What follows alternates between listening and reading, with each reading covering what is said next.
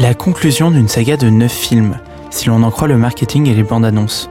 Mais sans doute plutôt la conclusion d'une trilogie écrite à plusieurs mains, trop de mains peut-être, à la manière d'un spectacle d'improvisation qui se déroulerait sous nos yeux, et avec dans la balance des millions de dollars et l'amour des fans pour une saga mythique. Ryan Johnson et J.J. Abrams se tirent la bourre, il semblerait que personne ne soit intervenu pour les séparer dans cette bagarre de préau à la tête d'une des licences culturelles les plus importantes de ces 50 dernières années.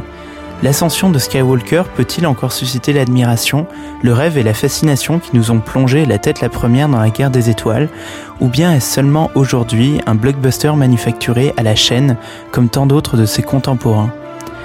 Pour en parler aujourd'hui, on se retrouve avec des invités exceptionnels dans une discussion à chaud, très à chaud, en sortie de séance.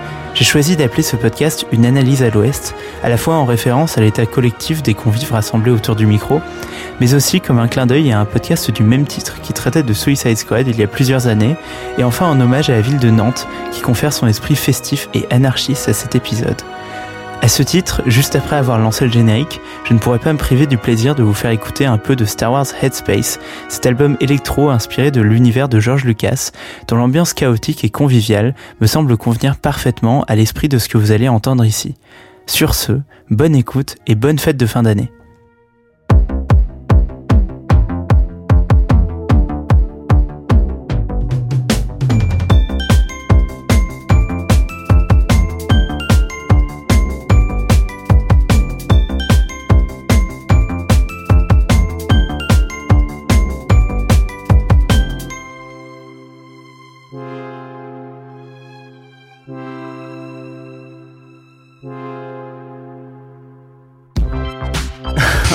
Salut à tous et bienvenue euh, au troisième épisode de Logos. Euh, donc si vous êtes surpris que cet épisode 3 ne parle pas de Metal Gear Solid comme je l'ai teasé pendant très longtemps sur mon compte Twitter, bah c'est parce qu'il y a des imprévus dans la vie. Euh, là il y a un podcast qui m'est tombé complètement tout fait dans les bras. avec plein d'invités que j'aurais jamais prévu d'inviter dans le podcast Logos, donc je suis plutôt content. Et on va, on va parler de l'épisode 9 de Star Wars, réalisé par J.J. Abrams, écrit par Chris Terrio. Euh, donc, euh, donc je vais, je vais présenter les invités. Franchement, je suis chanceux. Donc à ma gauche, euh, j'ai Sullivan Rouault. Hein, Salut. voilà. Comment ça va, Sullivan Rouault Le stéréo est mon gars, moi ça va très bien. Je, je pensais me lever pour voir une merde, j'ai vu un film de- qui m'a bien enjaillé, je suis content.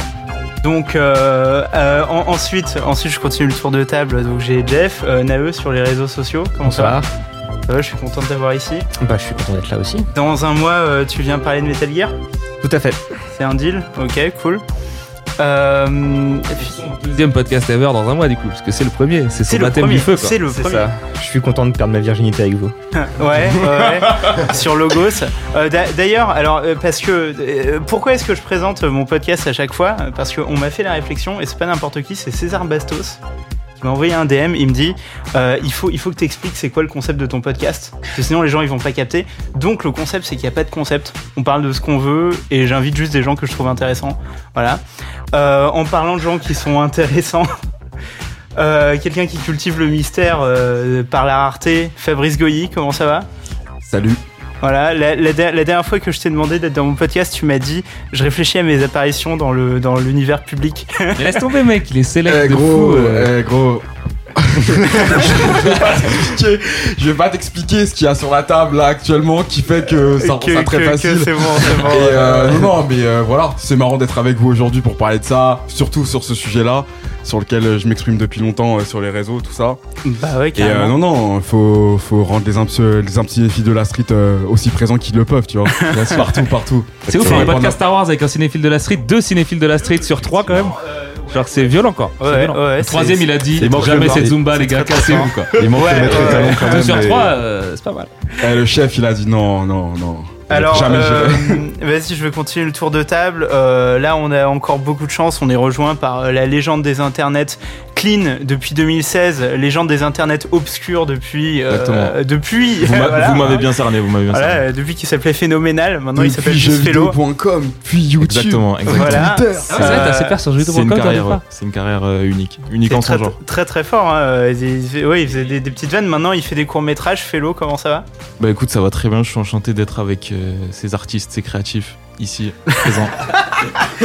Lourd, lourd, lourd. C'est créatif les Al Capote par contre. Falloir que tu vois, on va se mettre euh, les, grands titres comme ça, ça. euh, très peu comment comment est-ce qu'il s'appelle euh, ton court métrage Il s'appelle Moonman, il est disponible sur, euh, sur Twitter, c'est Fellow 2.0. Enfin, je suis pas sur Skyrock, mais vas-y, euh, allez, allez vous abonner. Pour hein. aller checker ça. Allez vous abonner. Euh, donc euh, une autre grande présence euh, du Twitter euh, français. Sergio, comment ça va? Très bien, écoute, et toi Bar Barbar, Sergio, Bar Tranquille. Barbar. Exact, du coup, c'est ça le pseudo. Et... C'est ça le pseudo. C'est des barres du coup au final, c'est pas des L. En fait, c'est des C'est des L I maj- majuscules. I majuscules, c'est ça. Voilà, tu vois, c'est pour ça qu'on peut pas taguer. On sait Ouais. pas si c'est des barres de Alt, GR, je sais pas quoi, 5 là, C'est complexe. ou, euh, ou genre des, des L ou des I. c'était des- déjà c'est des pris, I, tout c'est la- était déjà pris, On peut pas le mettre dans les DMs, mec. C'est la version du galère, euh, Non mais là en décembre ils vont reset tous les gens qui avaient des pseudos genre euh, Sergio si par exemple il y a un compte avec juste Sergio qui a jamais tweeté depuis deux ans ils vont le supprimer du coup je vais le repiquer tu vois Ah, mais Ah, il va falloir, il y a des enchères et tout, il va falloir faire la queue. ouais, euh, être vif Il va falloir payer. tu seras en file d'attente pour le Sergio, tu vois. Comme les releases des. Yeezy un peu de. Kanye, quoi. Exactement. Faut être là. C'est à l'affût Tu- Les gars, les gars, les gars. Bon, ouais. Le lancez pas et On- vous lancez pas sur Kanye, s'il On, vous plaît. on finit, compliqué. on finit le tour de table en beauté avec euh, le rédacteur en chef euh, actuel de Comics Blog, euh, Arnaud Kikou. Comment ça va? Salut, j'avais droit à un majestueux à la première, en- au premier c'est enregistrement. vrai, je suis très premier déçu qu'il soit parti. Je, je- je suis plus majestueux depuis avant, c'est ça? Merci. Le Arnaud Vénère du multiverse en plus, c'est Ah. pas n'importe quel Arnaud quoi. Heureusement que Sullivan répète ses vannes. Ce podcast est un peu le BVS de Comics Blog. On a les deux rédac chefs euh, emblématiques. C'est vrai, et, qui, et, qui, et qui soutiennent des positions manque avec le différentes. coq du coup, les gars, mais. Donc, il y a- ouais, c'est vrai. Mais Ah, on y est a- radicalement opposés il y a, sur Star il y a il y a une vrai. vraie civil war. Il y a une vraie civil war. Et ça, ça je voudrais le noter. on est plus, on Pas est, d'histoire de Daron à la fin, a priori. on est, on est plus du Ouais, c'est ça, ça. Martha Oh putain, incroyable. Il, il dans Civil War aussi, on oublie que dans Civil War, c'est euh, même twist de Daron 3 mois, trois mois après BVS. hein. ah bon Genre, euh, C'est bah le ouais. même film, littéralement, sauf que personne s'est moqué cette Ouais, fois. mais parce que ça passait grave mieux quand même. Mais bon, c'est pas le débat aujourd'hui. ça. Ok, ok, donc j'essaye de recentrer un peu les choses. Euh, 2017, Ryan Johnson euh, arrive sur la postlogie. Euh, il fait son épisode 8, donc euh, controversé, on peut dire. Hein, voilà, il y a des gens qui adorent, il y a des gens qui détestent. Il y a assez peu euh, de, terrain entre les deux. D'ailleurs, ça c'était un argument euh, de notre poteau Fabri, hein, euh, qui disait euh, c'est probablement pas un film si intéressant s'il y a personne qui a un avis modéré dessus. Euh, La radicalité du gars Ah quoi. le, le mec est très fort. Donc là, Pas de place pour 2019, l'équilibre ici. on a JJ Abrams qui avait commencé la postlogie avec l'épisode 7, qui revient sur l'épisode 9. Euh, les trailers euh, nous donnent un peu la promesse qu'il va réparer les jouets qu'avait cassé Ryan Johnson quand il avait demandé à la fanbase de grandir un petit peu. Euh, allez, allez, allez. donc, vas-y, premier Ouais, tour Ça de table. bien. Premier tour de table. Vous, vous, vous attendiez quoi de Star Wars 9 Est-ce que vous pensez que ça allait être un, un bon film? Est-ce que vous pensiez que ça allait être nul? Euh, Vous aviez des attentes? Euh, Arnaud, on peut commencer par toi Donc dans cette version du podcast, c'est moi qui commence. Ouais. Euh, quand tu posais le- la question hein, dans une précédente version un peu du rapport à Star Wars, je préfère juste le replacer parce que je suis pas un gros nerd de Star Wars euh, comme d'autres ici présents. Ouais. Euh, dans le sens où je me suis pas intéressé à l'univers étendu et tout ça. Passer la, la prélogie en fait que j'ai découvert effectivement étant gamin, je me suis pas intéressé aux séries animées, à tous ces trucs là. Et donc euh, sur l'épisode 7 pour moi, c'est un film nul parce que c'était une ressucée de l'épisode 4 en justement qui jouait la carte à fond du fan service et pour moi en fait, il n'y avait pas trop d'intérêt en fait à revoir le même film en changeant juste les personnages.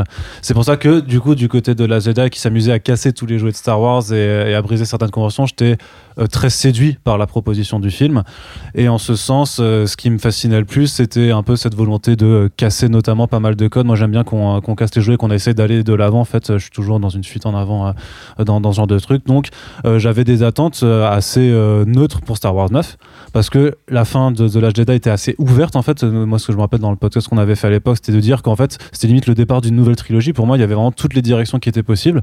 Mais c'est vrai que quand on avait appris que Abrams euh, reprenait le flambeau au lieu de Trevorrow, euh, bon, il y avait la, la- une bonne nouvelle quelque part, c'était que Trevorrow fasse pas le film. Peut-être que tu peux nous donner un petit peu euh, la backstory pour ceux qui n'auraient pas tout suivi. Moi, je suis pas assez spécialiste pour vraiment tout, tout refaire, mais grosso modo, il y a eu.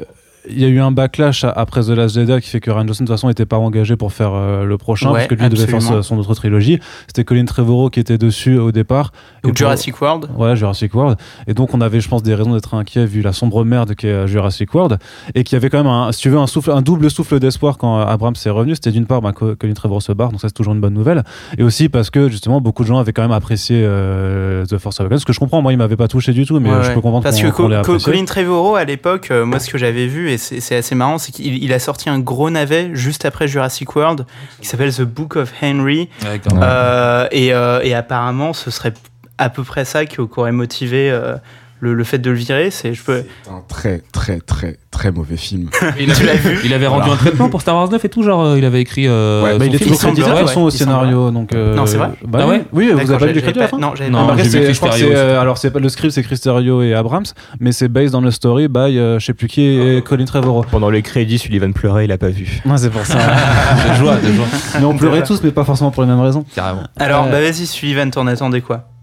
Euh, rien euh, de particulier puisque Star Wars 8 a ultra abîmé euh, mon amour de la licence euh, malgré moi parce que franchement je rêverais de, de l'aimer. Et quand on m'explique pourquoi le film est le bien j'ai trop envie de l'aimer. Et quand je le mate j'y arrive pas. Mhm. et euh, sur plusieurs essais donc vraiment j'y arrive pas. Pourtant euh, Looper et tout ça me dérange pas. Je pense que Ryan Johnson c'est pas un visionnaire mais c'est un mec qui normalement peut faire des trucs ça va correct t'as vu à couteau tiré je, je l'ai pas vu. Non, moi, pas encore, mais- Non, Non, d'accord. j'attends le Blue Hype comme, euh, comme tout un Il y a la chacun Kiss- euh. il y a la Kiss Stanfield, donc c'est c'est de la Ah, qualité. il y a la Kristen Field quand même. C'est vrai que c'est méga. Pas bête- très bien. Bête d'argument, mais Ah, voilà. c'est- Après, ouais. c'est un woodenite et tout, tu vois. Genre, voilà, euh, c'est bon. euh, C'est un woodenite, quoi. Le mec, il a fait Agatha Christie une fois dans sa life. euh, Il est content, il a chié sur les majors dans son film, c'est cool pour lui. Non, mais, Mais, c'est- euh, justement, pour parenthèse sur ce film, il essaie de faire un. Woodenite qui subvertit les codes du Woodenite, comme il a essayé de faire un Star Wars qui subvertit les codes de Star Bien Wars. sûr, mec. Et évidemment, ça marche pas. Il se- je, je- je Je pense qu'il est persuadé euh, d'être l'iconoclaste de service à Hollywood, ce qui est assez embêtant par rapport à son statut réel. Mais euh, Mhm. bref, du coup, euh, j'ai pas kiffé euh, la Jedi à mon grand dame. Ouais. Euh, Solo, ça m'est euh, tombé des yeux, mais genre, euh, pff, oh, mais c'est inregardable. Enfin, vraiment. euh, Oui, oui, Solo qui s'appelle Solo parce qu'il est seul à la douane, genre je m'en serais- je m'en remettrai jamais, hein, vraiment. Je me dis c'est vraiment le niveau zéro des, des writing rooms, des mecs qui sont payés, je sais Mais- pas 100k à l'année pour écrire des chiasses pareilles, c'est scandaleux quoi.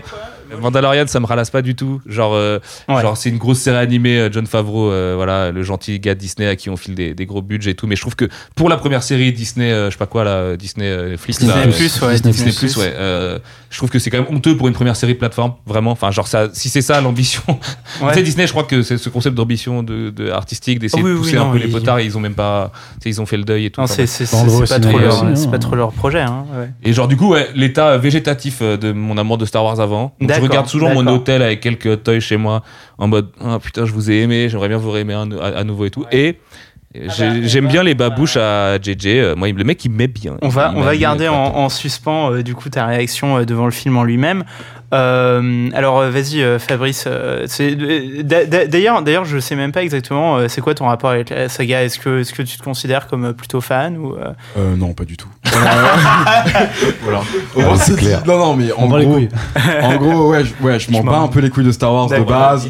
En gros, moi, je suis en mode, euh, très fort je suis en mode, bah, je suis en mode, euh, je suis en mode gros, enfin, cinéphilie. Et du coup, cinéphilie de films de genre, du coup, beaucoup. Et du coup, Star Wars, c'est un peu un incontournable. C'est-à-dire que ça, ça incarne toute une période à Hollywood, ça incarne toute la fin d'une période à Hollywood. C'est un, ça incarne une certaine révolution technologique, une manière de faire des films, une manière de concevoir le cinéma. Donc ça m'intéresse dans ce cadre-là.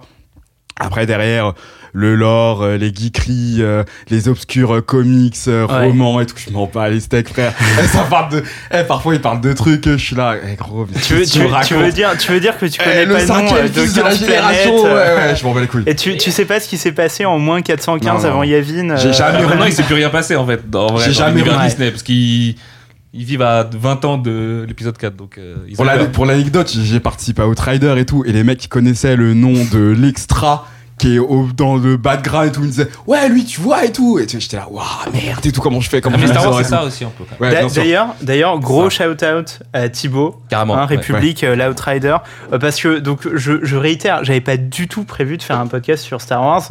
Là aujourd'hui, euh, Logos, moi je pensais jamais parler de Star Wars, parce que bah il y a Thibaut qui en parle très bien dans l'Outrider, mais euh, fi- finalement ça fait euh, ça fait le, le podcast contre euh, contrepoids euh, vu que euh, la plupart des gens autour de cette table sont pas euh, Ouais. euh, à ce point-là hardcore sur Star Wars que ça. Bah, euh, Bah, ouais. vas-y, vas-y, dis-moi. Et du coup, et ouais, du coup pour Ah finir, non, on enfin, fait pas hardcore dans ce sens-là, pardon.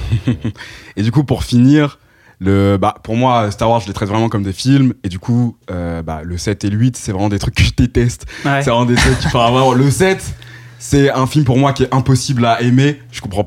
Moi, pour le coup, je le dis, je l'assume. Je comprends pas les gens qui aiment. C'est-à-dire que c'est la négation de la créativité, de toute démarche artistique. C'est genre, euh, c'est genre le film le plus nihiliste et le plus cynique que j'ai jamais vu de ma vie. Donc en fait, c'est vraiment le Je truc. euh, suis, je suis, je suis d'accord pour le 7. il sort en 2015, une année complètement maudite pour la pop culture avec BVS et Civil War. Enfin, tu vois, c'était vraiment le point d'orgue d'une année de merde avec un film, Ouais. enfin vraiment atroce. Et du coup, derrière, t'as The Last Jedi qui arrive, Mhm. qui a une démarche. Ouais. Donc en fait, euh, selon moi, euh, pour le dire rapidement, Ryan Johnson, c'est pas un mec très très fort en cinéma. du coup, en fait, euh, t'arrives dans un truc, t'arrives dans un truc où t'as un film qui a certes des bonnes idées, qui a certes un traitement du lore, enfin un non-traitement du lore du coup Ouais. qui est intéressant, et une réflexion sur le fandom et la réception de, de cette culture qui est intéressante. Mais un méta-propos, ça fait pas un film. Mhm. Et, quand t'es et quand ton film il, il, il démarre à une heure et demie, t'es là, gros frère, euh, c'est un peu compliqué. Du coup, c'est pas un film que j'apprécie particulièrement non plus. Du coup, le 9. Pour être Autant vous dire, je suis arrivé pumpé ce matin. Ouais, mais franchement, j'y suis allé un peu à reculons. C'est parce que je suis avec les mecs qui sont là ce soir et bon, qu'on était tous ensemble ce matin que j'y suis allé. Parce que sinon, franchement, frère, enfin. Moi, j'étais vraiment prêt à complètement abandonner, dire non mais de toute façon un, c'est un truc un peu d'enfant, c'est pas grave, c'est pas mon délire. Est-ce que tu étais J'aime à deux doigts de boycotter comme tu boycottes le Marvel Cinematic Universe? Non parce que non non parce que en, en vrai dans Star Wars, je trouve il y a toujours euh, il y a toujours une certaine euh, il y a un artisanat, tu vois, il y a un y a c'est c'est bien Et- fait, c'est ouais, un truc ouais, de c'est soigné, tu vois. C'est pas comme Marvel où vas-y, les mecs ils te pissent dessus et ils assument, tu vois. Là, c'est tu vois, c'est tranquille.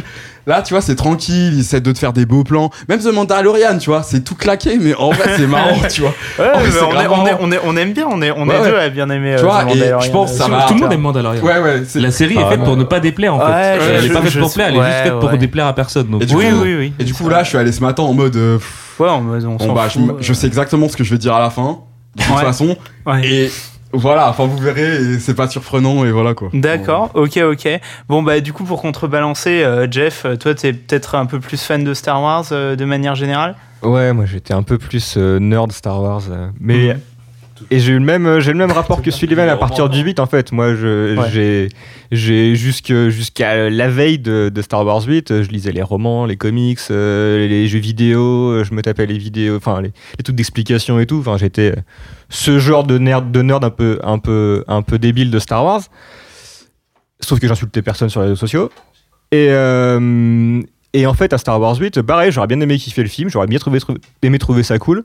Mhm. Mais pff, ouais, je m'en suis battu les couilles en fait. Le, ce, que, ce que soulevait euh, Fabry du, du non-lore ou du non-traitement, bah en fait, euh, j'ai ça m'a juste, euh, ça m'a juste fait un film qui me parlait pas du tout. Et en plus, moi, Ryan Johnson, je trouve que Looper, ça pue la merde.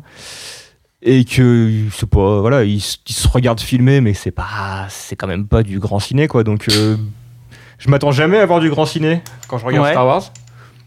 Enfin, jamais. Non, non, mais ça, ça se comprend. hein. Mais je vais voir un Star Wars, je vais voir, euh, je vais voir les aventures, je vais voir un truc complètement agressif. Moi, je, devant le set, j'étais repeint parce que bah, c'est régressif à mort, euh, ça, il y a du sabre laser, ça fait piou piou. Ouais, j'étais Ouais, content. ouais. C'est- c'était du, je m'attendais pas à voir un, à voir un chef-d'œuvre. J'ai vu ce que j'ai, vu ce que j'ai voulu voir sur le set. Le 8, ça m'est tombé, ça m'est tombé des mains, donc je suis arrivé sur le 9 en m'en battant complètement les couilles. Tu vois, une semaine après le, après le 8, j'ai désabonné tout ce qui, tout ce qui parlait de Star Wars parce que Ouais. bah, les gens qui en parlaient euh, niveau prod, ils me- ça me faisait chier et les, le fandom était toxique comme je sais pas quoi, donc bah, j'ai juste désactivé tout le monde. Donc je suis arrivé Ouais, en battant les reins, en étant juste saucé par le Mandalorian, moi pour le coup. Mhm. Je trouve, je trouve ça. euh, c'est des chaussons cette série. euh, tu tu t'allumes un, tu t'allumes un truc, euh, tu, tu te mets sous un plaid, tu regardes ça, c'est c'est ultra réconfortant ouais c'est ultra réconfortant. C'est c'est- tu vas à Disneyland un soir Ah d'hiver, c'est- un peu ça. cool, tu vois. Moi ça me C'est va. euh, c'est le comfort food de. de, euh, Ouais, voilà. c'est ça. Je m'attendais pas à voir un bon truc. Je, vois, je, je sais que c'est pas bien, mais je kiffe. Mhm, ok, ok. Parler du fandom toxique là. Oh, Euh, ah, bah ouais. Bah, to- toxique ascendant forceur. Tu vois C'est-à-dire que des deux côtés du fandom, t'avais soit Je des pense- mecs qui faisaient des assertions de ricains insupportables, soit des gens pour qui on avait tué leur daron parce qu'ils avaient pas aimé Star Wars 8, alors que tu peux justement t'en servir même pour relativiser ton rapport aux licences à la rigueur ouais, quand t'aimes pas le film. bien sûr. Et, et à côté, les gens, les fanatiques de Star Wars 8, qui veulent à tout prix t'expliquer, je pense pour une question d'identification ou de sécurité, je sais pas quoi, mais que c'est le film du siècle. Et en fait, t'es là, t'es, les gars, c'est pas grave, à la limite, c'est plutôt cool, même plutôt 5 pour une fois. On puisse avoir un film où on puisse être tiède, tu vois, des deux côtés. et euh, et et, tu sais avec des équilibres machin et tout sans verser dans les trucs. Et ce qui a fait qu'en fait ça ça ça a congelé la parole. Les gens qui avaient des avis à peu près qui voulaient avoir des avis mesurés ils ont même plus osé en parler parce que directement tu mettais les pieds mon gars dans le pire des marais que ce soit d'un côté ou de l'autre. Soit tu t'enfonces soit t'as un crocodile qui t'attrape tu vois et pff, Ouais, ouais, franchement bah, c'était c'était ça a été hyper désagréable en expérience euh, réseaux sociaux quand même Star Wars 8 quoi. Euh, non, donc je, je pense que même, même si autour de la table on n'est pas, on n'est pas dans, dans ce genre de division là, parce que par exemple euh, toi Sullivan t'es pas fan de, de, de Star Wars 8, moi j'aime bien Star Wars 8 euh, et je pense pas qu'on Star sera- Wars 8 ouais. Mais- Ouf, ouais, j'ai- je l'ai trop aimé à une époque. Tu vois, j'ai passé du temps à faire des grandes exégèses, etc. Mais c'est aussi parce que je suis assez obsessif sur la pop culture, euh, comme euh, tout un chacun qui suit mon Twitter Attends. le sait. Il faut rappeler cette période à nos auditeurs, c'est-à-dire que Benji faisait des trades de 40 tweets sur la grandeur de Star Wars 8, genre deux Ah mois après qu'il soit deux mois après qu'il soit sorti et que dans notre époque plus personne n'en parle parce que les phénomènes durent deux mois, tu vois. Et il était encore dessus à, à théorie crafter et à expliquer de manière très très dense pourquoi toutes les qualités de ce film, etc. Le pourquoi du comment, et son impact sur l'époque, etc. Donc c'est vraiment quelqu'un à qui ce film tient à cœur. Je pense qu'il l'a vu 15 fois et tout. C'est vraiment très important. J'ai- vu beaucoup de fois, mais ceci dit, on s'en lasse hein, à partir d'un moment. Euh, non, ce que je voulais dire, c'est que il y a, il y, a la- il y a la question de, de la porosité culturelle de la France avec les États-Unis. Et en fait, aux États-Unis, euh, ce qui se passe avec Star Wars 8, euh, c'est quelque chose de très politique et qui oppose un peu euh, euh, FAF euh, contre euh, progressiste. moins que DCOU à la, à la manière euh, de l'univers dystopique de Damon Lindelof. Ouais, mais le DCOU euh, cristallise vachement plus. Et puis euh, les Tu profils, trouves Tu les trouves profils incel, euh, right alter, euh, machin euh, qu'il y a sur le DCOU, ils sont vachement plus identifiés que sur Star Wars. Sur Star Wars, vraiment, j'ai l'impression que tous Ouais. les gens qui étaient mécontents parce qu'ils avaient, on avait un peu tué leur Star Wars. Ce que je trouve être assez légitime. Après, pour avoir le temps d'aller le dire sur internet, faut être un sacré malade. Mais euh, enfin, si, tu- si tu veux, en s'adressant au compte officiel Star Wars, tu vois, ouais, mec, c'est pas comme ça que ça marche dans Mais tu, tu, vois, euh, mais- justement, les, les gens qui étaient ultra vénères contre Rose, par exemple, le, le personnage, euh, moi, j'ai maté on a mis les gens qui aimes pas le, qui aimaient pas le film dans le même sac ouais, C'était un peu relou oui, parce bah, que bah, sûr, t'aimais mais pas le film, t'aimais pas Rose. Bah euh, De toute façon, il faut, il faut jamais mettre les gens dans le même sac. Mais c'est vrai que je pense qu'en fait, la, crispation s'est faite autour de ça parce que moi, je sais que j'ai passé du temps sur YouTube et en fait, euh, une vidéo Riken qui n'aimait pas The Last Jedi, ça commençait par euh, Rose.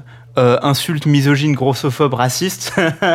Mais gros, Et il y a qui? Il y a après- 5 mecs qui font ça, non? Après, on te parlait de, Cinq mecs euh, sur de- Internet qui de font ça. Ryan Johnson. Ah non, euh, ils sont- et, euh, Oh, et ils sont donc, où? Ils sont pas sur Twitch, ils sont pas sur YouTube, les vrais right alters. C'est qui les, you- les YouTubers right Si. alters qui font des vidéos Mais, comme mais sont regarde, mais, mais regarde C'est des- vidéo, des mecs qui s'appellent genre le- de le loup YouTube va te montrer énervé la ou race des de après. hein. Non, mais c'est ça, c'est non, mais ça, c'est juste des mecs. C'est vraiment pas. Ouais, ils mais ont, c'est vraiment pas vraiment des carrières YouTube, ils ont une vidéo qui pop grâce à l'algo parce que l'algo il sait, il sait qu'il va chercher des trucs problématiques. Ça en fait pas des figures si tu veux. Moi, il y a pas une seule figure connue de YouTube, ciné, ricain, français, US, que tu veux, allemand, j'en sais, je sais pas quoi, qui a fait une vidéo pour dire Star Wars 8, c'est le pire truc du monde, l'autre Mm. chinois, je sais pas quoi, c'est une pute. En vrai, ça, c'est des malades mentaux de Twitter, comme il y a plein de gens qui Ah, mais il faut- faut- ont la non, parole, non. mais il faut pas leur donner d'importance à ces gens-là en vrai, faut pas sous-estimer. Faut pas sous-estimer parce que Bah, c'est qui les youtubeurs right alters qui ont contenu ce genre de propos, Eh, qui sont écoutés comme il peut y avoir des youtubeurs Moi, qui ont je- défendu le film Moi, j'avoue, je connais pas beaucoup cet univers-là. Après, il faut comprendre que c'est des youtubeurs qui. Euh, des vidéos comme As à 50k vues. Donc pour toi, ça va pas être beaucoup. Mais en fait, Hmm. une vidéo Personne comme c'est beaucoup, une grave, vidéo, vois, une vidéo, une vidéo comme As à 50k vues, il y en a 25, tu vois. 25, 30, 40. Ouais, mais du coup, on leur mecs- donne de l'importance en faisant ça. Non, non, mais juste. Tu vois ce que je veux dire? Ouais, C'est des malades mentaux qui sont avec des colonies de malades les- mentaux d'internet et c'est tout. les tu mecs, t'as- tu arrives à plusieurs, l'équivalent de plusieurs millions de vues, l'équiv- l'équivalent de, de contenus qui sont produits en plus extrêmement facilement, parce que des vlogs tout, c'est des vlogs tout péraves. En fait, les mecs, ils- juste, ils répandent quelque chose et à partir de The Last Jedi, ils défendent un, un agenda politique. Ouais, ouais, je vois ce que tu veux dire, mais tu sais, du coup, ça me fait penser aux déclarations de Boyega la semaine dernière qui ont été super mal interprétées par euh, le woke Twitter et tout. Ah oui. Où le mec, il dit en gros dans le press tour, où déjà ils en mettent un peu plein la gueule à Ryan Johnson par des petits pics tous les jours dans chaque pays différent, quoi. Il dit, ouais, euh, Kelly Marie Tran, en vrai, la meuf, bah voilà, je suis, ça, me- ça me dégoûte pour elle, je suis dégoûté qu'elle soit partie de Twitter et tout, mais en vrai, elle aurait dû savoir, euh, tu vois, trier le bon grain de livret et, et, et voir qu'en fait, il y avait aussi genre beaucoup plus de gens qui lui envoyaient du love. Et parce que c'était cool, tu vois, d'avoir un perso vraiment issu de la diversité et tout, avec, euh, comment on dit, euh, euh, body positive, euh, euh, Ouais. tu vois, euh, dans, dans un univers aussi fat et aussi euh, parc d'attractions que Star Wars peut l'être. Le mec, on lui saute à la gorge direct, mode ouais, vas-y, t'es pas un soutien, t'es pas un allié, t'es pas un machin. Et non, non, il a dit la vérité, le gars. Il a dit, il y a plein de gens, ils ont envoyé du love de ouf là-dessus. Même les gens qui ont pas aimé le film, les gens normaux qui ont pas aimé le film, ils ont envoyé du love là-dessus. arrêtez d'écouter les malades mentaux qui, qui, qui, qui tu vois, c'est le coup de la parole euh, vaut un. euh, en vrai, Twitter, ça prouve que c'est faux, frère. Euh, Il y a trop de mecs, l'électorat Trumpiste, pour le dire avec un, un prisme hyper simplifié, tu vois, mais ces gens-là, leur parole, elle vaut pas autant qu'un mec euh, curator, un Scott Weinberg ou je sais pas quoi, tu vois, un critique ciné, un Mhm. mec qui va analyser un peu les choses et tout, un répu qui est lui grave à mort, enfin, tu vois, avec dans le out. truc et tout. Oui, Et bien sûr, mais l- leur- Ces gens-là ont leur trop parole- d'importance, frère. C'est juste. C'est Ouais, des losers. tu vois, là, je viens juste de faire une recherche euh, The Last Jedi SJW. Je suis à 40 vidéos que je compte euh, avec juste ces mots dans le titre, tu vois, et ça va jusqu'à un million Mais bien sûr, hein. mais ça, du contenu, il y en a trop. Non, mais faut pas- mais dans faut la- pas- dans la court, Ce que dit mais- Fabrice, c'est qu'il faut pas sous-estimer parce qu'en sous-estimant ces gens, en fait, c'est comme ça que les gens après, je, je veux pas faire du, euh, du café du comptoir de la politique, mais c'est comme ça qu'on en vient au Brexit, à l'élection de Trump, c'est parce que tu sous-estimes que ces gens-là. T'en euh, fais aux incels surtout avec ce public-là, mais. hein, et aux incels, Ah, c'est un peu, ça se croise. hein, en fait, quand tu sous-estimes tous ces gens en fait que tu crois marginaux, en fait, tu t'as- tu t'aperçois que c'est eux qui sont les plus vocaux, qui s'expriment le plus et qui en fait ont un réel impact là-dessus. Et pour moi, c'est eux qui ont eu l'impact sur ce que Star Wars 9 quelle, est devenu. quelle hein. pétition a changé quoi que ce soit à part Mass Effect 3 et euh, au grand diable qui a lancé euh, cette mode? Tu vois, en vrai. Pas, pas de pétition, Voilà, mais la Snyder crainte de faire moins de thunes. Ça, ça, ceux-là, alors ça, là, ils l'ont pas vraiment eu. aujourd'hui. On Ok. part très très loin, donc Ouais. un, faudrait recentrer le débat. finir le et tour deux, euh, de table, et Ouais, deux, ouais. Ouais. Mais bon. on, on verra dans la suite du débat que je pense que ces mecs ont une influence. Mais Alors, ok, bah, ok. je, bah, Mais voilà, d'abord, mais Sergio invisible euh, parce qu'on encore vu, de l'influence, donc les producteurs ils vont la créer mais de manière invisible. C'est là où c'est la défaite en fait. Mais euh, On va donc là, là on va on va voilà on va revenir sur le côté. euh, on a vu des, des trailers, euh, ça semblait nul. Donc qu'est-ce qu'on pense de Star Wars 9 euh, Fellow Euh, du coup, moi, je trouve que ça symbolise assez bien l'univers que représente Star Wars. En fait, c'est que ça Mhm. soulève des débats de tous les côtés. Et en fait, moi, la- l'accroche que j'ai eue avec euh, Star Wars, elle a été un peu forcée parce que j'ai jamais eu d'attache envers, cette licence, même quand j'étais petit.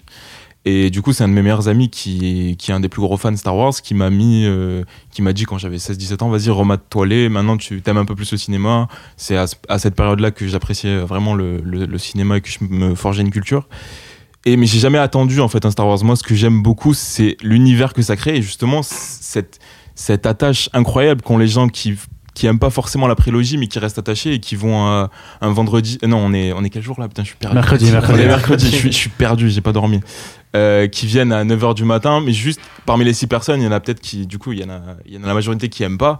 Et mais après, on fait un podcast dessus et ça, ça symbolise vraiment euh, ce qu'a réussi à créer George Lucas, qui, Mhm. qui est assez incroyable. Et c'est ce que j'aime en fait chez Star Wars, c'est le l'animation que ça crée autour et les- l'émulation que ça crée aussi. au- pas un mec optimiste, ça fait plutôt que parler du Ouais. fandom toxique. Le gars il parle du fait que George Lucas il a créé un monstre trop gros pour lui, mais qu'au final on voit voilà le love et, bien et- sûr, et- bien et sûr, voilà la bien passion et voilà les, les énergies tu vois, de, positives et Bah, tout. c'est super intéressant parce qu'en fait, euh, tu vois, quand, euh, quand je demandais à Fabrice, il, donc, il, il nous, il nous parlait du, du, du côté euh, objet filmique, tu vois. Donc, euh, tu vas regarder Star Wars en tant que film de genre. Et euh, d'ailleurs, là-dessus, euh, enfin, je sais pas, ça va peut-être vous surprendre. Je, je, je sais pas si vous regardez.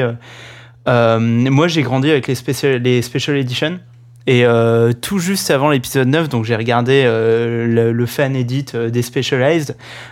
Et grosse claque, grosse claque en vrai. Grosse, grosse claque parce qu'en fait, ça, ça ramenait Star Wars dans cette démarche cinéphile que j'ai tous les euh, 36 du mois. parce que je suis vraiment un cinéphile en carton, mais bon, ça m'arrive de, de vouloir voir des films rétro, etc. Et, euh, et du coup, c'était un vrai film des années 70 et ça replaçait le truc historiquement dans euh, c'était quoi la culture des années 70, c'était quoi l'imaginaire, euh, c'était quoi la science-fiction, la fantasy. Joseph Campbell, c'est incroyable. Moi, j'ai essayé de le lire, Joseph Campbell, parce que pareil, euh, je- j'essaye de faire ma culture par la littérature, même si j'ai du mal à lire euh, maintenant que je suis sorti de prépa. Euh, mais Joseph Campbell, en fait, c'est un gros délire de, de, de psychanalyste, euh, psychanalyste complètement taré euh, qui croit qu'il peut analyser les sociétés humaines à partir de délires freudiens et jungiens, tu vois. Et euh, mais ça, ça, ça il est peut même, marcher euh, que il dans est les même, années euh, 70. il est même par beaucoup de gens interprété, enfin dans la pop culture, et tu sais les mecs un peu radicaux du scénario, type Alan Moore, Warren Ellis, tout le bordel. Mhm. Il est un peu considéré comme le, le Ayn Rand ou le Hayek euh, de- du scénario, quoi. ouais, tu vois, ouais, bien sûr. le mec bien qui, est- qui a objectivisé vraiment le scénar et qui t'explique vraiment quel est le, le chemin et tout.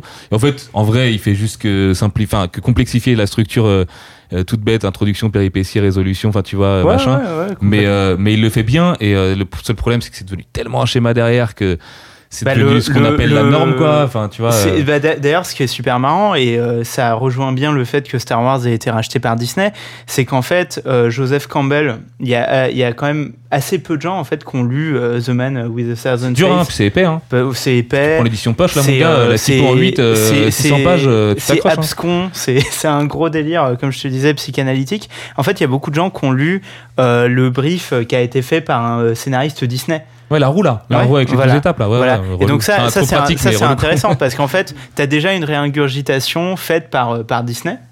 C'est quand même marrant euh, de, euh, de, de ce truc-là. Et donc, euh, Non, mais, Mais c'est juste qu'il a mis, les- il a mis une théorie sur un truc qui était sous-jacent déjà, en fait. oui, il est bah, tu vois, la culture pulp, la culture Disney et tout, ça mettait déjà des récits campbelliens à bloc. C'est, mais c'est, c'est là que c'est fort, il a mis le doigt sur un truc, euh, voilà. Euh, donc, euh, donc oui, c'est- voilà. Donc Star Wars, ça existe dans les imaginaires, etc. Et surtout, c'est Euh, régressif parce qu'on n'est pas dans les délires psychanalytiques euh, freudiens, on est dans, le, euh, dans les lasers, dans les piou-piou. c'est pas vrai, ce que nous disait C'est pas vrai Jeff ce que tu quand dis. même. Alors- le Tao de- des années 70, il est là dans Rise of Skywalker. Alors, il y a un délire d'équilibre et tout, quand même. Sergio. Sergio, la street. Alors, euh, Qu'est-ce qu'on euh, pense le 92 Ah, donc je dois parler de mon On vient- on vient du même département, Attends, ouais. Et de avant, tes attentes avant la pour Star Wars sortie. 9. Donc, euh, bon, l'affect que j'avais avec la série, moi, il s'est dégradé avec tous les films qui sont sortis là. Mhm. Donc, c'est-à-dire le 7, je me souviens l'avoir attendu comme never. je regardais les trucs Reddit, les théories, je matais les vidéos, bref, tout. Euh, des gringolades quand, quand j'ai vu le film au final, Day One. euh, j'ai ramené mon petit t-shirt Célio Star Wars, j'avais l'impression d'être un fanboy, tu vois, normal. Et puis au final, c'était éclaté. Et après, euh, c'est. Ça a juste dégringolé, tu vois. Genre, euh, je me souviens que le Rogue One, bah, j'avais pas trop aimé. Solo, je me suis endormi devant, j'ai jamais cherché à le revoir. Personne n'a Euh, aimé Solo. Ouais, bah, Il y a une génération qui fait Solo et Rogue One. Il y a C'est Donald un vrai bail euh, qui se répète ça dans les, les tops des mecs de la première trilogie. Eux, ils ont kiffé Solo et Rogue One. C'est marrant. ça euh, m'étonne même ouais. pas. Et il y a les Donald Glover aussi, je tiens dire que c'est assez important aussi. Oui, bon. Et du coup, ça n'a fait qu'empirer. Et au moment du 8, je me souviens effectivement un peu comme Benji, j'avais vraiment beaucoup aimé. Euh, justement, parce que ça tentait quelque chose de neuf, etc. Mais en fait, je sais pas, comme, je sais pas comment expliquer. Il y a eu un espèce d'effet que. Euh, c'est qu'en fait, le 8, j'ai- j'ai beau avoir aimé le 8, j'ai fini par détester la licence quand même. Genre, que le film soit bon ou pas, juste, je m'en suis désintéressé complètement. Et euh, du coup, le 9, je ne l'ai juste pas attendu. J'ai à peine regardé un trailer. Et, et à l'heure actuelle, je saurais même pas vous dire le titre en français du film. de Skywalker. Exactement. Donc, pour vous prouver. euh, Donc, euh, donc bon, alors euh, je, fi- je finis, euh, je finis le, le tour de table avec moi-même. Euh, Il n'aura duré qu'une demi-heure. ouais, non mais complètement. Euh, C'est franchement, je sais pas comment on va y arriver à ce podcast, mais on va, on va y arriver. Euh, donc euh, bah voilà, moi-même j'y allais euh, sans euh, attente particulière. Le set j'avais pas aimé, JJ Abrams, je suis vraiment pas fan, à part, je sais pas, à la limite Mission Impossible 3 quoi. Super vite, super vite quand même. Euh, le mec, il invente Stranger Things 5 ans avant tout le monde. Il a un instinct de marketeur euh, Ouais, incroyable, c'est nul, Abrams. Stranger. Things. Ah oui, bien sûr, mais toute cette mode de Ghostbusters, Ah bien euh, Stranger. Things, Mais tout le dé- bordel, là, déjà, 80s déjà à l'époque, j'aimais pas ça. Déjà à l'époque, j'aimais pas ça. Et c'est c'est marrant parce que enfin, maintenant, j'accepte le délire 80s. euh, même moi, je fais de la à musique l'époque, avec il était le seul à le faire etc. en plus. hein. Mais le, le, le côté euh, nostalgie, les 80s, c'était grave cool, alors que c'est la période Reagan, euh, dont nous viennent tous les faf, tous les. c'est- chiant quand même. Ouais, mais JJ, il a ce côté. euh, je te dis, JJ, c'est- les chaussons. Tu- T'arrives, t'es bien, tu réfléchis pas, tu regardes un truc, ça te t'en met plein la gueule et puis C'est l'infantilisation du public. Ouais, mais c'est infantil. Non, ça te balance des bons messages, mais ça te les écrit au marqueur, quoi. C'est bien écrit. c'est que Ryan Johnson, excuse-moi. Jamais dit à la fin, attrape le balai. Donc là, ce qui est bien, c'est que Nique ta mère, Ryan. Non, mais en vrai, en vrai, ça va me faire passer JJ Abrams pour un faiseur un peu con-con et Ryan, et Ryan Johnson pour un intello. Je pense que c'est une grave erreur, quoi. Genre, ils sont pas si loin l'un de l'autre, en fait. Non, mais euh, les, Ryan, euh, Ryan Johnson, c'est aussi un faiseur, sauf qu'il se prend pour un génie. Mais j'aime pas non plus Ryan Johnson. Je trouve que Looper, ça écrit avec le cul. Euh, je trouve que Last Jedi, ça n'a pas tellement de sens. Voilà, c'est. Mais il a, un- il a une mèche, quoi. Il a un, c'est un ado rebelle qui prend des postures et qui dit non, mais moi, je suis plus malin que vous. Bah, nique-toi en fait, Ryan. Je préfère le côté JJ Abrams, qui est, c'est aussi, c'est, son scénario, il est écrit au feutre, c'est écrit gros, euh, Ah ouais. c'est un truc de teubé, mais c'est bienveillant. Ouais, bah donc on va donc là on va essayer de faire euh, super rapide, euh, un peu euh, voilà le fire round. Euh, vous avez aimé ou vous avez pas aimé?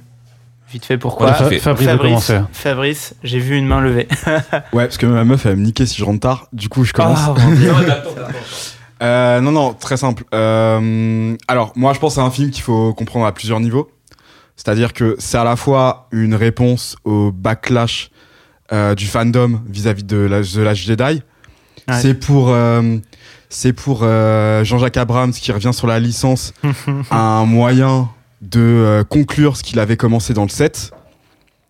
Et du coup, c'est aussi un moyen de répondre euh, d'auteur à auteur, puisque Mhm. les deux se considèrent comme des auteurs, c'est extrêmement marrant, mais les deux se considèrent comme des auteurs, pour euh, Abraham, Ah, sûr, tu vois. à Ryan Johnson, Mhm. qui, dans le 8, il faut le rappeler quand même, parce que on- beaucoup de gens parlent de la manière euh, dont euh, DJ Abrams, euh, DJ Abrams répond à Ryan Johnson dans le 9, mais personne parle des, effectivement, 30 premières minutes du 8, où Ryan Johnson explose, explose DJ Abrams littéralement, tu vois, mais genre avec, euh, avec, avec des gros feutres, pour le coup. Ouais, en étant méchant, enfin, en étant un étant- peu plus cynique, quoi. Ouais, en étant extrêmement méchant, en étant caustique, euh, en étant vraiment, euh, en étant vraiment, euh, vraiment cinéphile new-yorkais euh, qui regarde, euh, qui regarde le set et qui se moque, tu vois.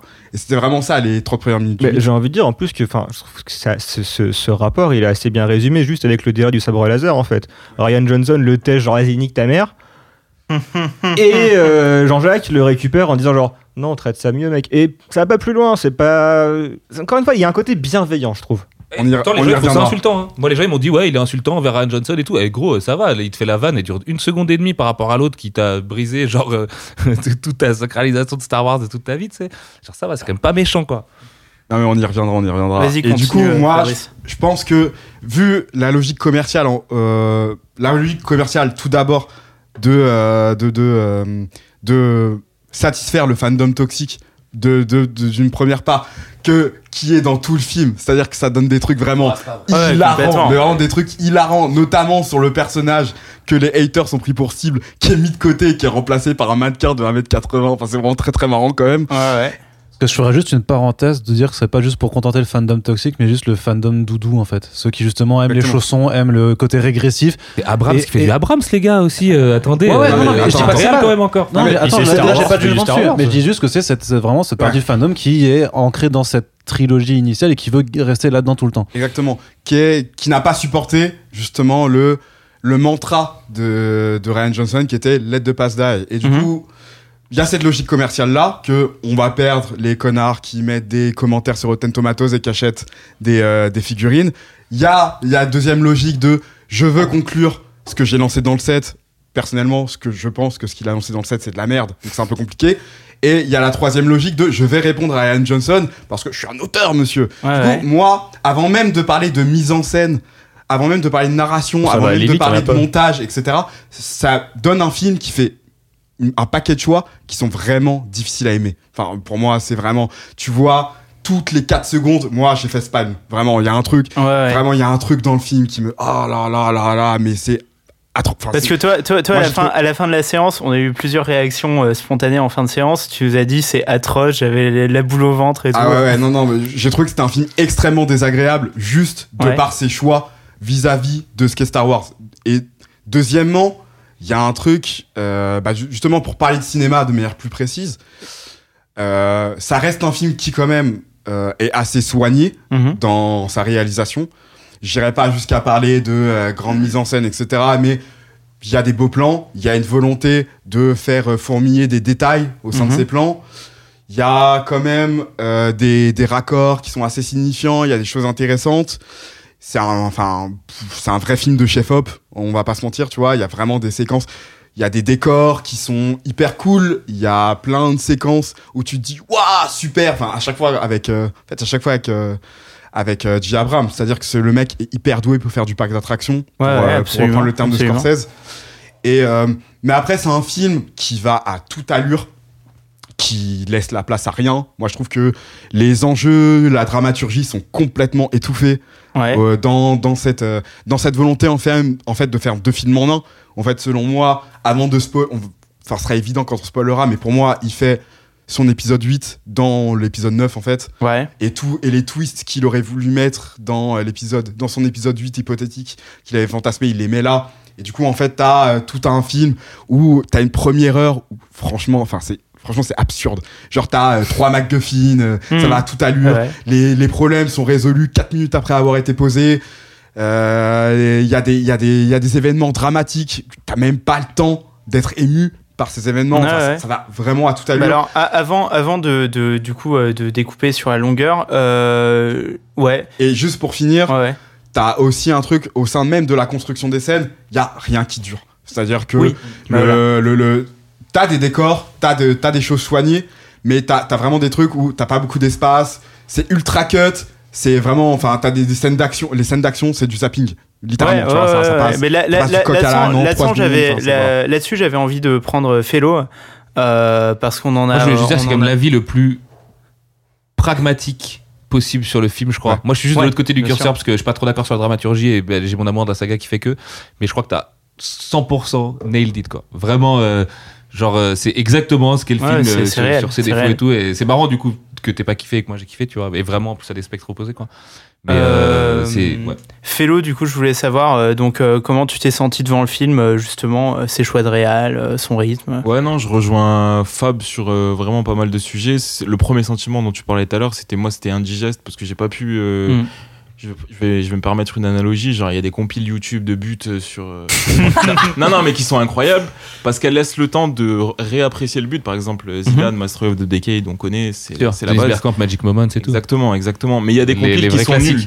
Il y a des compiles qui sont Ouais. nuls parce qu'elles mettent pas, par exemple, un but deux fois. Moi, je veux voir le but deux fois, tu vois. Et dans Ouais. Star Un Wars, autre angle, bien sûr. voilà, tu- voilà, exactement. Et dans Star Wars, moi, je veux être ému. Enfin, c'est ce que j'ai aimé, tu vois, dans la première euh, trilogie. Et euh, là, ça laisse, comme disait Fab, le rythme, il est trop euh, effréné. Et ça permet pas. Moi, ce que j'aime dans les films, c'est d'être immergé et, euh, et, de, et de, de sentir quelque chose, en fait. Bien tu vois. sûr, bien sûr. Je juge par les frissons, je juge par la boule au ventre dans les films euh, ou les pleurs quand, quand il faut. Et euh, bon, je sais que c'est pas avec Star Wars que je vais atteindre ça, mais je veux quand même et- être touché. Et, pour- et pourtant, et pourtant on, on peut, hein, c'est vrai, comme tu dis, la trilogie originale, c'est un Bien truc sûr, qui prend son temps en termes de rythme. Et là, on a, on a un rythme qui, selon moi, est beaucoup plus proche d'un Avengers Endgame. Ah, carrément. Voilà. Et, euh, et c'est c'est vrai que ce, euh, cette question de, des respirations, en fait, dans un film, euh, moi, je trouve que c'est un truc qu'on perd de plus en plus dans, la, dans la pop culture industrialisée. Euh, quand tu prends. euh, tout, le monde est pas fan hein, de, de, de la saga des, des Sam Raimi, euh, Spider-Man par Sam Raimi. Mais c'est vrai que c'est des films où tu peux voir, tu peux voir Peter Parker rentrer chez lui, sa porte grince. Ouais. tu peux le voir bouffer de la merde. Euh, Il y, a, y a ces respirations euh, humaines qui sont super im- importantes. Et là, on est sur un film qui, à la fois, dure super longtemps et en même temps, euh, dès le début, c'est comme euh, j'étais tombé euh, sur, sur cette vidéo YouTube l'autre jour. Bah, tu, tu vois, tu as fait ta- ton analogie sur les buts. Ouais, C'était un mec qui parlait de Metal Gear. La vidéo dure 3h30. Et le premier commentaire, c'est Ah ouais, la vidéo dure 3h30. Je suis sûr que le mec parle, parle très lentement. En fait, le, le mec parle déjà super vite dès les premières minutes et tu te dis merde, je, je sens qu'on est mal. Et, et c'est complètement le cas dans ce film-là. Je savais en venant qu'il allait durer longtemps. En plus, on avait un peu calculé pour essayer d'enregistrer le podcast. Euh, et ce qu'on n'a pas réussi à faire. raté. Mais dès, dès, dès le départ, dès le départ, ça va super vite, c'est complètement clippé et ça s'arrête, euh, ça Bah, s'arrête jamais d'être d'être clippé. Le en problème fait. en, plus, c'est que euh, ça va très très vite. Je suis d'accord avec l'avis de, de Fellow et Fabrice. C'est ça qui est le, ça, le pire, c'est que j'ai- le film j'ai bien aimé et j'ai pris- j'ai passé un bon moment, mais je, on peut, enfin, je pense qu'on peut que être d'accord en fait avec une analyse technique froide de oui, c'est pas, c'est pas ouf. Et en Mhm. fait, ce qui est étonnant, c'est que ils ont, Abrams, il aurait enlevé une péripétie au début, il aurait enlevé juste un, un truc au pif, genre euh, le fait que c'est un truc qui sert à rien de, avec euh, C3PO, là, il Ouais. apprend la langue, il perd la mémoire, puis il la retrouve, donc bah, ça, il, ça sert à rien. T'enlèves ça, tu gagnes quoi, 20 minutes de ton film et tu C'est prendre- comme le roux qui se fait shooter dessus pour au final se faire péter la gueule juste après. Ça n'a aucun sens. Ouais, c'est ça, c'est qu'il y, a des- il y a des choses qui sont montrées deux fois. Il y, a des- il y a des péripéties qui sont juste là pour te faire de l'événement. ouais. Et où, bah, genre, enlève-les, prends ton temps, fais-nous une scène au Sénat, quoi. Je pense que- c'est propre des films euh, régressifs euh, comme ça, justement, de pouvoir être des deux, des deux côtés du spectre, là, de l'avoir kiffé comme Jeff et moi, parce qu'on est fan de Star Wars et que nous, ça nous titille et qu'on va nous reparler d'un truc de prélo et qu'en fait, ouais, Palpatine, il est vraiment là, il a vraiment géré les bails depuis le début, ça se tient, machin, enfin, tu vois, dans le lore, ça, ça tient et tout. Et en même temps, le film, il est effectivement hyper victime de Hollywood 2019 sur les gigas euh, triple A, enfin, quadruple A, la Marvel Studios, euh, DCEU, euh, un peu moins sur les trucs de Strum, euh, Voight Roberts et compagnie, mais tu vois, il y a quand même pas mal de, de films là qui gravitent là-dedans. Et parce que c'est les gars, ils partent avec des cahiers des charges qui sont les trois que t'as cités, genre euh, le fandom, sa revanche, la suite du set et sa revanche avec euh, Ryan Johnson. Déjà ça, ça te crée un cahier des charges en termes de de de, tu de, script qui est juste démentiel et avec lequel il va falloir jongler comme les Rousseau jonglent bien avec dans, dans, dans Infinity War tu vois Ouais.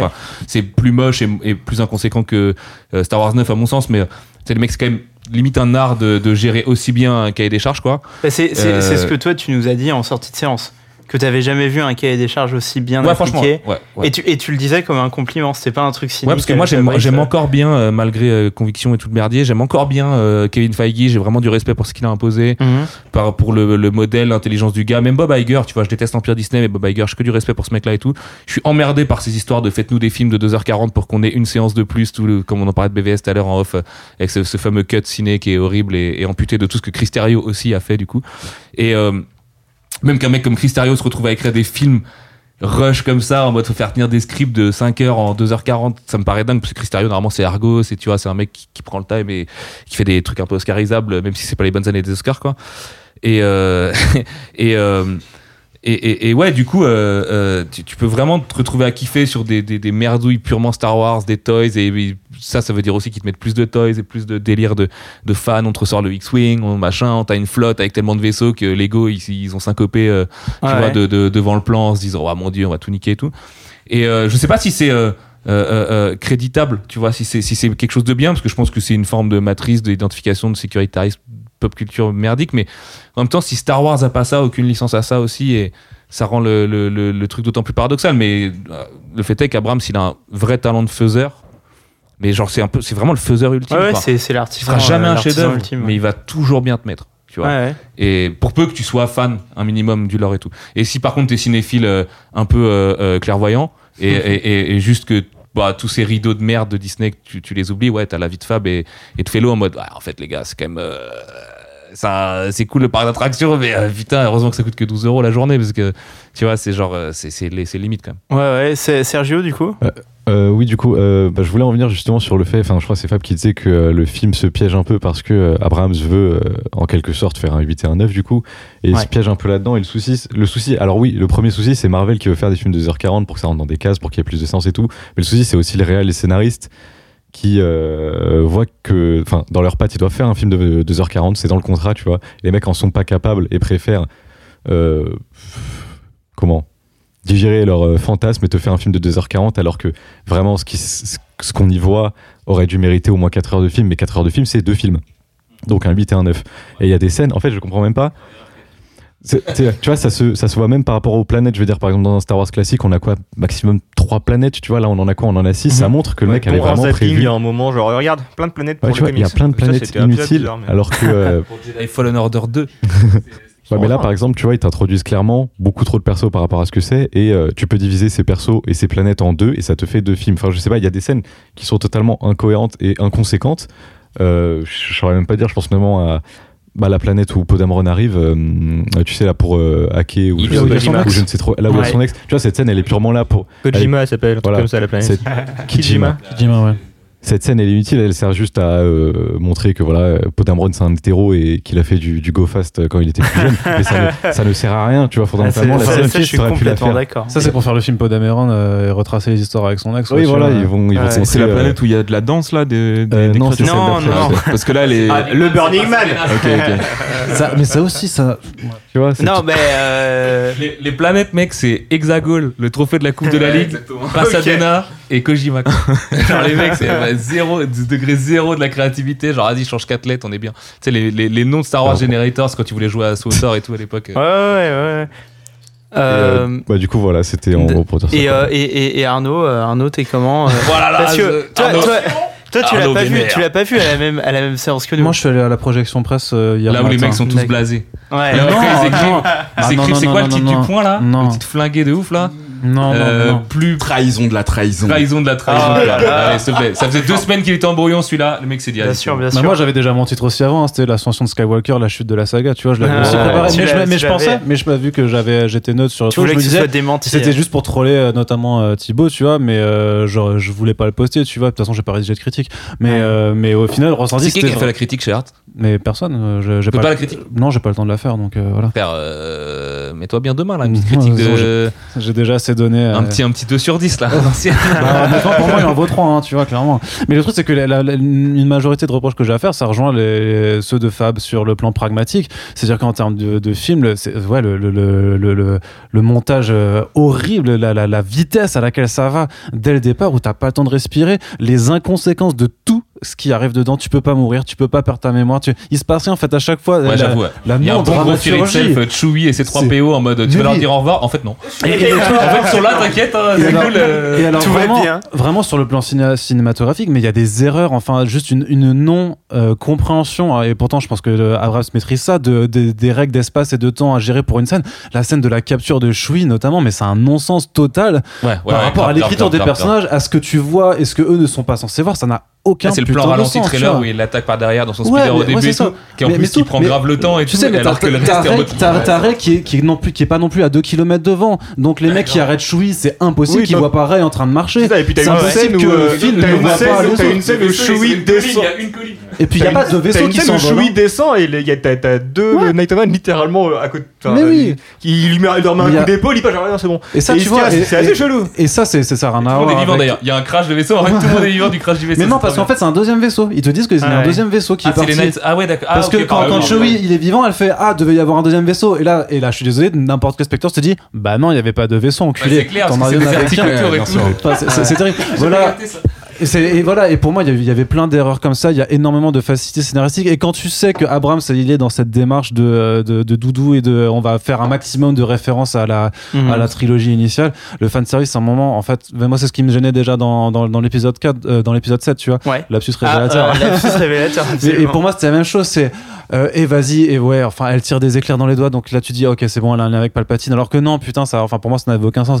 Et, et quand elle reva sur la planète et que tu vois Luke qui est en train de faire apparaître, moi, je me dis non, il va pas refaire sortir son X-wing. Mais si, il refait sortir son putain de Euh, X-wing. Désolé, ça. Mais non, mais non, c'est- grossier. Non, non, demi-molle là-dessus. Non. le PMU, c'est moi, je magnifique. demi-moche, c'est pire que ça. C'est un bon petit priapisme non, jusqu'au casque et tout. euh, Non, Qui en plus fait au casque l'épisode vous 7. comprenez mec. pas. Non, justement, Attends, Attends, juste, je finis ça.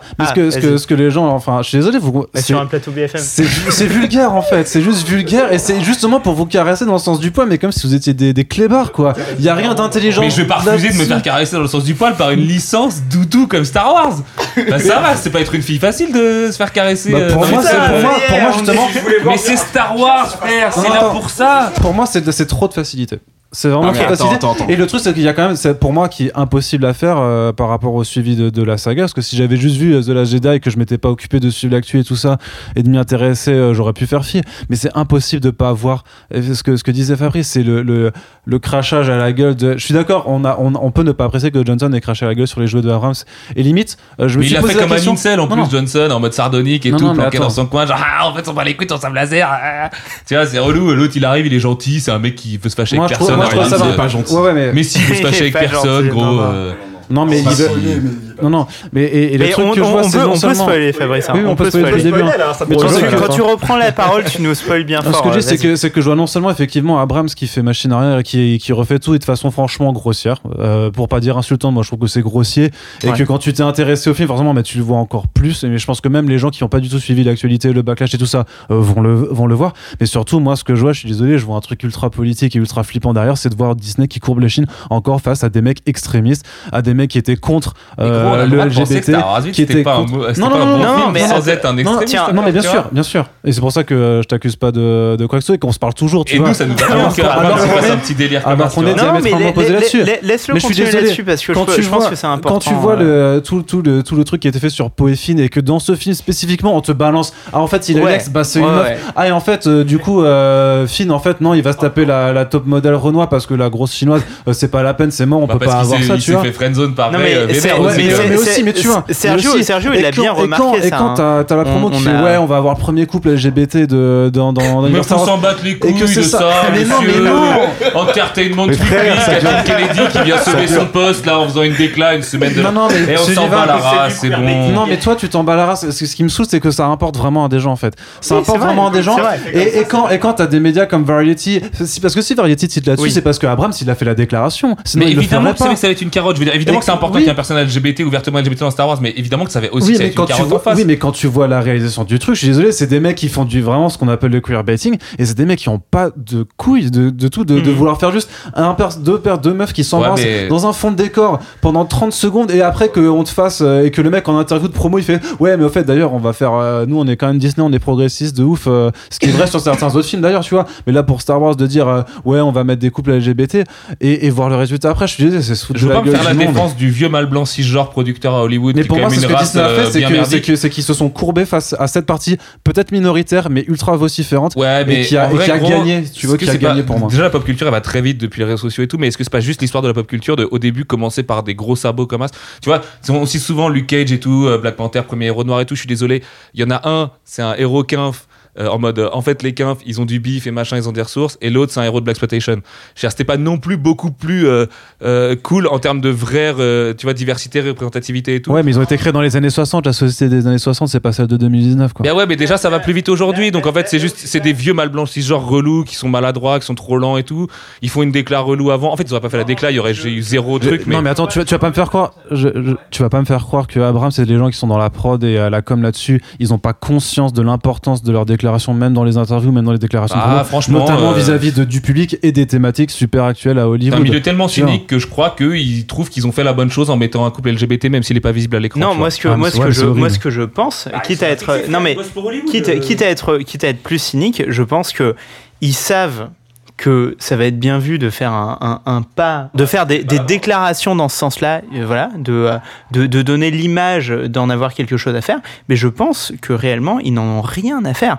Tu vois? Oui, moi, je, je je, je, pense que si Disney avait Non, envie de faire de la, répré- de la représentation LGBT, oui, mais justement, c'est le, le, le truc, c'est que la vraie représentation LGBT, ce serait qu'un personnage principal soit LGBT, tu vois. Ouais, mais c'est tout je- soon pour Benetton après Star Wars 8. Parce Voilà, que t'as chauffé mais les mecs de droite et donc je- il faut les calmer vite et après tu mais viendras à ça quoi. C'est c'est- c'est- c'est là que je veux en venir, c'est que je Tu vois, pense il faut que calmer les si mecs de tu, droite. si tu veux faire de la Ah, ça, représentation contre, LGBT, mais. pour moi, il y a un truc très facile et qui était déjà dans le script, c'est que on, on va on va voir l'ex de Podamron, tu vois.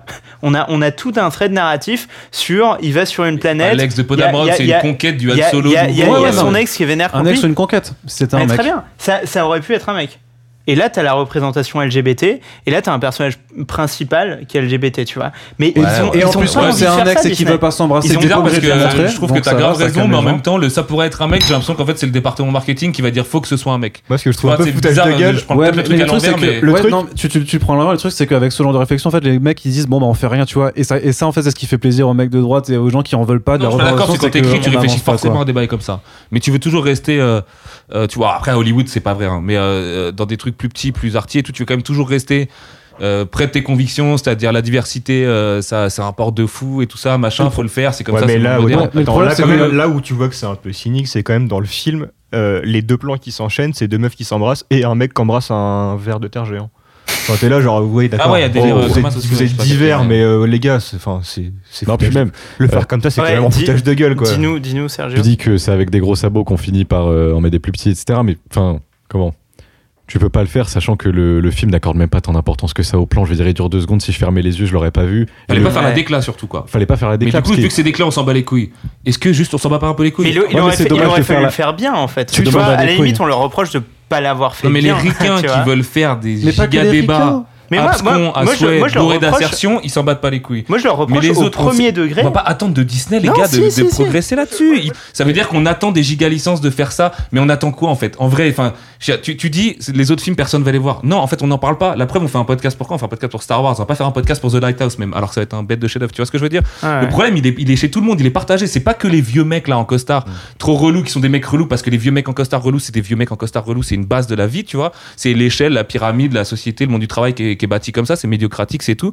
Par contre, nous, on peut, enfin, tu vois, nous, les, les- les- les- le fandom, les gens, les trucs qui portons des voix, par- parlons des autres films qui, qui, qui parlent, qui traitent bien ces Ouais, sujets-là, plutôt mais que d'attendre des trucs de en fait- licence. en Non, fait, non, mais en- moi, moi je suis Gros, d'accord t'attends avec qu'une toi. appli, elle te donne une vie en plus pour Non, jouer une heure de plus. non, mais T'es il y a- dans le il y a- self-service total. Il y a quand même une réalité dans ce que dit dans ce que dit Sergio, c'est qu'effectivement les autres personnes n'en parlent et que c'est c'est de façon euh, majoritaire. Si Star Wars ou les, ou les Marvel ou les DC, les machins, les trucs qui drive li- li- littéralement des millions de personnes dans les salles, décident de ne jamais aborder ces thématiques. Effectivement, les films ultra quali et ultra euh, calés sur ces. Bah, Inch'Allah, ces- les gens se détourneront de ces films-là. Bah non, justement, bah non, Bah, mais, bah, non, ça, tu c'est- vois, mais bah, attends, tu vois très bien que c'est Et pas bah, comme le problème, c'est qui C'est le problème, c'est les gens à la fin. Je suis désolé. euh. non, mais non, c'est vrai. non, non, Non, le non, problème, il faut que les gens se détournent de ça. films Non, mais si ces films-là- 42 salles quand ils sortent. euh, Ah, mais ça, le modèle de distribution, mec, il est, pourri à la moelle. C'est un autre Il est amené à crever c'est- par, des, par tous les gigas euh, euh, boîtes de télécom qui rachètent Warner, qui rachètent tous ces bails-là. Parce que moi- eux, ils s'en battent la moi, race. je, et moi, je, moi, pense, je pense qu'on doit les critiquer en fait. Tu vois, justement, c'est parce que j'y ai, pensé dans le métro à ce truc-là de. Mais bien sûr, bien sûr, Disney c'est une entreprise maléfique et on, on- on le sait. Et en fait, Ça, je pas, mais- pense, je pense, je pense que boîte, l'idée, l'idée, c'est pas de vouloir au premier degré, genre euh, j'ai besoin d'être validé par Disney, ou alors j'ai besoin certaines, que. on va- on va pas se mentir. Possible. Bien sûr que c'est ça chez certains, certaines. Faut ouais, arrêter de se voiler mais la je- face. Il y a des ouais, gens, ils je vivent à travers ça, gros. je pense que qui veulent même être des tu intellectuels. Je, pense, qui que ce d'important, ouais. Non, c'est que tu, tu, veulent leur tu dois, Panther. tu Tout dois le les monde veut son critiquer. Black Panther. En fait, en fait, même si tu c'est un croyais pas qu'ils étaient capables de faire la bonne chose, quand ils font pas la bonne chose, tu les critiques. Tu vois, de la voix qui prend, euh, qui prend 14 emplois fictifs, on a le droit de lui chier dessus, alors qu'on sait que les politiciens Ah, sont des c'est merdes. Gros, attention à ce que tu viens de dire, Arnaud. Gros, Tout le monde veut son. Black Panther. Arnaud, il a répondu c'est un droit. Mais est-ce que c'est un devoir de leur part à eux? C'est- c'est pas un Parce non, que c'est des gros- trop Non, non, grosses boîtes, effectivement. justement. Je, je, je, je vais, je vais pas dire jusqu'à dire que Disney aurait une responsabilité à faire les choses, mais par contre, Bah, En vraiment. vrai, si, en plus. Mais enfin, Bah, technique- techniquement, que si, si, non, mais- c'est le même débat qu'on a vu sur Captain Marvel ou Black Panther. Ok, les films sont pas, sont pas super bien et tout ça, mais je suis désolé pour la place de la représentation des meufs et des Renois, bah, c'est important que Non, pas des meufs, une c'est pas entité. vrai. C'est pas vrai, c'est vrai sur les Renois à la rigueur avec Black Panther, mais Dieu sait que. Non, euh, non, le parce que- Moi, je trouve que, moi, je trouve que non, mais je peux non, comprendre quand on non, dit mais- oui. mais Par Black contre, sur Captain Marvel, c'est faux, mec. Là, là, on est 100%, tu les mets dans la même case. Déjà, c'est pas possible, tu vois. Captain Marvel, c'est une merde. Non, mais c'est une merde. Mais c'est pas du tout féministe. Pas plus que Wonder Woman. Oui, oui, mais c'est pour ça que je t'ai fortes, il y en a eu plein. C'est pour ça que je parlais pas de la qualité des, des films et tout ça. J'ai juste pour le, le dire, c'est que Marvel Studios, c'est eux qui auront 10 millions de salles dans le monde et qui vont faire les 2 milliards de dollars tu vois, au box-office. Donc, ils vont parler à un maximum de gens. Et je pense que si tu veux inculquer des messages de, de ce genre-là, bah, faut passer par le, le truc qui va l'inculquer au plus de monde possible. Parce que les gens vont voir Baby c'est c'est vachement bien. Dans les faits, ils le font.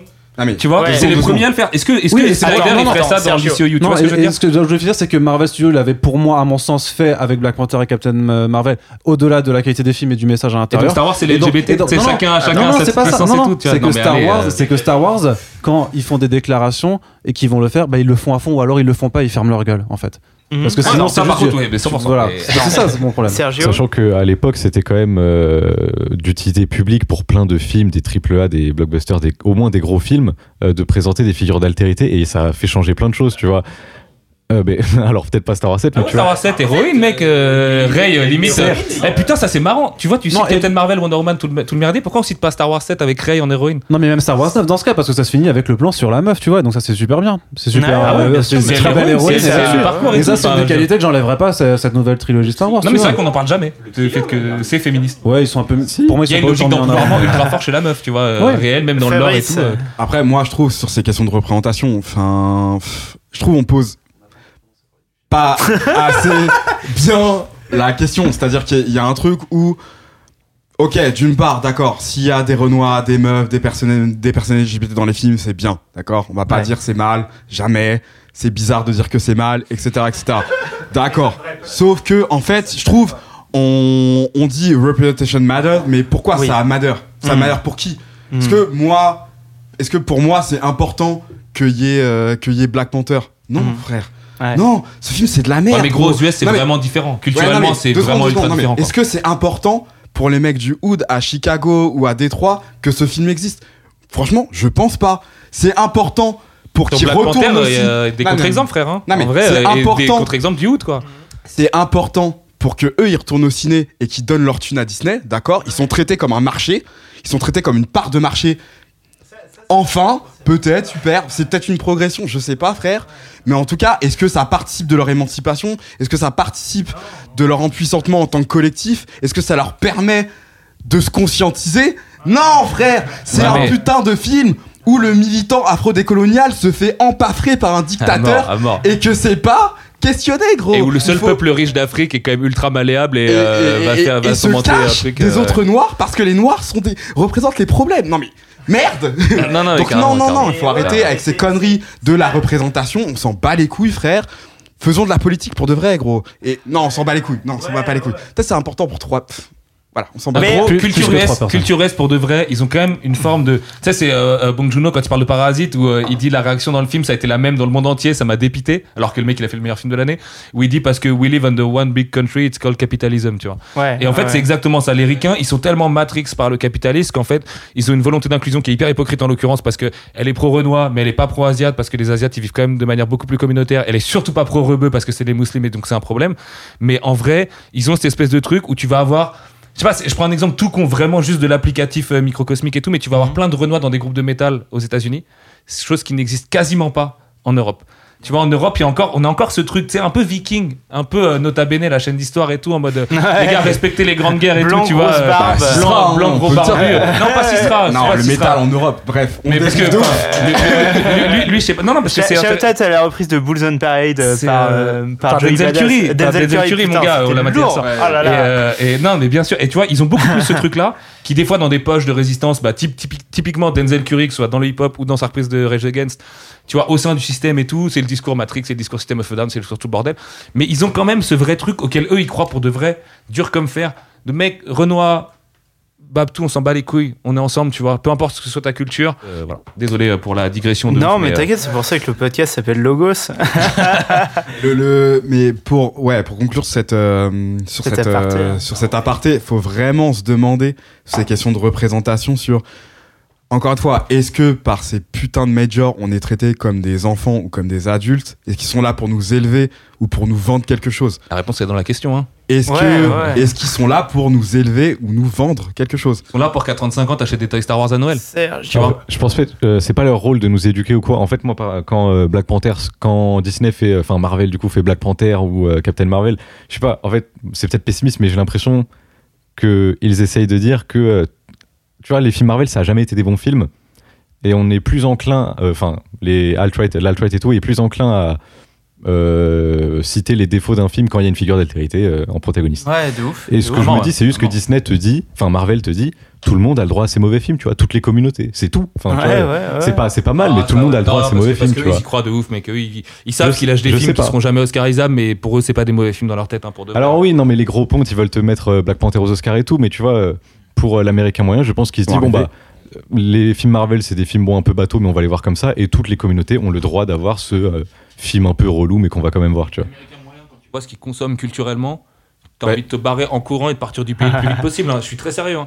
Tu sais, Jack Ryan, bon après il paraît que c'est bien. Mais, euh, C'est bien, Jack Ryan. Jack, Jack Ryan, Walking Dead, Game of de Thrones, Marvel Studios, Voilà, Star Wars. voilà. Mec, ça s'arrête là. Tu vois ce que je veux dire? Non, mais va- va- Ah, vas-y, moi, je, moi je, je voudrais, je voudrais poser une question à Fabrice, du coup.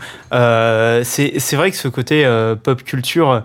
Mais je, je pense que c'est un peu c'est un peu le dilemme général de la pop culture, tu vois, le, le, le fait que globalement ce soit des produits manufacturés par des grandes entreprises et même même euh, même quand c'est des trucs euh, beaucoup plus euh, intimistes, hein, je veux dire les les comic book Marvel, bah voilà, t'as as quand même la grosse imprimerie Marvel, etc. Et euh, est-ce que en fait, c'est quatre personnes dans un bureau. hein. Je veux pas, pas, tuer le mythe, mais. euh, je sais pas sur, sur les questions de représentation. moi, j'y pensais parce que tu sais, je sais pas si t'as écouté le podcast de Damon Lindelof. Je sais- je sais pas, tu, tu, tu, tu lis Watchmen, ça parle que de blanc, ils s'en battent les couilles des Renois. Limite, tu te demandes, euh, tu te demandes euh, si Alan Moore, euh, je sais pas, tu vois, il est, il est pas raciste, mais tu peux, tu peux te poser la question. Tu peux te dire, il parle que de blanc, c'est, c'est, c'est quoi son Non, non, affaire? Est-ce que, est-ce que pas raciste, c'est, Alan Moore, Société d'une autre époque aussi. hein. tu, tu, tu, du coup, Nietzsche, tu- euh, Nietzsche, il est hitlérien et Lovecraft, Non, en fait, mais c'est juste un misanthrope tu, qui aime tu pas les lis, noirs. Non, tu lis, tu lis, tu lis des œuvres culturelles. Lovecraft, ouais. Tu lis des œuvres culturelles où il y a, où il y a, pas de Renoir. Tu lis des œuvres culturelles où il n'y a pas de Renoir. Est-ce qu'il y a, il y a pas, je sais pas, ce malaise de genre, euh, putain, merde, c'est- Non mais moi moi pour société euh, postcoloniale, pour, gros euh, raciste de merde. pour resituer, pour resituer, effectivement, quand tu regardes la télé et que euh, tu, euh, tu vois que tu n'existes pas à la télé, il y a, y a, ça crée des formes de souffrance et de frustration. C'est évident, tu vois. Surtout quand t'es enfant, tu vois. Sauf que le problème, c'est que euh, je pense que il faut qu'on quitte, en fait, ces postures-là. Moi, pour moi, politiquement, ça, ça donne rien, ça sert à rien, tu vois. Cette posture de, euh, de victime, euh, de, de j'exprime ma souffrance vis-à-vis du fait que dans Star Wars, il n'y avait pas de Renoir. On s'en bat les couilles. Je, on va, non mais stop. Je, je, moi, je le dis aux gens, on s'en bat les couilles. Un et deux, en fait, on n'est plus des enfants, on n'est plus des enfants en fait. Ouais, il y a des enfants. Il y a des enfants sur Terre. Je pense que c'est Ouais, ouais. important pour eux. Toi, tu t'en bats mais- les couilles, pas les enfants. Non, Et mais- ils le savent pas. Éventuellement, mais non, mais moi, je parle, moi, je parle dans le cadre de, continue, des, continue, moi, je parle dans le cadre des débats qu'il y a sur Twitter, sur euh, et ici, tu vois. Après, Ouais, ouais, effectivement, je suis content. A encore, Et encore, ouais, Ouais. ouais, ouais. tu vois, il y a un truc de, il y a un truc de, encore une fois, qui, quelle est la, Attends, mais tu t'es fait carotte. quelle quoi. est la logique, quelle est la logique du truc, c'est Mhm. Est-ce que, est-ce que t'es, et que, encore une fois, est-ce que t'es construit en tant qu'individu qui est capable de réfléchir Est-ce que t'es construit en tant que marché qu'on veut ramener dans une salle? Et tu vois, les logiques, c'est moi, tu sais ce que j'allais dire J'allais dire, ouais, je suis content qu'il y ait Wonder Woman, je peux emmener ma fille, je lui paierai une place. Gros, si ça, si ça va que là, si ça va que là, on s'en, pff, on s'en bat les couilles, frère. Et si on parlait du film Vous vous rappelez voilà. du moment où Star Wars, où euh, Rey, elle a deux Voilà. sabres laser rouges Et, ah, D'ailleurs, attends, Ça, je vais- la je vais. Mais on va, voilà. Un couteau suisse, est-ce- sabre est-ce qu'il n'y a laser. pas une, euh, par rapport au flashback, il n'y a pas une erreur de colorimétrie? Elle elle devrait pas avoir un bleu et un vert? Si elle a les deux, si elle a le sable de Luke et de Non, parce qu'on Alors. elle a le. Ah, Quand on, Anakin et Leia. c'est ça, quand on voit l'entraînement, Ouais, euh, Luke il a son sabre à lui, qu'il a perdu, je Ça crois. pas été 100 contre fois plus stylé qu'elle ait Le- le vert. quand même. le- le- le, sabre- le sabre Wars vert. épisode 3, je me suis même demandé si c'était pas un peu méta qu'elle ait deux sabres bleus parce que c'était déjà relou dans Star Wars 3. On veut D'accord, ok. plus de sabres verts. Mais le, sabre Ah, vert, on l'a, on l'a jamais revu parce que Bah c'est celui euh, que Luke utilise pour, euh, pour tenter de tuer Kylo Ren. C'est ça. Et du coup, on, on le revoit jamais à part dans, dans ce flashback-là. Bah, justement, allez, on va parler du film. Et si on parlait de Star Wars? C'est quand même sympa. Il y aura Euh, beaucoup de montage dans ce Moi, ce podcast. que. Ouais, ouais, non, mais il y aura énormément de montage. Mais ça, c'est l'avantage. J'ai, j'ai le Final Cut et moi, je m'amuse bien sur Logic. Euh, Je veux dire, euh, j'édite de la musique toute la journée, donc je peux éditer des podcasts. Euh, je, vous, je, je me disais, vas-y, on, on va, on va rentrer dedans comme des bourrins euh, de manière chronologique. Euh, le film, comme euh, n'importe quel film hollywoodien, il se fait en trois actes. Euh, Qu'est-ce qu'on pense du premier acte? Donc, le, le premier acte, c'est à peu près trois MacGuffin à la suite, trois planètes. Faut le dérouler, je pense. Ah ouais, le Euh, pre- le premier acte, c'est quand même une scène Ce serait où, pas mal euh, de le dérouler. Et est-ce que, est-ce que quelqu'un peut- veut se porter volontaire euh, pour nous raconter un peu ce qui se Ouais, passe je, euh, fais- je peux faire les 5 premières minutes. Vas-y, vas-y. Co- comment s'ouvre euh, le film, euh, Arnaud? Voilà, euh, donc euh, titre déroulant, euh, bam, euh, Palpatine est de retour, voilà. Et- Ah non, attends, Ça, c'est bien ça. Attends, on, on, a- on, a, on avait, on avait, on avait, Voilà. on avait un paquet de réflexions quand même sur euh, la, la phrase d'ouverture du texte déroulant. The Les morts parlent. Vas-y. Bah, moi, pour moi, euh, c'est là où le film m'a perdu. et en- il avait encore son Mais manteau. il- gars, et j'avais encore mon manteau et Non, mais il a Bah, raison, ça fait un choc quoi. vraiment le, le bah, ça cool. pour comprendre pour comprendre un petit peu le moi le seul truc que je retiens de l'âge Jedi de positif c'est son mantra let the pass die Ouais. d'accord? C'est le seul truc à retenir de l'âge Jedi tout le reste c'est de la Ah, merde mais Let the Pass Die, ton film, c'est Star Wars 8 déjà, nique-toi. oui déjà et pour moi cette euh, première phrase euh, qui, et que le, texte déroulant commence par les morts parlent point d'exclamation pas point point d'exclamation. C'est dès le départ un truc que je l'ai pris en mode le seul truc intéressant de Last Jedi, bah nique sa mère, on pisse dessus et maintenant on va repartir sur, on va repartir sur le doudou et on va repartir sur le truc que, que tu crois, qu'on croit que tu aimes avec Palpatine. Et du coup, bah le texte déroulant, il est incroyable. T'as une ellipse qui n'a aucun sens euh, où on te réintroduit le personnage le plus important de la saga dans le texte De déroulant. quoi t'as une ellipse qui a aucun sens? Il y a une ellipse comme dans tous les Star Wars à l'ancienne, frère. Ouais, il y a juste gros, une ellipse de plusieurs années, Palpatine mais- il est de retour. Ouais, mais l'ellipse entre le Ouais, 4 mais et le c'est- 5, c'est- euh, ils ont changé de base. C'est pas. C'est une ellipse de, de un an, à la fin du 8, il n'y a plus de rebelles, ils sont en déroute, machin. Là, tu vois qu'ils ont tout refait leur base. En un an, je veux bien, mais qu'en un an, t'as pas le petit Mais en quelle fait, qui est base? là Ils sont dans la forêt. Quelle base? Ils ont pas de base, frère, ils sont dans une Bah, forêt. ils ont fait leur petite avec des feuilles, ils ont rien, ont ils truc. Gros, mais c'est Star Wars Mais putain, tu vas pas compter le nombre de mois qu'il faut pour ramener des briques euh, de l'espace, gros. euh. Mais c'est pas parce bah, que C'est c'est pas, Star Wars pas que la t'as distance pas. entre Datomir et Coruscant, tu vois ce que je veux c'est dire pas s'en bat parce que c'est euh. Star Wars que t'as pas à le droit d'avoir un minimum de logique et qu'on te dise ouais que pendant ce petit intervalle de temps, bah, en fait Palpatine c'est depuis le début et qu'il a fait construire 1000 destroyers avec les 1000 canons de la mort euh, Ah, oui, empruntés c'est au ça. projet de la nouvelle étoile noire. Bah non, ça va, ça, ça passe pas. En c'est gros, on, te dit, il a été là depuis le début et c'est lui le méchant de la trilogie en fait dans un Ce qu'ils arrivent à déjà ce qui était un peu évident, est-ce qu'ils arrivent à justifier au travers du film derrière Évident. Bah, c'était évident que si tu remettais Palpatine, qu'on c'était le méchant à de la le fin film, du du coup, set, ouais. puisque le mec il est dans la prélo, il est dans la trilogie originale, et du coup il est relâ. Oui, mais c'est c'est forcé. Ah oui, mais c'est forcé, mais parce c'est forcé, mais c'est évident depuis l'épisode 7, les gars. Depuis le 7, t'as un délire où il y a un arc ennemi, ça devait être Snoke, ils l'ont, fumé, euh, ils l'ont fumé gratos, ils lui ont mis une balayette, il est parti. Donc il a mis autre chose, mais je pense que si tu... En fait, je pense que si tu mets le 7 et le 9 à la suite, euh, t'as rien raté. C'est ce, que je- c'est ce que je me suis demandé. Je me suis dit, est-ce que si tu regardes pas le 7 et le 9 euh, à la suite, Luc, en il fait, t'as- un fin, on ensemble- me dit genre ouais, bah, ok, c'est lui qui est cool. Ouais, tu peux dire, en Euh, fait, lui, il a juste dit, ben va t'entraîner et Ouais, c'est vrai qu'il s'entraîne. Mais Je pense que t'enchaînes les deux, ça passe bien. t'as- Fellow. t'as- Tu peux quand même pas passer sur la mort de Snoke et la mort de, de Luke, mais euh, grosso modo, je pense que. Grosso modo, il y a euh, pas grand chose d'autre qui a influé sur le, Ouais. dans le 8. hein. Et Hello pour moi, Ah, moi le coup, le, coup de l'in- l'intro en caps lock, là, euh, The Dead, The Dead Talks, là, Ouais. je l'ai vraiment pris comme une Ah espèce ouais. d'intro de journal de guerre. C'est le monde en marche, le genre de bail un peu comme ça en Et fait. en plus, c'est zombie patine, donc euh, The Dead Talk, délire, tu vois, un peu. Euh, à la hammer avec. Ouais, bah, ce que- ce que- ce que-. Ce que fait, ce que fait Jarmouche euh, là, tu vois, quand il, quand il pas vu reprend The Dead Don't Die, j'ai- pas vu non plus. Hein. Mais je veux, je veux dire, il y a, Dead il y a- Don't Die. Il y a, il y a- il y a ce côté un peu pulp, film de genre. euh, c'est, euh, moi, moi, ça m'a fait penser. euh, pour, pour moi, c'est vraiment le, le style d'écriture du, euh, du texte défilé en Star Wars. Je pense que c'est un truc sur lequel tu t'amuses bien quand tu écris un Star Wars. Il y a toujours de- une assertion pour commencer. Voilà, c'est ça. la, revanche des sites, la revanche des sites, le, le- la première phrase, c'est une phrase euh, mono monomo, c'est euh, war. Ah Point d'exclamation, exact. voilà. Et en français, c'est traduit par c'est la guerre. Et du coup, euh, Fellow, tu voulais? Ouais, ouais, j'allais dire qu'en fait, moi, c'est c'est ce genre de- d'incohérence scénaristique, ça me gêne pas parce que j'ai. Du coup, comme je t'ai dit, j'ai un peu de recul vis-à-vis de la saga. Je suis pas, Ouais. je suis pas du tout euh, forcément attaché. Et, euh, et en fait, moi, si c'est incohérence, tu fais, tu fais mourir quelqu'un au bout de deux minutes, je m'en bats les couilles en vrai. Si Ouais. c'est bien amené, si c'est bien fait, il n'y a pas de souci. Et c'est pour ça que j'ai envie de souligner le, le côté cohérence de- d'une trilogie. Je vais prendre par exemple celle de Peter Jackson, mais juste pour prendre le- l'exemple limite le, le mieux.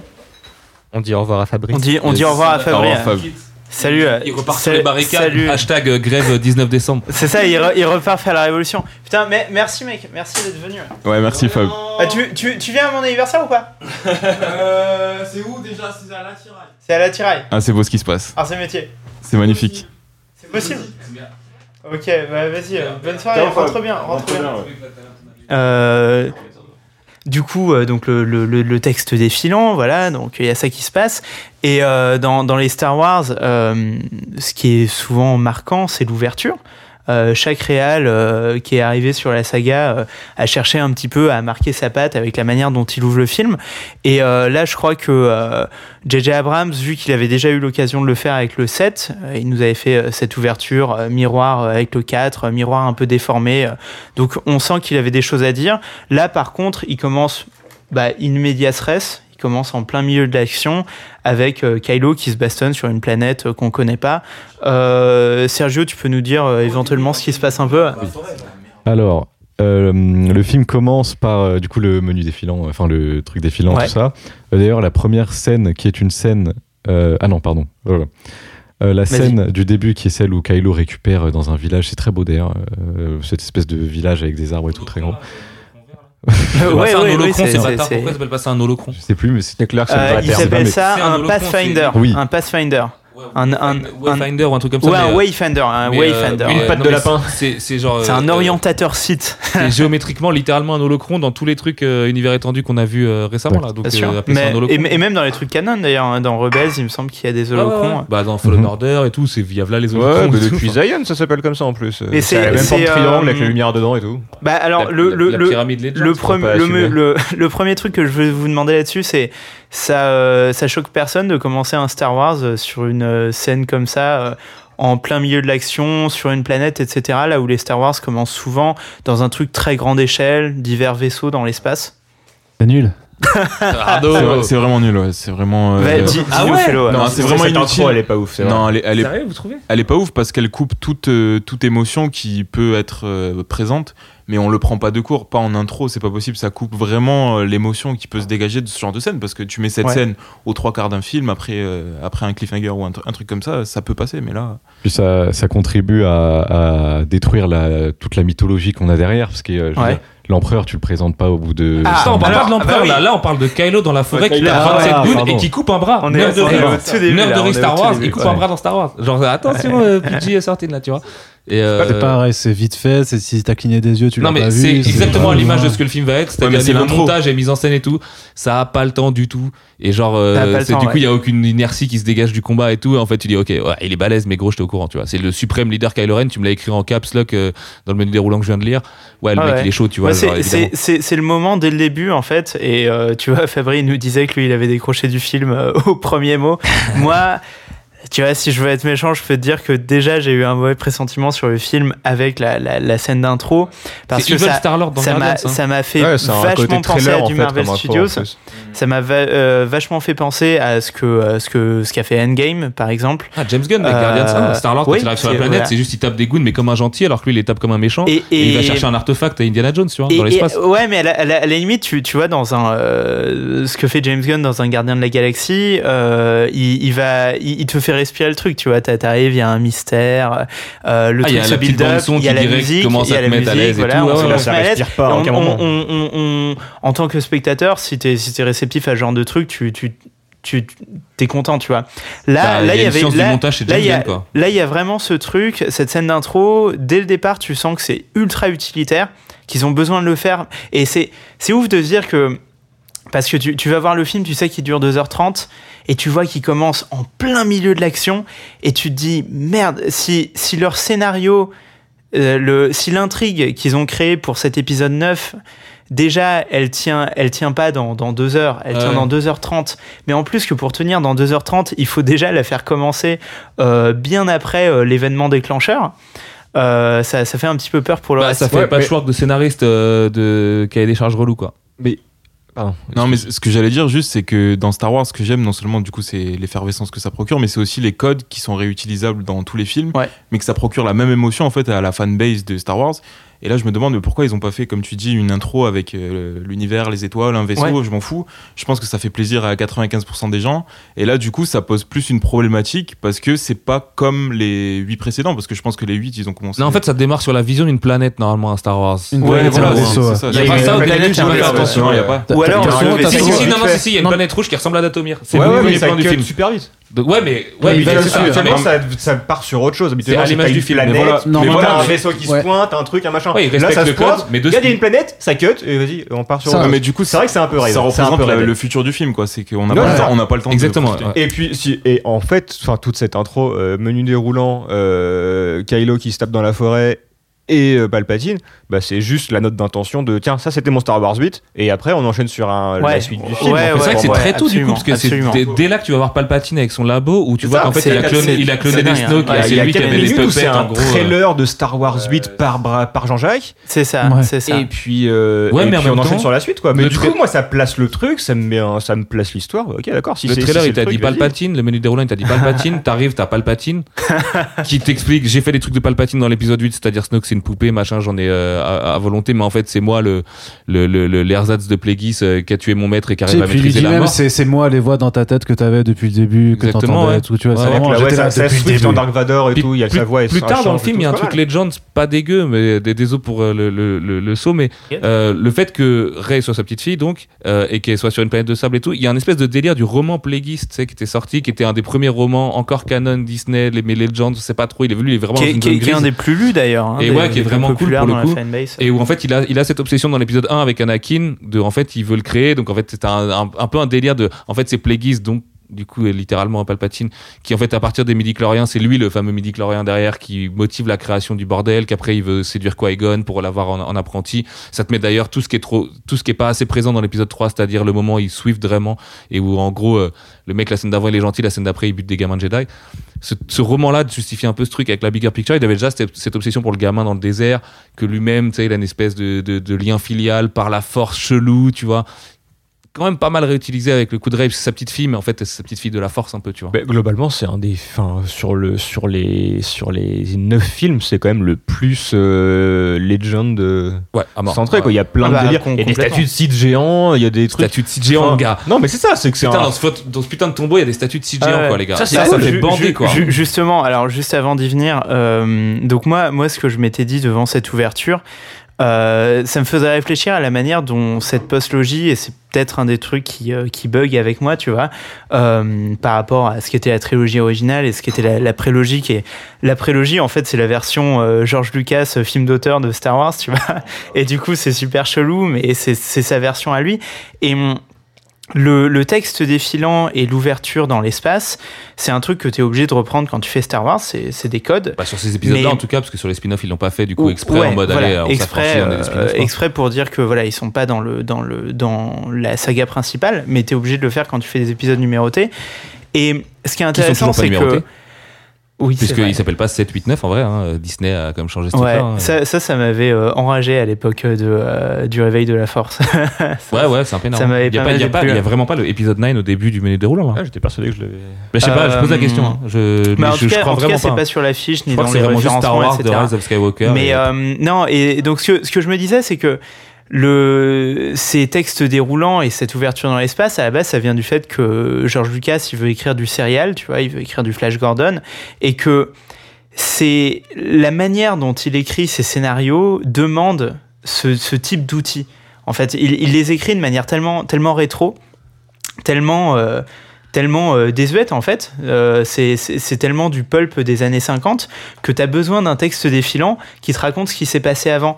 Et en fait, toute la postlogie, j'ai l'impression que ces trucs-là sont, euh, sont vraiment des codes qui sont, qui sont super creux parce que les réalisateurs euh, qui, euh, qui les utilisent en ont pas besoin en fait. Ils sont pas du La- tout dans des modes de narration qui demanderaient d'avoir un crawl qui t'explique ce qui s'est passé avant. Et c'est pour ça que souvent le, le texte défilant il est super creux parce qu'en fait ils sont dans un mode de narration super hollywoodien. dans la postlogie, ça les fait plus chier a qu'autre chose. de- Dans la postlogie, les de Abraham, comme Grave. Marianne, ça les fait plus chier qu'autre chose. C'est Ce ça. texte d'intro, ils, ça- ils ont pas. Alors que Ouais, mais dans ils la, respectent la- la tradition de l'ellipse. Ouais, ouais, mais euh, euh, dans le 8, tu sais, en mode, il y a une grosse rien. ellipse, mais on te raconte pas ce qu'il y a vraiment dans l'ellipse Ouais. en mode euh, t'inquiète. Alors, euh, alors que ce qui est, ce qui est marrant, c'est que dans la prélogie, qui est du coup la version auteur du truc, euh, les textes défilants, euh, Ouais, c'est- ouais, un Ouais, délire inverse. Dans faut le lire la consigne quoi au début Il se du film. quoi. passe les trucs les plus importants du film dans le texte grave, défilant. grave, grave. Et, et Ah, George l'épisode Lucas 2, n'y- genre, qui est nul, jamais. les textes défilants, il est ultime, tu sais. euh. Non, c'est ça. Et puis les- les- l'épisode 3, pareil. C'est-à-dire que euh, tous tous les, tous, tous les auteurs géniaux, guerre, euh, euh, voilà, no- no- notamment euh, Tartakovsky, tout ça, tous ces gens-là, ils, ils écrivent dans ce qui est circonscrit dans le texte défilant de exactement. l'épisode 3. Exactement. Mais parce que c'est une belle tradition, je pense. Alors, juste en précision, ils mettent quand même bien l'épisode 9. Ah, il y a euh, l'épisode dans- 9, ouais, en ouais. chiffre Ah, romain, ouais. bah, Ok, ok, voilà. ok. Bah, Ok, bravo, bravo à avec toi, bravo à toi pour le Mais pourquoi du coup sur les posters et tout, ils l'appellent pas du tout épisode 9, je trouve ça bizarre. Ah, ça, c'est. doit être les- Faut demander à Disney. Ça doit être les marketeurs, ça. Les, Alors, graphistes. Du coup, vu que chez Disney, personne n'a réellement pris cette décision, on peut poser la question à personne en fait. Tu vois, c'est genre, c'est un truc dans un Ouais. couloir, ça s'est pas réglé, juste ils s'en sont battus les couilles. Euh, et donc, donc là, bah, on, on arrive quand même à ce qui est marrant. Euh, Palpatine. Et ça, ça, vous, ça vous fait quel effet en salle Euh, Et là, là, je demande aux plus nerds moi- d'entre vous de, de voir vraiment euh, Moi, Palpatine et, sans, euh, sans, le moindre, sans le moindre détour. quoi. hein. C'est c'est vraiment lui. Moi, ce qui me tue, c'est que je l'aurais lu, je, l'aurais, je me serais fait spoiler ça, je me serais dit, c'est les pires teubés du monde de grave, ça. Ouais. grave. Et en fait, en le voyant, je sais pas, euh, JJ, il m'a un peu caressé les cheveux en me le disant, et c'est passé, tu vois, je me suis dit, genre, ouais, bah vas-y. Enfin, de toute façon, si je sors du film maintenant, gars, il- ça fait 5 minutes que ça a commencé. Si déjà je commence à me dire, c'est de la merde, je vais passer un mauvais moment. Tu sais, le voleur, quoi. Le mec, il te met la plus grosse disquette dès le début. Comme ça, tu fais Ah, ouais, ok, c'est bon, j'ai abdiqué, vas-y, raconte. euh, Ah, putain, en fait, c'est bien. Et- Et en fait, je pense vraiment, ça sortait n'importe n'importe articulé n'importe comment. Le autre. zombie, ça, m'aurait saoulé. Parce qu'autant le Palpatine euh, Ghost in the Shell branché à ces trucs à la fin, il est quand même bien stylé. Ouais, je Autant le stylé. Palpatine zombie bizarre qui a des expériences, tu sais, on dirait un peu le collectionneur d'ailleurs, le Ouais, collecteur oui, là dans oui, Guardian, c'est tout. Genre le mec, vraiment en gros, il a, des, il, a des, il a Studios, des poupées dans du formol, donc c'est un vilain et tout, euh, les gars. Et, euh, et, et en fait, le coup du zombie, c'est quand même super nul au final, quoi. Genre, Mhm. et en plus, le, de- avec- qui résonne avec le Dead Talks euh, de, de, de, Ouais, Dead de- Talk, Du coup, que des- des- Palpatine des soit roulants. en vie, euh, Dark Vador, il pue la merde en fait. Bah non mais en fait Dark Vador il a fait son possible gros. il a il l'a acheté dans un truc il c'était legit de penser que le mec était Ouais, mort c'était c'était un mec normal. ramené- il il a- ramené l'équilibre- il euh. a ramené l'équilibre dans rien. Mais du le tout, truc, c'est que c'est vrai techniquement, du coup c'est pas du tout Il l'élu a ramené c'est vrai que l'équilibre c'est film c'est pas du tout l'élu Anakin en fait techniquement, euh, les nerds là, euh, si si Papatine il meurt pas, euh, tu, tu sens sa puissance parce qu'il a quand même une puissance néfaste qui est qui est forte. Tu, tu sens quand tu mais non quand c'est tu pour as ça la qu'il force, est tu sens grave les gens parce dans qu'il la est grave loin dans la bordure extérieure il est plus loin que Datomir et ces trucs là tu sais c'est tout le délire du leak du Beyond Beyond Non, qu'il y avait à l'époque qui en fait racontait vraiment le film et le Beyond c'était Palpatine c'était un nom de code de, de script quoi et en fait euh, c'est vraiment ça c'est juste le mec il est tellement loin dans la bordure extérieure sur Hexagol la, la- la- la- la Hexagol. planète coupe de la ligue Euh, du coup le mec il est il est tranquille parce que là tu peux pas le sentir en fait c'est genre personne va tellement Ouais, mais, jamais mais là-bas il a mis du pas le temps à y aller, tu vois. C'est pas, Ouais, il a mais- été jeté euh, dans, dans Ah, ça, on le sait pas. réacteur de c'est pas- dans une le- gros, le s'est caché au c'est milieu Star du Wars Sénat. c'est Star Wars hein, tu vois Le mec s'est caché au milieu du Sénat, il habitait dans le temple Jedi, ils l'ont pas cramé, du coup. Bon, ouais c'est vrai c'est vrai c'est vrai c'est vrai Ouais, j'ai- et les gars ils ont pas vu qu'il y avait E.T. au Sénat aussi donc à partir de là ils sont pas très attentifs Non, je voulais revenir sur la représentation en fait qu'a Palpatine à mes yeux. Du coup, en étant fan, euh, enfin pas fan du tout de Star Wars Ouais. euh, forcément. Moi, il me fait penser vraiment à Aimé dans H, joué par. euh, non mais l'incroyable Eric Judor dans le sens où c'est un méchant qui, à mes yeux, est, est vraiment nul. Enfin, vraiment. euh, Ouais, c'est ouais, c'est quelqu'un qui revient, qui fait un speech. On en a parlé tout à l'heure. quoi aimer dans H? Non, mais Aimé, il est voilà, non, mais- méchant dans H? Non, non, non, non, mais c'est il- quoi cette redcon là? il fait un speech en se proclamant une nouvelle fois oui je suis le roi de la galaxie je sais pas quoi mais on sait forcément qu'il va mourir de la plus ridicule des manières mais comme moi le, le- je crois que c'est dans le 6 où il, Dark Vador le tue ou Ouais, Luke ouais, c'est ça, ça c'est ça. ouais. mais non ça fait que c'est le méchant Dark depuis Vador. 9 films frère ouais mais depuis l'épisode 1 du coup Ouais, il était méchant dans l'épisode 1 l'épisode 2 l'épisode 3 l'épisode 5 parce qu'il est pas dans le 4 ouais mais l'épisode 6 et en fait dans l'épisode 7 et 8 c'est lui qui tirait les ficelles ouais mais ça me touche pas parce que tu tires les ficelles pour être ridicule à chaque fois et ça ça me Ridicule, non, Ouais, frère. c'est euh, attends, il a aussi, ça, transformé hein. la République en espèce d'empire de ouf. Dans, dans la prélogie, il il, est, un il peu est, chié il est dessus assez, avec il ses est assez projets de sublime dans la construction. prélogie, euh, ok, mais Toi, Parce que dans la prélogie, il réussit. quand non même. mais pour moi en fait le succès de Star Wars déjà il est basé sur euh, le, le personnage de Dark Vador je trouve qu'il est Ouais, ouais. qu'il est immense et que Palpatine est vraiment secondaire à mes yeux après je parle vraiment en étant Ah ouais, c'est pas, en étant pas fan de Star Wars donc euh, non, Palpatine, c'est le juste- et puis est c'est- vraiment méchant, C'est très visuel aussi. Bah, Dark Vador, c'est un méchant visuel. tu Ouais, vois. c'est le grand méchant du cinéma, ouais, voilà, quoi, c'est tu ça, le vois et c'est tout.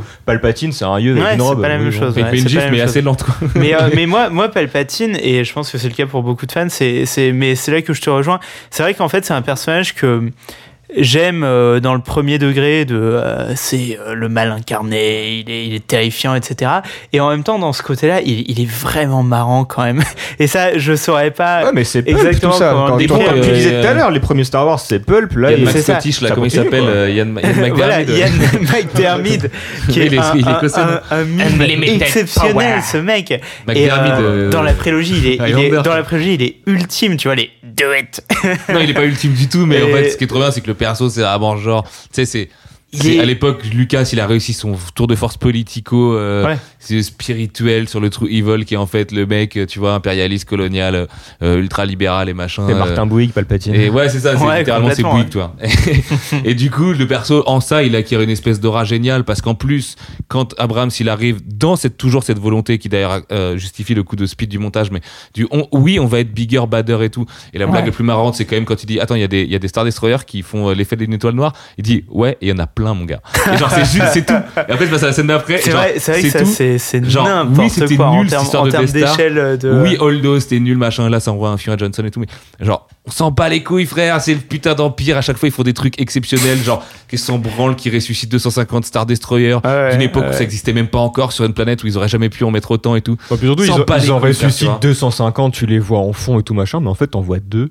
Enfin, il y en a deux qui sont utiles dans Bah ouais, il y, a le- il y a le main ship sur lequel ils débarquent en cheval. Sinon, Faut euh, juste tirer dans la salle du bureau. le reste, ça reste des silhouettes. Euh, étant ça- sur la carcasse d'un truc qui fait des ça, il y, avait, il y kilomètres. avait- il y avait des gens dans ce vaisseau. il C'est génial. Ça, pour le coup, ça me fait carrément délirer. Et c'est, c'est un, des trucs que j'ai, j'ai bien aimé dans cette intro, c'est que pour, pour moi, le côté obscur, il a, il a toujours ce côté euh, euh, faire des trucs que le côté lumineux euh, fait euh, spontanément et super bien. Tu sais, je sais pas, comme la résurrection. Le côté lumineux, tu reviens en fantôme de la force, tu peux hang out et tout, t'es Ouais, super la content. différence, c'est que lui, c'est le, le- premier mec qui est résurrection physique. Voilà, c'est ça. Et le, le côté Oh, obscur te fait le truc Ouais, plus concrètement.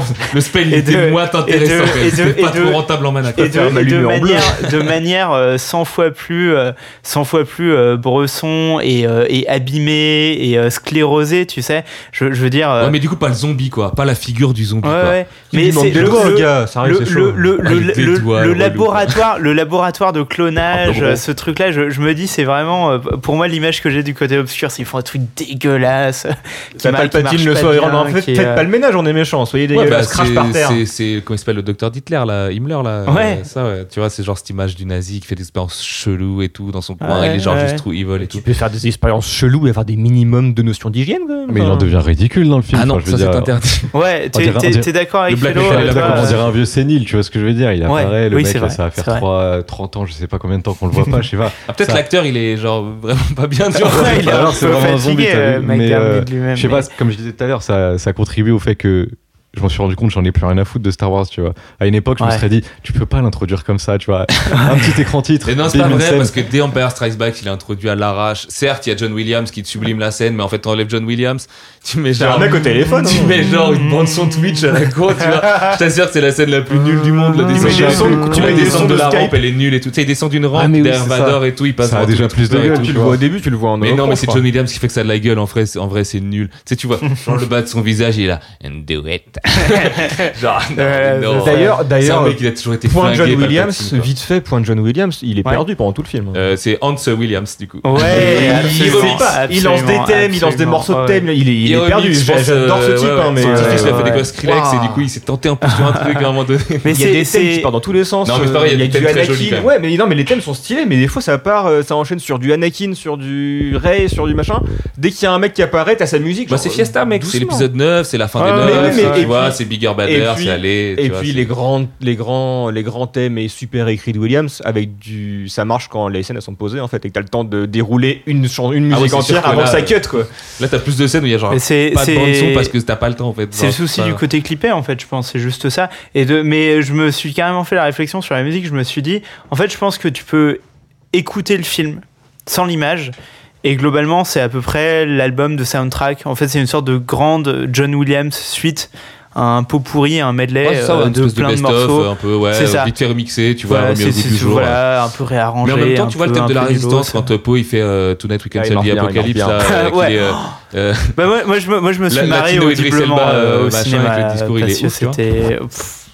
ah non, mais c'était bien, le discours était bien. Ah, je, sais, je sais pas. Moi, je, non, moi, je me suis, fait, ouais. moi, je me suis marré. Euh, en me disant euh, oh non ils essayent de nous la faire euh, le retour du roi et tout. Ah, ah mais ça marche hein. ça marche. En plus la promesse elle est grave respectée quand ils arrivent à 800 chips derrière et tout. Non franchement le mec tu sais pareil on débarque en mode analogique avec nos chevaux et tout. Je trouve t'as un truc c'était un truc vraiment désuet de la résistance en mode il y a que nous mais tu sais quoi faut qu'on le tente. C'est l'épisode 6 c'était Endor Asie on est là et ah, tout, grave, une grosse charge de cavalerie dans Star Wars c'est original ouais, mais comme le bail de la de la nouvelle meuf de Poe Ouais, et Poe devient, emploi, Poe devient de, boss de, de la résistance. On va, on, va, on, va, on va essayer, on va essayer de rester sur ouais. le chronologique. Qu'est-ce qui se passe euh, Qu'est-ce qui se passe après euh, euh Après toute cette euh, sublime intro, on suit voilà. du coup le personnage de Poe et Finn, il me semble, ah. qui vont récupérer.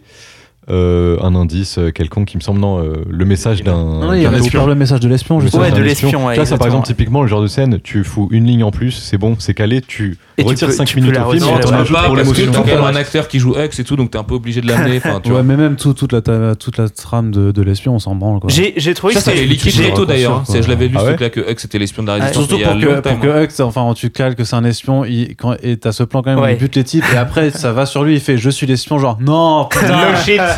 Non, mais ce genre d'écriture, c'est pas possible. C'est juste après, il se fait abattre, il se fait abattre froidement dans le coin d'un Ouais, couloir. ouais, c'est- mais c'est marrant, c'est comment il s'appelle euh, Tarkin, tu vois. Moi, le nouveau mec là de du First Order, j'ai l'impression qu'il voulait faire un proto Tarkin, mais plus en mode Mad Men, tu sais. Genre, c'est un brin un peu beau gosse, genre il a une tête à baiser des putes. Et, euh, enfin, tu vois, c'est un mec cynique euh, en mode. Euh, euh, bah, c'est Christian Bale, euh, Bret là. Ah, American Psycho. tu vois, il a une bonne tête American Psycho, tu sens que lui, les Twi'lek, euh, elles ont pris cher, tu oh, vois. Et tu non mais c'est intéressant, non mais ce personnage de vilain est intéressant. Qui euh, c'est vraiment le vilain corporatif. Pride Pride, il me semble que c'est son Pride, il s'appelle, ouais, c'est ça, avec un Y, quoi. Et, euh, et en fait, c'est un peu vilain corporatiste, ultra facile et tout, mais je trouve que c'est un bon, lui. Ouais, ouais, ouais. Non, j'ai bien aimé son. Du coup, l'espion, c'est une vraie présence par rapport à lui pour le euh, mettre en mode parking. Euh, cette scène de, peau et fine. Cette scène de peau et fine, ça rejoint le. Ça, ça, rejoint le, le côté parc d'attraction euh, dont, dont, parlait Fabrice, mais euh, ah lui euh, Toy direct, tu vois. ouais. ouais lui, il a, lui, il a, sa figue. Hein. C'est une jolie scène d'action. Le les skips de de vitesse lumière. Non non c'est useless. Ah non non moi j'ai ah ouais. C'est un nouveau concept. Dans, toute cette euh, dimension, euh, bigger, badder, on a de nouvelles règles dans Star Wars. Moi, le coup de ça, là, quand même. Et en plus, tu apprends que vu que c'est un, transporteur corélien, en fait, en vrai, il est pas capable de le faire. Ouais, mais Pro, ça, il est tellement balèze, sa mère, qu'en fait, lui, il arrive à faire des sauts parce qu'il arrive à bien économiser les trucs. Ouais. Moi, je trouve Star Wars, c'était parce qu'en fait, il y a un truc dans la post-logique qui me, casse le crâne depuis le début, c'est que l'univers fait 42 mètres carrés. C'est que euh, non mais à l'époque quand, on, 50 ans et 40 carrés, quand on matait les vieux Star Wars, tu les voyais un peu cruiser. Genre, on va là-bas, bah, c'était galère, c'était l'espace, tu prenais la mer en fait, tu vois. Alors que là, ils Là, ils se planète à une cassent, autre, ils euh, s'en battent On se rend pas couilles, hein. compte qu'ils vont dans la bordure extérieure quand ils vont sur livres Hexagon, Deliveroo, là. Ça, ça fait chier, ouais. Mais à la fin, en mode, c'est pas un voyage, quoi. D'où qu'ils arrivent, euh, c'est juste en fait, ils, traversent, Ouais, ils ils traversent la rue téléportent. quoi. Ils se téléportent. tu vois, si t'avais du temps, tu fais un délire Matsumoto en mode l'équipage qui se déplace là-bas, en mode c'est notre dernier raid, notre dernière chance et tout, on prend le time, un peu vide d'équipage et tout. Ouais, mais tu et en mode c'est loin, tu vois, c'est la bordure extérieure. Mais- comme Goku quand il va sur Namek, tu vois, ça prend quand même quelques épisodes de, voyager. C'est exactement les, mêmes problèmes qu'ont eu euh, Game of Thrones dans la saison 7 et 8. C'est le côté euh, déplacement euh, ultra rapide, mais du coup qui est lié à une écriture beaucoup trop euh, laxiste à Mais ce sujet-là. Le cahier des charges, il est plus épais que. Tu sais, les, les, les, genre les, les, les- Comment on dit, les trucs, il y a le numéro de téléphone des gens, là, les bottins à l'ancienne. Ouais, ouais, ouais, ouais. Tu vois, le cahier des charges, mec, ouais, Ouais, mais il ça est empêche trop pas. épais. Ah, dans ce fallait pas faire un tel cahier des charges. Ah, Et cahier t'as pas le choix, t'es prisonnier du cahier des charges. C'est Ce un que que- Fabrice tout à l'heure, des trois cahiers des charges. Phantom, Euh, Ryan Johnson, la suite du 7. Est-ce qu'on retrouve. Adam, euh, c'était pas obligé de, de mettre son ego au premier plan et de vouloir à tout prix répondre à Johnson, tu vois. Ouais, Johnson, il était pas obligé de chier sur Abrams, tu vois. Est-ce qu'on Non, est-ce non, qu'on mais attends, juste. Vas-y. que Johnson a fait, il l'a fait. Abrams, il a, il a le recul dessus. Il fait bon, ok, il a lâché sur mes trucs. Attends, on va essayer de voir avec ce qu'il m'a donné comment je peux m'en sortir. C'est c'est quelque chose de beaucoup plus mature de dire, ok, tu m'as laissé du caca. Ah ouais, toi t'es en mode, te- t'es- je toi, te t'es en mode transforme en catholique, le pardon et tout, genre euh, vas-y, euh, mais genre limite C'est pas on aurait dit catholique, ouais, du c'est coup il juste, l'ignore. c'est c'est- juste- c'est juste ne pas être un gamin, tu vois. C'est aussi de dire, Caris, si tu me tends laissé le des clou, je te jouets pisse dessus. cassés. Je vais essayer de, de faire un nouveau jouet avec. Et non, lui c'est nul, tu m'as Eh ben, quitté tu mes vois, jouets, moi, je trouve ça- comme ils étaient avant. Eh ben non, je trouve Quittez-moi ça- plus fort. Franchement, c'est Vu qu'il est un- immature. mec, il est obligé d'adresser ce truc-là de Star Wars 8 et tout parce que Non, les fans on en a parlé tout à l'heure. obligé. Et du coup, je trouve que c'est assez gentleman de le faire sur des blagues assez. Non, mais tu sais, elles sont détentes, les vannes. C'est pas, t'as pas un truc aussi transgressif que Luke qui jette le sabre. Je suis désolé, hein, je le pense réellement. Il y a pas un truc aussi transgressif que Luke qui jette le sabre. Quoi qu'on pense de la blague de Luke qui dit faut pas acheter le sabre, c'est qui est un peu voilà. Mais euh, toutes les petites piques qu'il fait, Holdo, machin et tout ça. En vrai, c'est, c'est, ou- ou- ouais, c'est un bon petit délire, tu vois. C'est genre, eh, vas-y, c'est marrant, c'est un peu méta Non, et tout. c'est pas méchant envers Johnson. Ah si, ça c'est vraiment rancœur. méchant, euh, Moi, pour moi, c'est une rancœur immature de ouf. Hein. Ah, je trouve Mais ça vraiment plutôt du genre, euh, c'est fallait pas toucher à mes jouets parce que c'est les miens, tu vois. Et On va, qui- on va- qui- on qui va- agence on ce va- on va discours, quoi. continuer, Bah, on va continuer en problème. Ah, chronologique. pardon, pardon. Euh, ouais, j'essaye de fait les 4 tenir ce minutes sur podcast. 2h40. Incroyable, incroyable. Euh, on retrouve Ray en train de s'entraîner, c'est ça? Euh, effectivement, elle s'entraîne avec une de ses boules, dont j'ai oublié le prénom. Et, euh, non, les potes. Mais euh, donc elle s'entraîne, elle a une Ouais. espèce de vision où elle voit Kylo, il me semble. Euh, Ouais. Qui lui parle de je ne sais plus quoi, puis après les Ah, autres. tu l'arraches le collier? Non, non, le ça, marié, ça, c'est ça, sur, ça, euh, Alors, ça, il y a- encore cette nouvelle règle il y a- c'est il y a- il y a plus- il y a plusieurs choses, il y a plusieurs choses euh, sur lesquelles on peut réagir tout de suite. Euh, déjà, c'est peut-être le moment. euh, on va les faire en vrai podcast de gens qui parlent de cinéma. Euh, Daisy Ridley, c'est peut-être le moment euh, de, euh, de parler un peu euh, ce que ce que ce que ce que vous pensez de son interprétation de Rey et euh, en la retrouvant là comme ça. Est-ce que est-ce que est-ce que dans le reste du film, euh, C'est possible d'avoir un avis sur Desiree Ridley, genre Ouais. après trois films. Genre, euh, je pose la question. Non mais pour, euh, pour- moi c'est des acteurs qui jouent qui, qui jouent bien mais qui jouent des trucs qui sont qui sont mal écrits donc en fait ça donne Ouais. jamais quelque chose de mémorable. Un goût de yaourt blanc. Non, moi j'ai, moi j'ai. Enfin, en fait, si je lance ça, c'est que moi je l'ai, moi l'ai trouvé, j'ai trouvé très changé dans ce film Daisy Ridley. Ah ouais? Enfin, très, tout est relatif parce que finalement euh, c'est quand même progressif et je trouve que le fait de passer par The Last Jedi, ça a fait du bien à tout le monde, euh, à tous les acteurs qui ont, eu à jouer des trucs un peu, euh, un peu difficiles, un peu nuancés, machin. Et je la, je la trouve. en, fait, je la trouve vraiment solide et cohérente à la fois dans son interprétation et Rey en tant que personnage. Parce que euh, dans, dans, dans le set, ce qui était un petit peu difficile à amener, c'était ce, ce personnage très naïf, d'ingénu, euh, qui était en même temps super fort, qui en même temps elle est vulnérable, etc. Voilà, il y a Pas ces questions-là qui se posent. Euh, et Non, là, là, là, là, elle a, elle- Marissou, euh, là, elle a, elle a, elle a le confort d'être dans l'épisode 9, donc euh, l'espèce de retour du Jedi. Et, euh, et je trouve que tout, tout le film, elle patronne à fond. Et on ressent super fort le côté euh, c'est la Jedi, elle est trop forte, tout le monde l'attend. Moi je trouve ça cool. Bon, vous êtes pas d'accord avec moi euh, Vas-y Arnaud. Tout le film, elle est avec les, elle est avec ses bros, puis d'un coup elle regarde dans le vide, elle voit un truc, elle se casse. Et après elle va faire ses conneries dans son coin et tout le monde doit rattraper ses conneries après. C'est comme ça Luc, en fait, c'est Luc. hein. Ouais, Mais oui, bah ouais, mais, mais c'est très Luc, bien, a Mark Hamill, 40 c'était un mauvais acteur officiellement. Donc, euh, du coup, ça pose un problème euh, éthique euh, par rapport à la performance de Ridley, qui pas une 40 ans, mauvaise actrice, quoi. Moi je veux bien, franchement j'ai pas revu la trilogie depuis très longtemps donc euh, ça se trouve je trouverais les mêmes défauts tu vois mais là en 2019 je regarde un film qui a été Ouais. fait aujourd'hui donc on a le recul sur toute l'histoire du cinéma pour savoir qu'est-ce que c'est quand même un bon scénar, comment on écrit bien des personnages Là, putain, je suis désolé, c'est horrible quoi. T'additionnes ça, les MacGuffin plus, euh, plus le côté vraiment genre, euh, euh, faut pas aller là, il va y aller quand même, tu vois, genre, non, c'est trop dangereux, il y a la mer qui est haute et tout. Ouais, bah je m'en fous, j'y vais quand même. Oui, mais il y a des ouais, vrai. laser. Exactement, c'est Star Wars quoi. Non, Sergio, J'ai j'ai peur qu'elle trouve pas de travail après quand même la pauvre, tu vois, genre que ça fasse un peu l'effet. euh, Non mais je doute Non, pas elle de son. faire une petite Elle est. Elle talentueuse. va se calmer et tout. Je pense euh, qu'elle va faire une plus une marque Camille, tu vois, ou une. Oh, euh, ouais, il y a je- y je- moyen je- qu'elle je- fasse euh, il y a elle va jouer Carol Flash euh, quand il Voilà. faudra que tous C'est les héros aient une version la... féminine. Euh, Non, mais c'est la malédiction du rôle principal de la Star Wars. hein. Tu, peux, tu, tu trouves pas de taf quand t'as été le rôle principal du, du Star Je Wars. doute pas qu'elle soit talentueuse, tu vois, mais les lignes qu'on lui sert, la Euh, pauvre, je tu vois. Ouais, euh, historiquement, c'est ouais, un mais- peu vu c'est un peu vite oublié Jumper avec euh, Anakin Skywalker. Le premier film de Simon Non, Kingberg, on en aura parlé. Merci. Ah, moi, j'ai pas plus de trucs à Ouais, dire. je, trouve que, euh, je trouve qu'elle est desservie, que son personnage, il est. euh, Ok. Mais comme un peu tous les personnages, en fait. Euh, euh. alors, bon, bah, du, du coup, deuxième truc sur lequel on peut rebondir dans cette scène euh, la- résurrection, résurrection de Carrie Fisher. Qu'est-ce que vous en pensez? Propre, même si ça fait un peu, on a placé des, on a placé des phrases face à un bot qui gros- avait déjà des phrases Ouais, enregistrées. non, en fait, le truc, c'est qu'il y a un peu l'effet cinématique Skyrim où les mecs ont pas le budget pour animer, animer le full body. En fait, elle a genre les trois quarts du corps dans Ouais. l'ombre. Et en fait, du coup, ils animent vraiment que le haut du corps parce que sinon, c'est vraiment galère de faire de la réaction. C'est vraiment Donc, euh, euh, ba- organique. et- backsto- backstory pour, euh, pour mais c'est traité euh, avec euh, respect, je trouve. pour, l'auditeur euh, qui Non, tout saurait le monde pas. donc, bon. euh, ouais. Ouais. Mais euh, on, on sait, on sait que Carrie Fisher est décédée, mais par contre, donc la manière dont ils l'ont fait, euh, J.J. Abrams est allé pêcher donc dans les, euh, les rushs de euh, The Force Awakens, Euh, chose qui est intéressante parce qu'il est pas allé pêcher dans les euh, dans les Mais t'as rushs de fion à Johnson. Ryan Johnson, encore une fois. Non, non, mais c'est vrai, c'est quand même ça, ouf. mais jusque là, il allait Dans- fait non, je vais pas réutiliser des trucs de ton Mais c'est film pas parce que je vrai, l'aime pas parce qu'il pas était vrai. pas bien. Si, Non, vrai. mais Mais je pense qu'en plus, les gars, ils sont grave saucés, ils se voient de temps en temps, Ils se respectent. hein. Non, mais c'est ça, les mecs pense- grave se respecter, ils sont en mode vas-y, on est gars. Mais c'est des plutôt- mecs, c'est des gens cyniques, hein, les gens d'Hollywood. C'est intéressant. Et donc, il, est allé chercher dans, dans les rushs de The Force Awakens. Donc, ce qui fait que tu as quand même euh, un léger décalage dans, euh, dans l'interprétation de, de Carrie Fisher, euh, qui avait pas, selon moi, dans The Force Awakens, exactement retrouvé le rôle de Leia. Là où, pour moi, dans The Last Jedi, elle est Leia. Et du coup, bon, c'est un peu dommage de la retrouver comme ça. Ah, Et c'est pas vrai.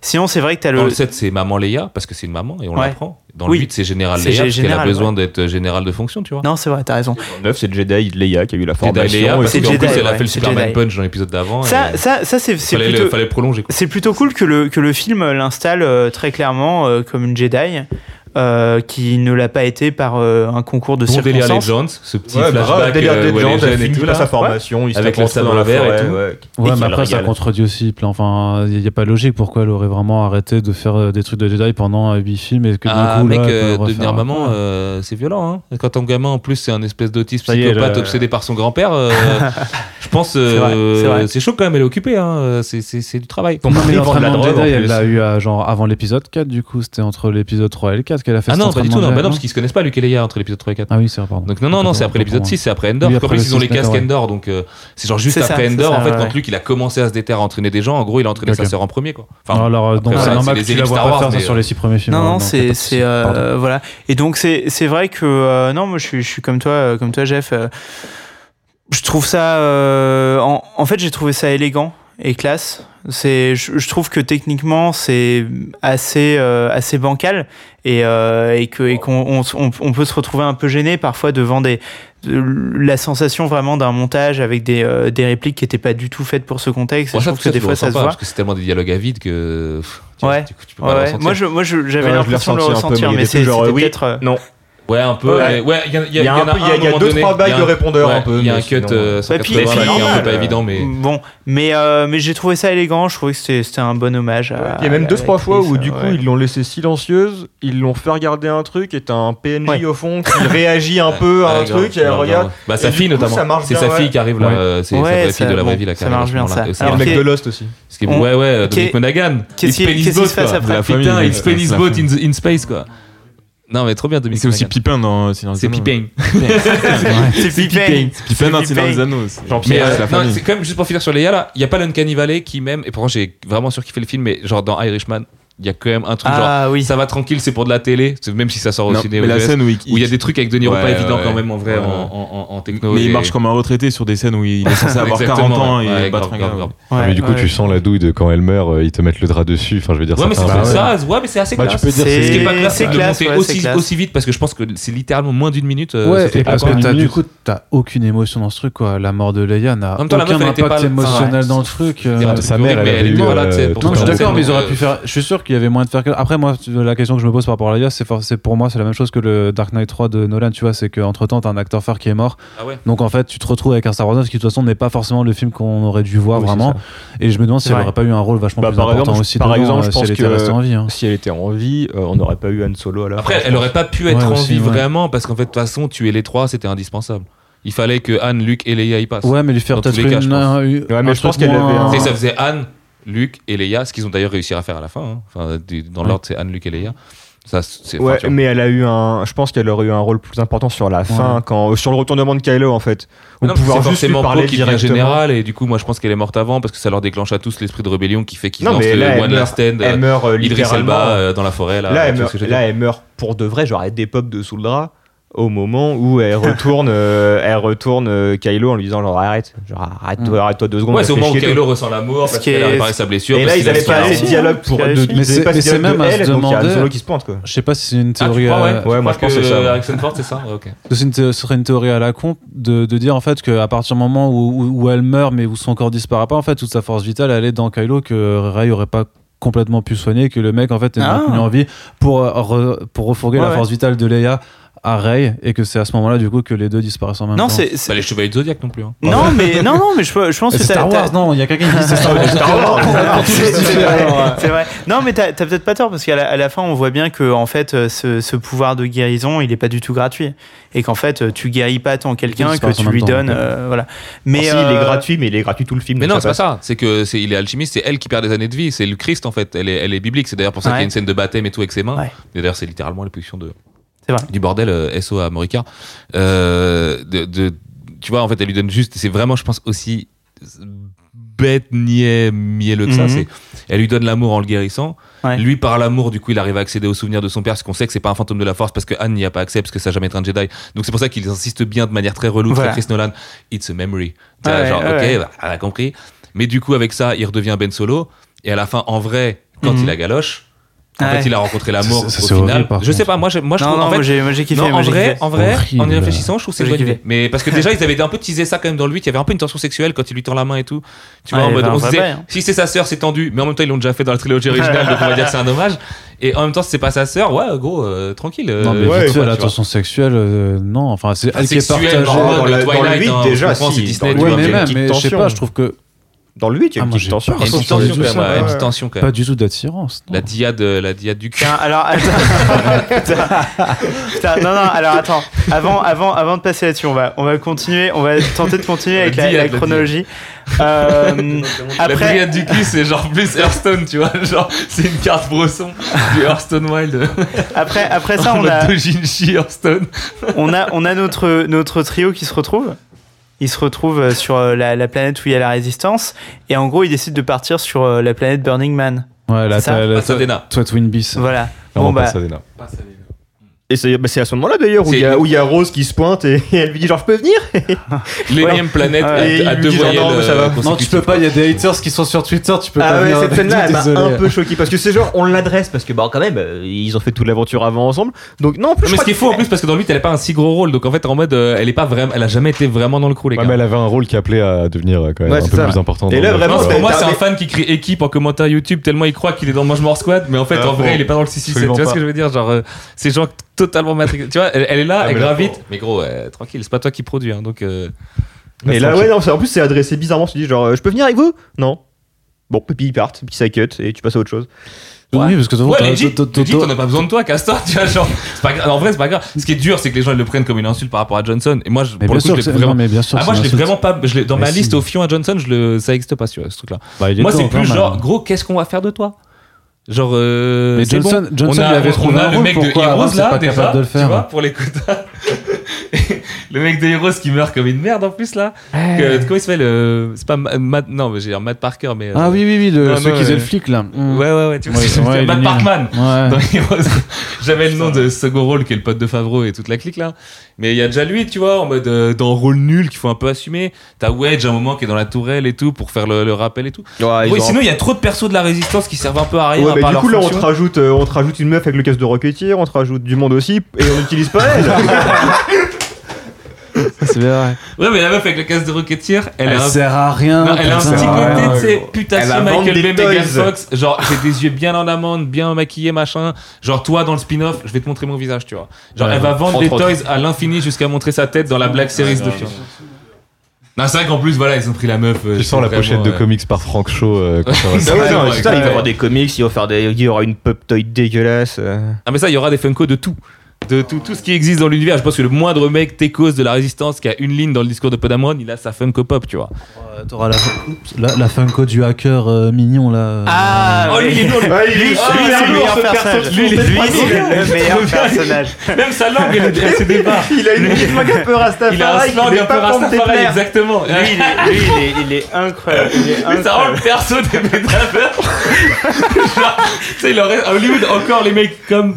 Ils consent pas mal en quali, tu vois. Ouais, Genre, ouais, il faut quand même un petit perso ouais, non, euh, il a pour mettre bien les frères. Ah non, mais lui, lui c'est un craquet pense que tu total. hein. Ça me fait penser si tu connais Harry, Ouais, Potter- franchement, Harry ouais, Potter c'est sûr, 3 ça, et le prisonnier d'Azkaban. De quoi, de quoi? Harry Potter 3 et le prisonnier d'Azkaban, tu vois oui, les les têtes- euh, réduites, Les têtes réduites, c'est un peu le même. Ouais, mais euh, il fait en mode sérieux euh, Tim Burton, tu vois. Bah, pour vous, ça m'a fait Lui, il penser fait ça en mode pas les couilles. C'est le personnage de la Non, mais cantina dans c'est le 6 hyper drôle. Euh, Il a, un, il, a un grave, il a un gros côté Michel Ancel, euh, de ce délire-là et tout. non, non, mais. le euh, mec qui compose euh, les sons justement de Rayman Origins là. C'est ça. Il y a un côté Rayman, c'est il y a gars, un là. côté. Ouais, ouais, Christophe machin là. Ouais, lui, il est trop bien, lui. Avec son banjo et tout là. Il y a ce trop désuet de. Mais tu sais, c'est- moi, les mecs péraves un peu de la galaxie comme ça, je kiffe. Genre, Ah ouais, j'adore. Comment il s'appelle. Witos là dans. euh, Ah oui, oui. Dans la euh, menace fantôme. là. Watto. Watto, ouais. Son, son, son, son, bah, son, son, son- maître, son euh, esclavagiste, euh. Lui, c'est un bon délire, ce personnage. Dexter aussi, le. Ouais, le- vendeur de churros, là. je sais plus quoi. ouais. Avec Dexter. Dexter, le mec avec chez qui Obi-Wan fait l'enquête, là, genre c'est son dans le bar, il a 4 ans. Ah ouais, carrément avec le diner là. Quand tu vas à la bibliothèque après et tout, il y a un mec qui le ramasse dans la bibliothèque. C'est ça, il il bien, gratte- il se gratte le cul avant de partir. C'est vraiment la il- dame du CDI dans l'épisode 2 Ouais, avec lui à la bibliothèque, genre Nous n'avons pas cette planète dans l'holocron. Donc elle n'existe pas. Ils ont fait un comics sur elle où elle casse des bouches, c'est assez étonnant. C'est vrai? Non, c'est le mec lourd. Oh, Oh là putain, là, faire les exceptionnel, sombreries. Ce serait plus intéressant qu'un podcast sur Star Wars 9. Ah là là. Les sombreries de. Legends. Non, c'est vrai, c'est vrai. Mais c'est vrai que euh, ouais, notre, notre petit crackhead. Puis il y a- des ouais, y a des blagues qui marchent bien. Euh, C'est 3PO qui se réveille et du coup qui est en mode euh, c'est mon plus vieux pote.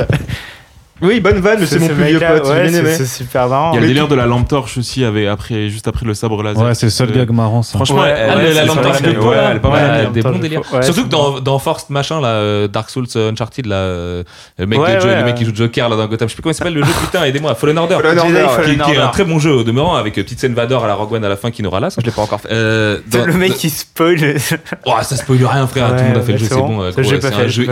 euh, Respawn. Non, mais les gars, de toute façon, en vrai, c'est pas très important comme jeu non plus. C'est juste un bon délire à 30 balles. Ouais. Mais il y a quand même ce truc de tu t'éclaires avec ton sabre bleu, enfin qui est bleu au départ et tout, Mhm. souvent dans des grottes et tout. Et quand ils le font, t'es là un peu genre.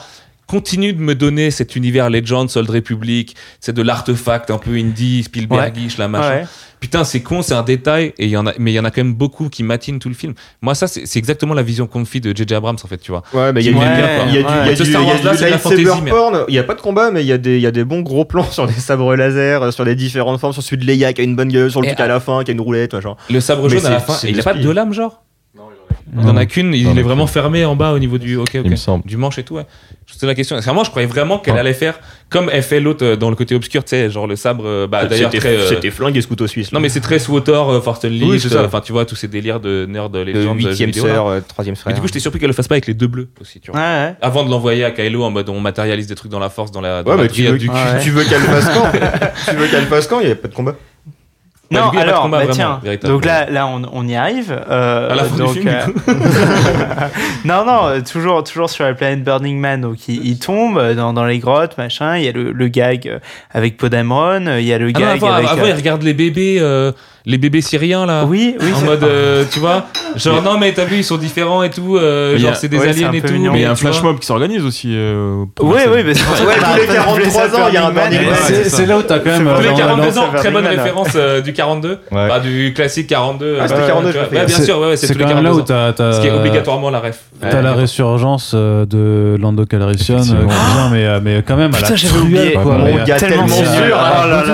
Avec son petit rire de Christophe Lambert tout le long, Mais il peut tout me il m'a Il redisparaît quand même pendant une bonne heure et demie. Le Ah mec, oui, il- et il après, plus Francky. Vincent et il revient à la fin, genre, Eh, je sais piloter cette merde. Il est parti faire des enfants dans la ah, galaxie. Le mec à la fin se pointe à côté d'une meuf Ouais, qu'il connaît pas, mais ouais, eh, ça, c'est très, très fort.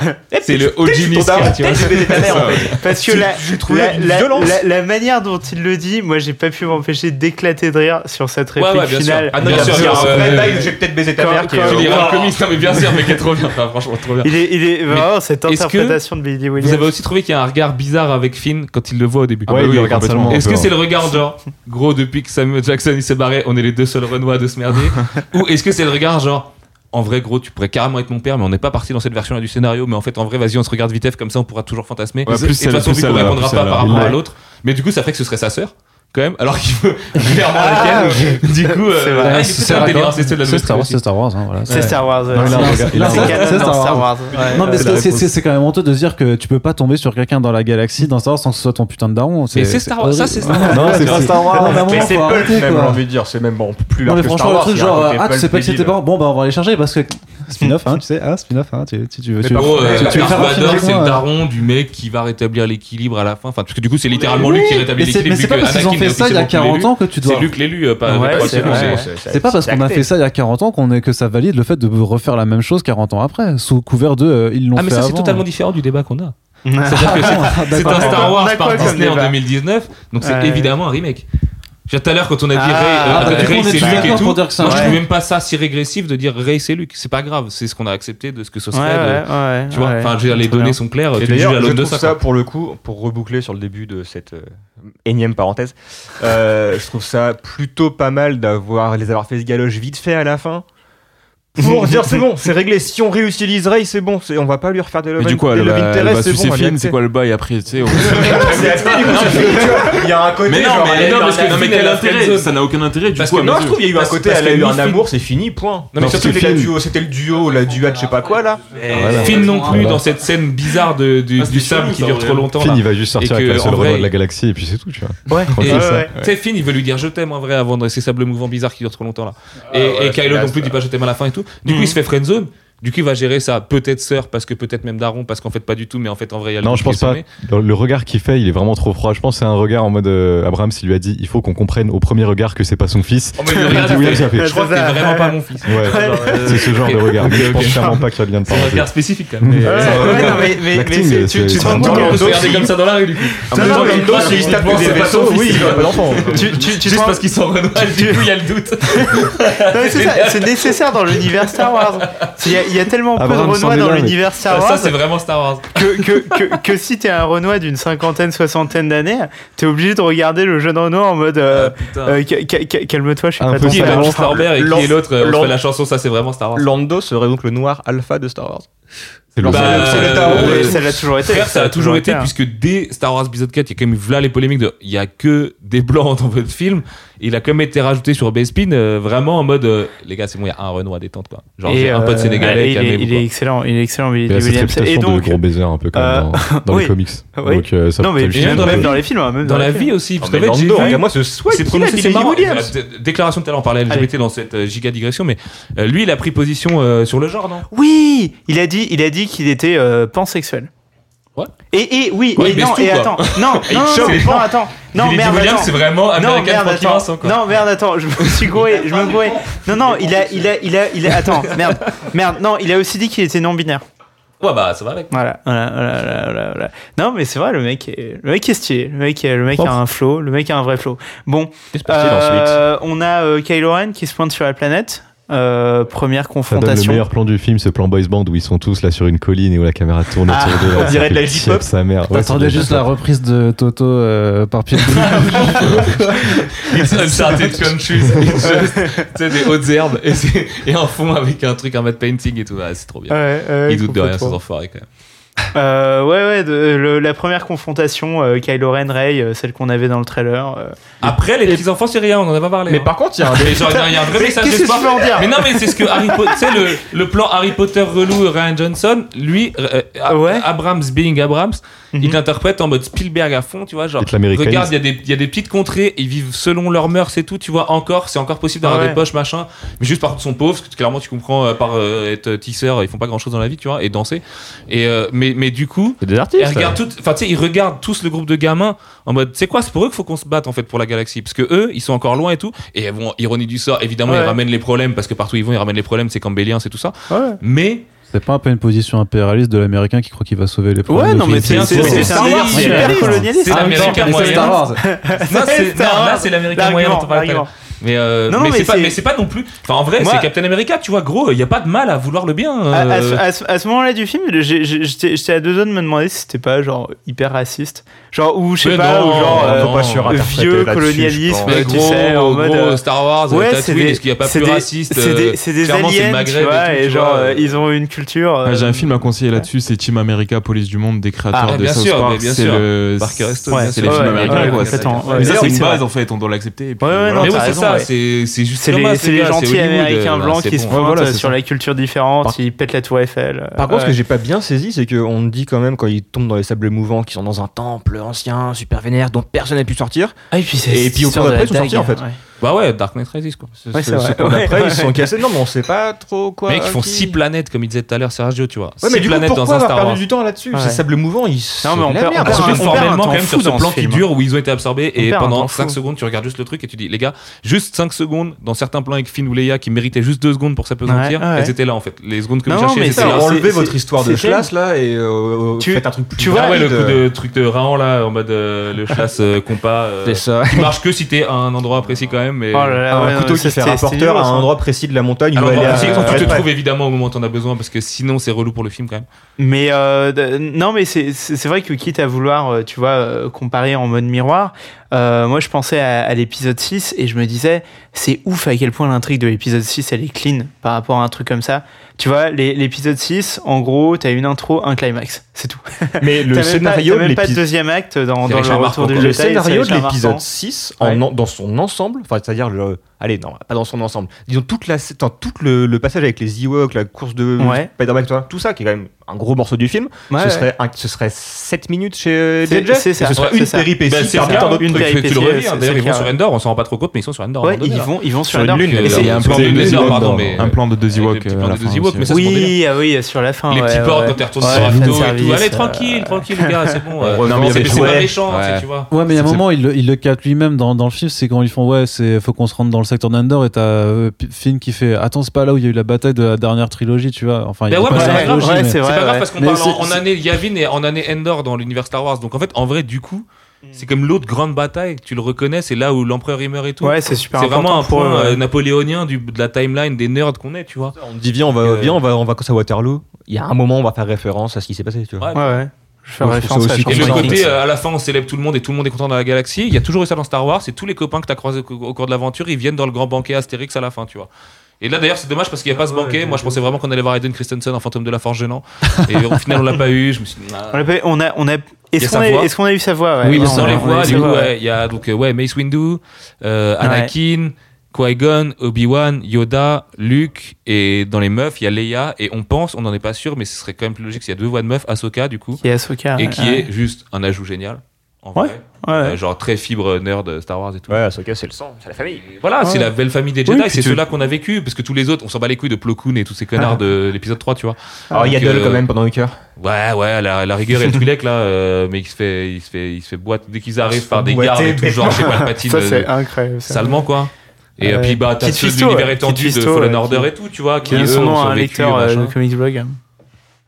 Ah, Kid Fisto, exact. Elle sur la Kid Fisto, quoi. Euh, policier du 49. C'est mon tag, Kid Fisto. Tu sais, je balance des trucs à la Watchmen. Genre, oui, le mec est policier dans le 49, il va mettre un masque jaune à partir de demain et tout. Oh putain. Qu'est-ce qui se passe après? Ah bah, après, Chewbacca meurt et en fait, non. Alors. Ah, c'est de ouais, la ouais, ouais, C'est ça. Ralenti bah. trailer. Oui, parce que c'est la scène dont je parlais d'avant qui ne respecte aucune cohérence de, euh, d'unité de, temps et de, ah lieu. C'est hein. horrible. Mais qui, en termes de nouveau pouvoir Star Wars, fait dire bon, c'est la petite fille de Palpatine, mais ça, on avait compris. Euh, et, euh, et, avec les éclairs, avec la force qui est complètement first unleashed en mode tiens, vaisseau et tout. Avec ce truc très maladroit, il y avait deux vaisseaux là. Et le collier aussi, du coup. Mais, et le collier, c'est là, ouais. Non, mais en vrai en vrai, bon, affrontement Dragon Ball. Euh, tu vois, graphiquement, il y a des moments où tu crois à peine, cette espèce de ah close-up sur ah les gants qui serrent là, mais bon, tu ah, allez, Non, mais moi, moi, ça, non, ça marche. Hein. Moi, ça m'a fait un peu les frissons. Hein. Déjà, euh, elle retient. Quand ils elle retient... Ils font semblant d'avoir très mal là Non, non, non. Juste. Ça, euh, c'était le même niveau que Michael Fassbender dans Dark Phoenix quand il essaie de retenir l'hélicoptère avec Jimmy Rakotan. Hein, c'est le même sur mais. Le, le, moment, le, moment où tu te rends le moment où tu te rends compte qu'elle est capable de tirer un vaisseau avec la force, ça premier moment où je suis là. Ah bah c'est ah, Bigger Badder Stronger, on continue dans toutes les règles. C'est Force eh Unleashed. On t'a dit, on a mis tous les Jedi en checker dans C'est vraiment, euh, c'est vraiment une scène euh, du pouvoir de la Force. C'est quand même la première fois qu'un Jedi fait des éclairs, hein, hyper important dans le lore et tout, dans les trucs non, de merde. Euh. Oui, mais elle peut s'en faire esprit, elle pousse un peu fort et alors ah, fait des éclairs. Non, bah, mais le mais du coup, le moment où elle perd le contrôle, elle perd le contrôle par la haine et elle sort des éclairs. Moi, je sais là Ouais, mais en fait, euh, la haine n'est même pas justifiée en mode les yeux rouges qu'elle avait à la fin du set et tout. Donc tu dis en fait, elle perd le contrôle, mais pas trop. C'est vraiment juste. Palpatine, c'est son seul skill. Donc si tu l'as, ça veut dire que t'es vraiment la petite fille de Palpatine, foreshadowing de merde. et après, on te l'avoue et allez, go, tu vois. Ouais, mais elle, se sent super coupable d'avoir fait ça, tu vois. Parce qu'elle ouais, qu elle, elle, croit qu'elle a tué mais elle a tué que les enculés au ouais. final. Ouais, et oui, Chewie. Vu que, mais non, puisque Chewie est dans un autre vaisseau et les Knights of Ren aussi. Mais moi, moi de, ah ce point de vue-là, personne à part des vieux trous ah perso, il y avait juste un pilote dans le truc. Mec, t'es là, il venait de faire son shift cargo euh, sur la planète. genre, il y avait un vaisseau invisible qui est parti de l'autre côté. Non, non, elle a flingué un livre de pizza qui avait rien demandé. C'était le livre de la planète. Il est un peu galère, quoi, tu vois, genre. Euh, c'est grave possible. C'est juste un Uber. Elle a fumé des hippies dans un wagon dans le combi Volkswagen du, de Star Wars. Qu'est-ce qui se passe après après il me semble combi Volkswagen, coup... Lost saison 3 épisode 9, tout est raccord, les gars. Tout est raccord. non, après, après, il s'infiltre dans un vaisseau en arrivant en mode Nick, on va rentrer ah dans le vaisseau, on ouvre la porte, on, on, se rend courant et on casse des bouches. Vous voulez pas essayer de rentrer discrètement, voler une armée Et Ray est choisi de quand ils apprennent que Chewbacca est vivant. Non, euh, euh, ah, si, je l'ont appris à ce moment-là. Ils effacent ces 3 PO aussi à ce moment-là. Hein. Parce qu'il y, a tout le délire avec ces Ouais, il y a tout le délire. Si, parce que quand il y a le fight, ces 3 PO, il est effacé quand il retrouve Chewie. Oui, quand oui, il revient, il elle a l'arbalète dans les mains. Ils vont, deux fois dans un vaisseau où ils voient deux fois euh, Kylo Ren, parce que là, en gros, ils doivent. On a vu le film ah ce matin. Ah, ah ouais, c'est chaud. Mais il me semble que ils vont récupérer Chewie, que Rey elle fait un truc, et après ils vont dans la planète où pareil, euh, il y a la Gestapo et tout et après il re-retourne dans le vaisseau ou un truc comme ça. Non, non, non en, en fait, il se part en deux. Il se part en deux. C'est parce que c'est Rey qui va choper le, le bidule, euh, la boussole magique là, euh, et, les autres qui vont libérer Chewbacca. Je crois qu'on croisé les mercenaires euh, de The Red. Tu sais, je me suis dit, ça se trouve, c'est tellement la fiesta qu'ils vont mettre ce genre de caméo. Le Kanji Club. Genre Edgar Wright Club. Attends, il y a un Stormtrooper délire à ce moment-là. C'est à ce moment-là, il y a un Stormtrooper qui fait Vlad l'humour, comme si c'était genre Daniel Craig quand il fait le caméo dans le set, tu vois genre. Ouais, c'est ça. Oui, c'est super. Non, non, je crois eh, eh, elle est trop eh, contente que vous soyez là. Elle lui dit euh, euh, c'est normal qu'on soit là, donc oui, c'est normal que vous soyez là. Vous êtes super soulagé qu'on soit là. Et dit Ah ouais, c'est vrai, putain. Parce que le mec, tu sens, c'est la merde, l'Empire quand même. L'autre, il veut le Final Order, genre il a cru, il a cru, il y avait tout. Ça, c'est trop nul quoi. Tu sais, c'est transformé. Ouais, le Final Order, il y a le. Ah, et gros, First Order, Final Order, je suis désolé, en termes de non, lore d'univers geek, il a rien. Enfin, non mais gros, toi t'es fan de Darkseid qui a la matière d'antivis, si tu veux. Donc, euh, tu vois, le First Order, Final Order, c'est pas pire, tu vois. C'est genre. Les gars, c'est Star Wars, putain, on n'attendez pas. l'Ultimate Order et on se ouais, Exactement, euh, mais... voilà. Wait for Ultimate Order et c'est très bien. Non, mais bien sûr, mais frères, la prochaine fois, c'est des, des TIE Fighters. C'est, ça, c'est c'est Star Wars. De, des, TIE Final Fighters. L'argument, c'est Star Wars. Euh, du coup, ouais. Donc, il se passe. C'est 3PO, il perd la mémoire. Ouais. Avec À un moment ou un autre dans la chronologie. ça- hein, là, ouais. je- Non, non, non, c'est 3PO, c'est la planète avec la Gestapo, ça j'en suis sûr. Ouais, ouais. Et Mhm. puis le crackhead et tout, bon, ça c'est marrant. On a oublié un élément euh, crucial de l'intrigue parce que Ah. c'est quand même le dénouement. En vrai, c'est- ça fait Ouais. partie du dénouement. C'est que l'espèce de petit droïde flingué que euh, Ah, BB-8 ramène, Ouais, c'est quand même lui qui dit à la fin à qui- tout le monde. genre, Non, mais c'est là en fait. Moi, le mec, c'était- mon sauce. Le, grave sauver les droïdes et tout, moi j'aime bien ça. Il est, grave drôle. On Genre, sauve même les IA, tu vois. On c'est- sauve les enfants, les mamans et les IA. C'est un droïde ultra blasé euh, avec Ouais. sa voix grave de gros fumeur. Il Et est tout pas blasé, non, il est plus en mode. euh, il est, Il est analytique, Non, il est, il, bien. il Il est est. PTSD. Ouais, le- oui, le oui, il droïde, est. PTSD, ouais, ouais. ouais Il veut va- pas qu'on le touche, mal. comme dans Death Stranding. Voilà. Et au final, c'est bon délire, petit hommage à Pixar, vite fait, c'est une, une loupiote et tout, elle est tranquille. Tu sais, le petit droïde vraiment désuet, un peu retapé en mode. Euh, En plus, c'est pas à ce moment-là, Non, non, est- non, c'est à la fin du film, fin, on- Tatooine et où t'as Outini et tout là, et tu à ah, fin, délire, ça utilise les sort vieux ce ferrailleurs et tout, tu vois. À la fin, on sort ce droïde là, c'est le droïde de compagnie du site euh, Lord de l'époque. Et Ouais, c'est tranquille ça, quoi. Mais mec, exactement comme dans Fallen Order. Mais je suis pour. C'est Arrête mêmes de spoiler la ce film, relation, euh. Mais non, mais c'est le début, tu trouves le droïde, il dit, ah, en fait, j'étais le droïde d'un gars d'avant, c'était un maître Jedi, blabla, tu vois. C'est la même chose, c'est le même- le bon délire. Au moins, les writing rooms, elles travaillent là depuis euh, deux ans, j'ai Ouais, ouais, donc elle, est- elle, est, elle, est, donc elle est sur le vaisseau, Rey.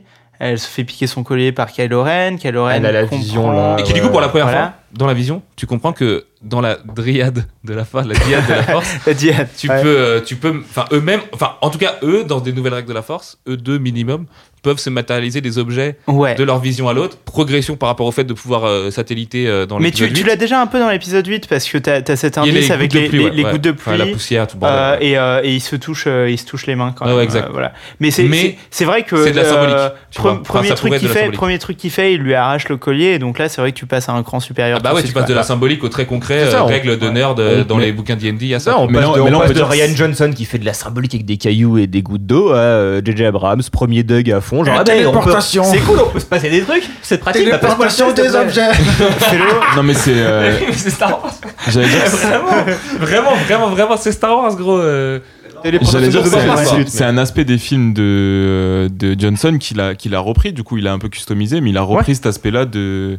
C'est pas comme s'il chiait Il en fait un totalement. barbecue en Non, fait quoi, de je la symbolique, suis il en fait un barbecue et Ouais, Mais voilà, D'ailleurs, il y, a- il y a des gens, hein, moi, que j'ai vu, dire ça aussi. dans des critiques que, euh, que, euh, que, que J.J. Abrams, il, il continue quand même deux, trois trucs de, de Johnson. Ouais, c'est ça. et je pense que c'est une vision qui peut se défendre, tu vois. Et là, il y a des gens qui, Le- moi, m'ont dit euh, qui trouvaient que ça chiait sur euh, Johnson, du coup. Bah, euh, donc, non, Que mais c'est la ça. règle Non, mais il y a- il y prolongée, a alors les- que tu reprends la Non, règle mais de l'autre, mais il y a- t'arranger les- comme il y a un les- il y a pauvre. les- euh, il y a les deux points de vue. Je pense que c'est facile de voir euh, de quelle manière il redcon ou, euh, ou, euh, ou il contredit des trucs de Johnson et du coup tu peux voir ça en mode guéguerre.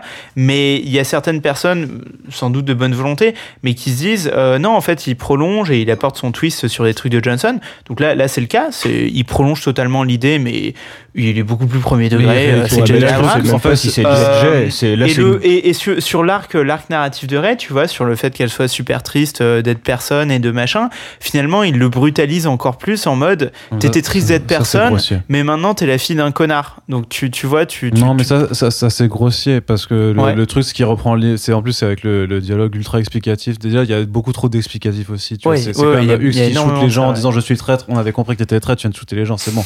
Euh, mais quand il fait, quand il lui fait tout son discours en lui disant euh, tes parents n'étaient personne.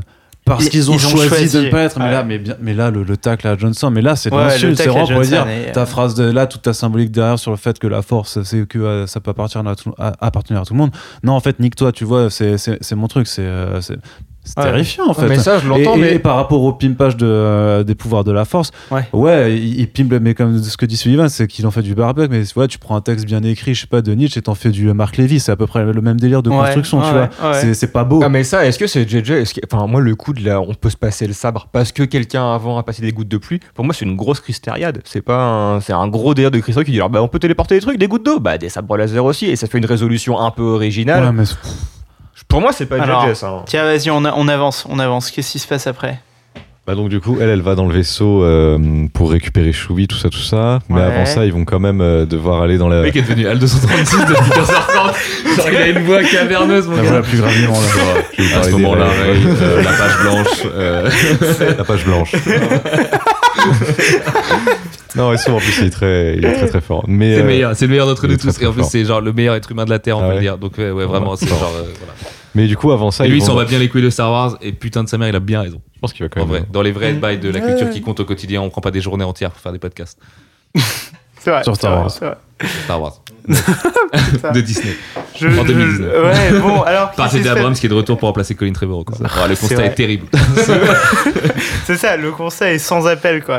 Qui est- Une fois ce constat fait, du coup le film, eh, ça passe. le- Ouais, le film est marrant, on se marre bien. Qu'est-ce qui se passe après Alors, Tu sais, je me souviens Mais déjà en plus. fait, j'ai vu il veut dire depuis avant qu'on qu'on squeeze volontairement ou pas le passage où ils sont sur la planète du, du hacker euh, bah on peut en parler, ouais, c'est vrai. Il y a Alex, et y a Alex euh. de Pau pour bien rappeler à tout le monde que ah, oui, oui, Pau est.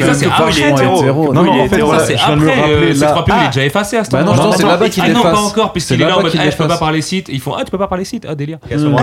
C'est là qu'ils oh vont. Et là, mort à ce moment-là. Le Kraken.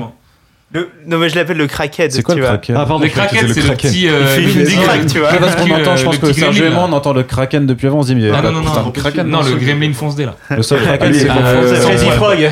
C'est quand il fait les sauts dans l'hyperespace. Toujours un perso Crazy Frog. Bang, bang. En vrai, c'est tellement ça, ils ont mis Crazy Frog dans Star Wars. Non, c'est c'est c'est c'est c'est Snoop Frog, tu vois, c'est pas Snoop Frog, Snoop Frog, putain. C'était à deux doigts qu'ils commencent pas à parler comme ça. comme le P qu'ils avaient fait avec les mecs de la de la. Trop bien. Headspace, je sais pas quoi là, faut faire ça avec Froggy Frog au platine. Ah mon gars. Ah, c'est ça du coup l'enchaînement du coup pour, tu, penses essayer de reboucler. Euh, je peux je l'ai. Ok, vas-y. Vas Donc en gros après ce fiasco dans la planète désertique, tout ça, tout ça. Oui, tu parlais du fiasco euh, dans le podcast, mais. Alors non, ça c'est totalement légit. Non, mais en gros ils se rejoignent et ils vont dans cette espèce de planète où il y a la Gestapo. Ouais.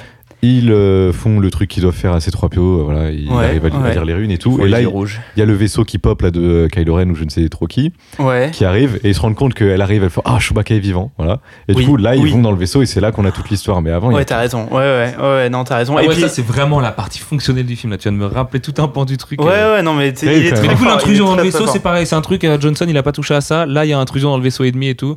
Ouais. Truc dans Star Wars, c'est quand même assez sacré, tu vois. Ouais, du coup, Sullivan, en fait, à force d'en parler avec toi de ce film, est-ce que t'as pas un genre de euh, t'as kiffé parce que la fin t'a régalé et qu'on te rappelle le début genre j'ai pas au début, non, pas du tout parce que au début? au début mec la première heure je dis gros si je devais donner mon avis maintenant je dirais eh, c'est lourd de ouf les gars je sais pas ce qui va se passer dans la suite mais il doit se passer une sacrée merde pour que tout le monde soit aussi hardcore sur Twitter depuis hier. Mhm. Et au final plus le film a avancé, plus je me suis dit, tu sais quoi, en fait, il m'a attrapé. Pour de vrai, il m'a attrapé le truc. Au début, je n'y mhm. croyais pas. J'allais avec de la mauvaise foi, le déroulant et tout, enfin, tout le bordel, ce qu'on a dit là déjà.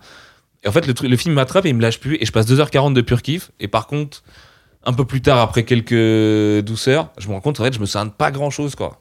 Tu vois, avec que. que, que là, je, aux douceurs, du coup. Vous me rappelez trop de thèmes et tout. Oh, délire. Ah. tu sais, c'est un fond d'écran sur la timidité des arbres. C'est un à fond, du coup. Les, arbres, vrai, ils oui. se touchent pas dans les cimes et tout, c'est génial. Personne ne va rien comprendre. on, a, allumé une télé qui sert absolument à rien derrière pour Comcast, mais en fait, on s'en est pas servi. On n'a pas allumé que ça. Il y avait une photo du portrait. Ah, bon, C'est les aléas du podcast. Ouais, donc il y, y, a Alex de Poe, euh, donc Poe il est grave hétéro, il baise et tout, bon voilà. c'est vrai, c'est Bon, chez Disney, donc non, il baise pas, mais, mais il est hétéro. Ouais, je pense qu'elle euh, elle a, bien connu quand même. Bah, elle non, mais elle, a un peu, elle a un peu ce côté, genre, je te crois après, c'était tellement un bon coup, frère, que même si tu me galères et te général, oh, je sais pas quoi, alors que moi je suis une mafieuse, on mais, mais C'est hein. un player de ouf en plus, hein, parce que quand même sur cette ben planète. C'est Ben Affleck sans la scène où il se réveille à côté de la meuf dans BVS, tu vois. C'est ça. Dans, dans, dans, toute cette séquence, le dernier mot qu'il lui dit, et à ce moment-là, on n'est pas sûr qu'il se revoit, c'est quand même, il dit, je peux t'embrasser une dernière fois. Il lui dit non, il dit ok. ah ouais, parce que c'est pas la dernière fois. Parce que le consentement, c'est important. Ouais, non, non, mais c'est un player quand même. Tu, tu revois ton ex qui te déteste, qui te déteste parce que tu l'as laissé béton il y a 5 ans. Et quand même, le premier truc que tu trouves à lui redire, c'est. Eh. Bien sûr, mais, pas son ex, mais ça, c'est le, sont... le, le, skill des gens. C'est toute leur vie qui sont des gigabaisers, tu vois. On en connaît, hein.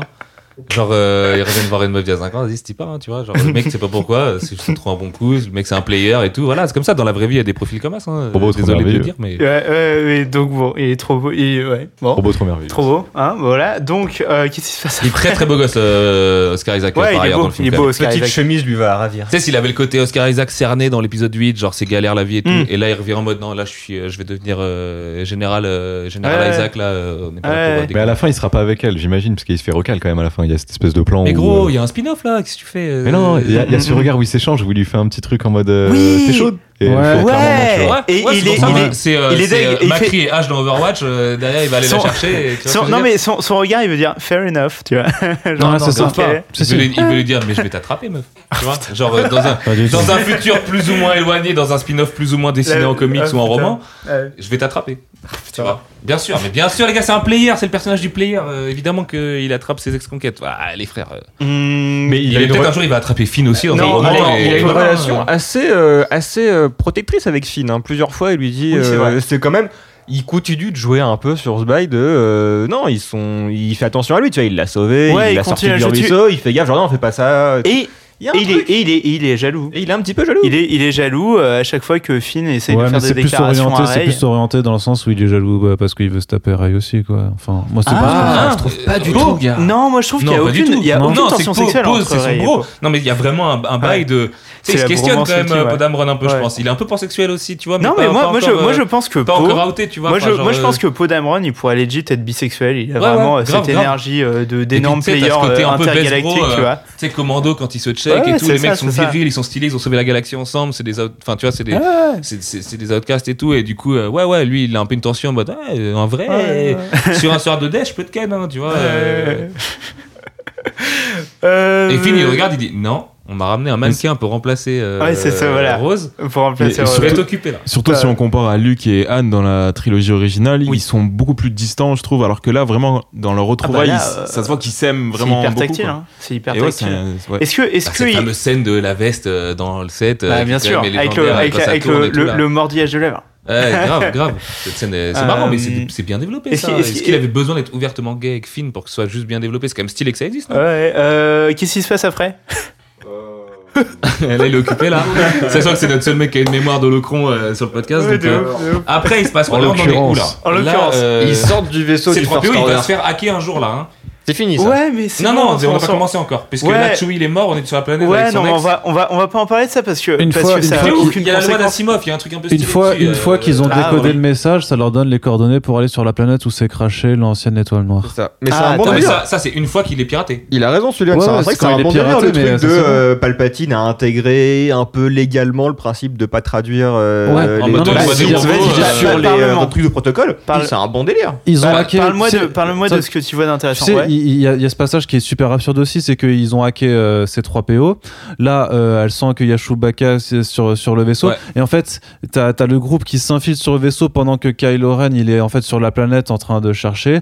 Et, et d'un coup, il se retrouve sur le vaisseau aussi tout de suite parce que parce en ils fait, sont téléportés, ils discutent. Euh, ouais. est, euh, au ouais, début, non, mais, il, machin, non, non, il, mais il sait qu'elle est là, mais genre pareil en termes de. s'inverse. Hein. L'un l'autre, lui, euh, il va au sol, alors qu'elle en fait elle est son vaisseau. Et c'est trop bizarre, ça traite de euh, hein. si t'as un jeton du First Order, tu le places et tu peux, tu peux arrimé à un vaisseau euh, de, l'Empire. Ouais, c'est une carte de parking, bah, c'est parce que les mecs en fait sont tellement technocratiques que tu sais c'est une galère la galaxie c'est comme ça euh, faut que les gens ils aient Non, mais tout l'Empire, il laisse tu vois, vaisseau se comme ça.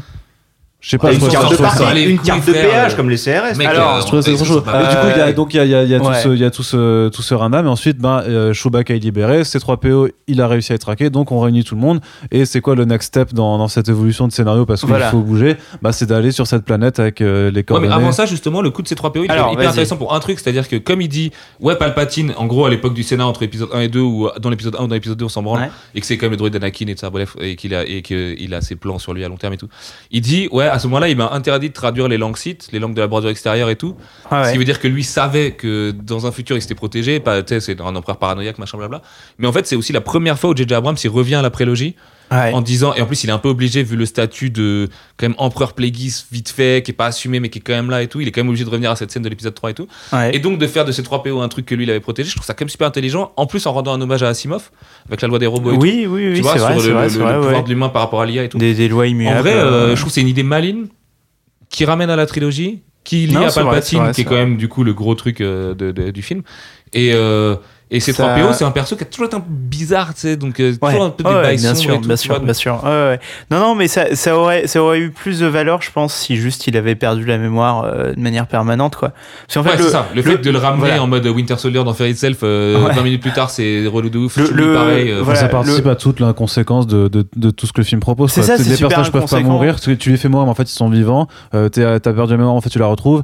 T'es blessé mortellement, mais on va te guérir, et ainsi de suite. Du coup, pourquoi ne pas les faire mourir en plus juste pour pas avoir sacrifié tout le monde des anciens à la fin, ou pour se dire peut-être on va les réutiliser si on fait une, une ah, suite sûr, à Paquet, tu peux le réutiliser si tu, tu changes le mec dans costume. Ce qui est bien, avec les c'est Jonathan Non, mais ce qui est bien avec les droïdes, c'est qu'ils peuvent être abandonnés euh, sur une planète déserte et que tu pourras les retrouver 300 siècles après. Les droïdes, les hein. qui qui vivent trois plombes et tout, euh, euh, hein. c'est vrai que du coup, quand tu vois, quand on se prête à cet exercice de raconter l'intrigue plan par plan, limite je me dis, bah, en fait ce passage il est super inutile parce qu'il est défait dans le le même film.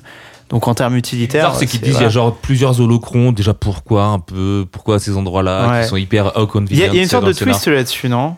À un moment, non, elle se rend compte qu'il y avait, bah qu y deux. Elle en un dans. Qu'il y en avait deux. Et elle, dit, non, ah, celui qu'on a vu au début dans le. Non, on lui dit c'est vrai, il y en a deux, et, le, parce que lui il a pété le premier, et en fait après. Oui, c'est ça. Il a après le deuxième, ce qui va justifier 45 minutes de film tu dis ouais en fait gros euh, il y a d'autres moyens via ta connexion à lui de savoir mhm. où est l'emplacement du truc vu que une JJ, JJ euh, il est pas en fait c'est pas capable de d'écrire euh, d'écrire une histoire euh, qui bouge pas sans sans des MacGuffin ah oui, ouais, bah ouais, c'est, c'est, c'est, un technicien quoi. C'est ça, un, un méga faiseur. Les pattes de lapin, les trucs, les clés USB. Ils sont vraiment ah. obligés qu'il y a un objet. Il faut aller chercher un objet et c'est ça qui fait bouger ton intrigue. Des charges, je pense qu'en fait en ferait, enfin je, sais pas, hein, jamais de la vie je m'attellerai à écrire un truc aussi fatos et machin, mais euh, je pense qu'en fait, c'est le seul moyen de se tirer de ce genre de cahier des charges, de faire du magazine ouais. Ouais. Le seul moyen pratique pour en faire un film qui est à la fois grand public, qui peut plaire aux nerds comme nous, qui peut régler tous les problèmes qu'il avait à régler, dont, que Fabrice citait tout à l'heure.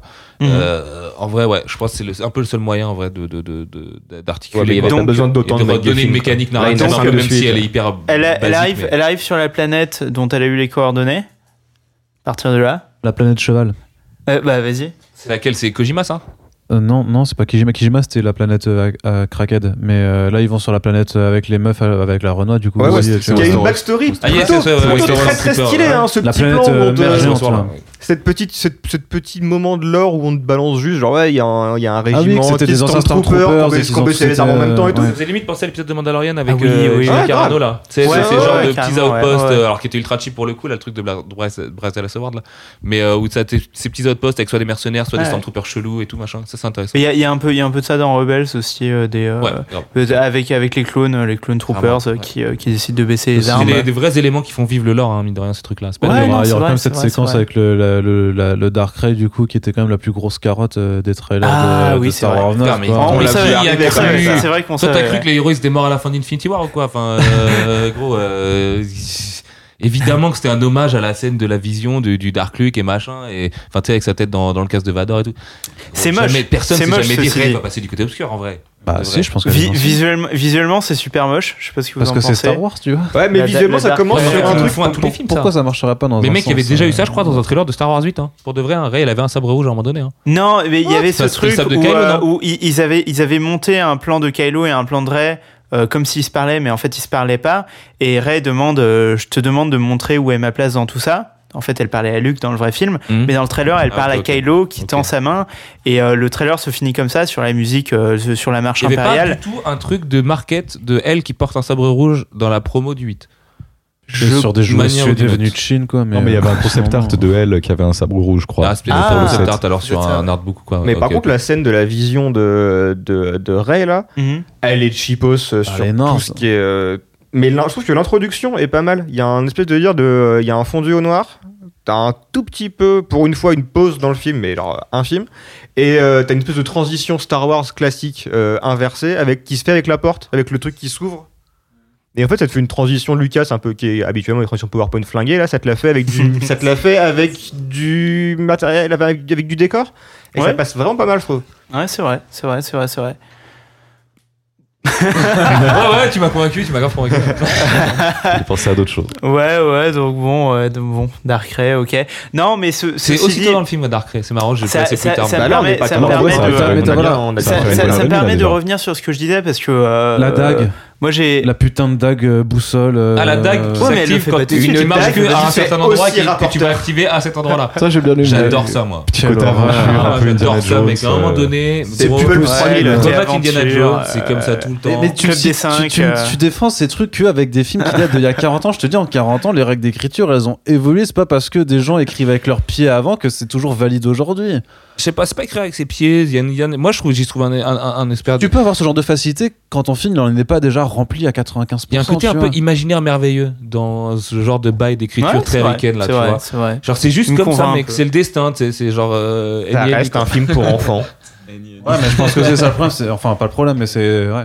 Mais ouais, alors, mais non, mais attends. Ceci dit, euh, tu, tu, tu mets le doigt sur un vrai truc. Moi, devant tout ce film, et finalement, euh, c'est quand même cette partie de moi qui a kiffé le truc. J'ai quand même une partie de moi qui a passé un bon moment, et en même temps, je en, en, en fait, en rigolant sur le film, tu vois, je veux dire, euh, j'adore euh, le petit, le petit drogué. euh, Et on a le droit euh, de rire sur les films. voilà, c'est super drôle. Mais euh, je, me, je me suis dit, c'est sympa parce que c'est vraiment un film pour enfants. Et, euh, et justement, c'est peut-être ça, ce côté ultra réconfortant et, fun, parce peut- que c'est que ce soit en termes de morale, de simplicité des personnages, etc., et de constante action, euh, on est à fond là-dedans. Et euh, je rentrais à la maison, euh, j'arrive, je dis c'est nul, et mon petit frère il me dit euh, ah bon c'est nul, et je réfléchis, je lui dis non non, toi tu vas kiffer, tu vois? Et Donc, puis, bon. et ça, ah, le fait que ce soit un film c'est fait pour, pour des enfants, enfants. Bah ouais, c'est Et ça. ça non, mais empêche de- pas- C'est un point positif. Nous, ça point empêche pas la discussion qu'on a là. On est tous conscients des limites du film. On est tous conscients. Même Absolument. Sullivan qui a kiffé, même moi qui ai kiffé. Ouais. On a conscience que ouais, c'est pas très bien monté, machin.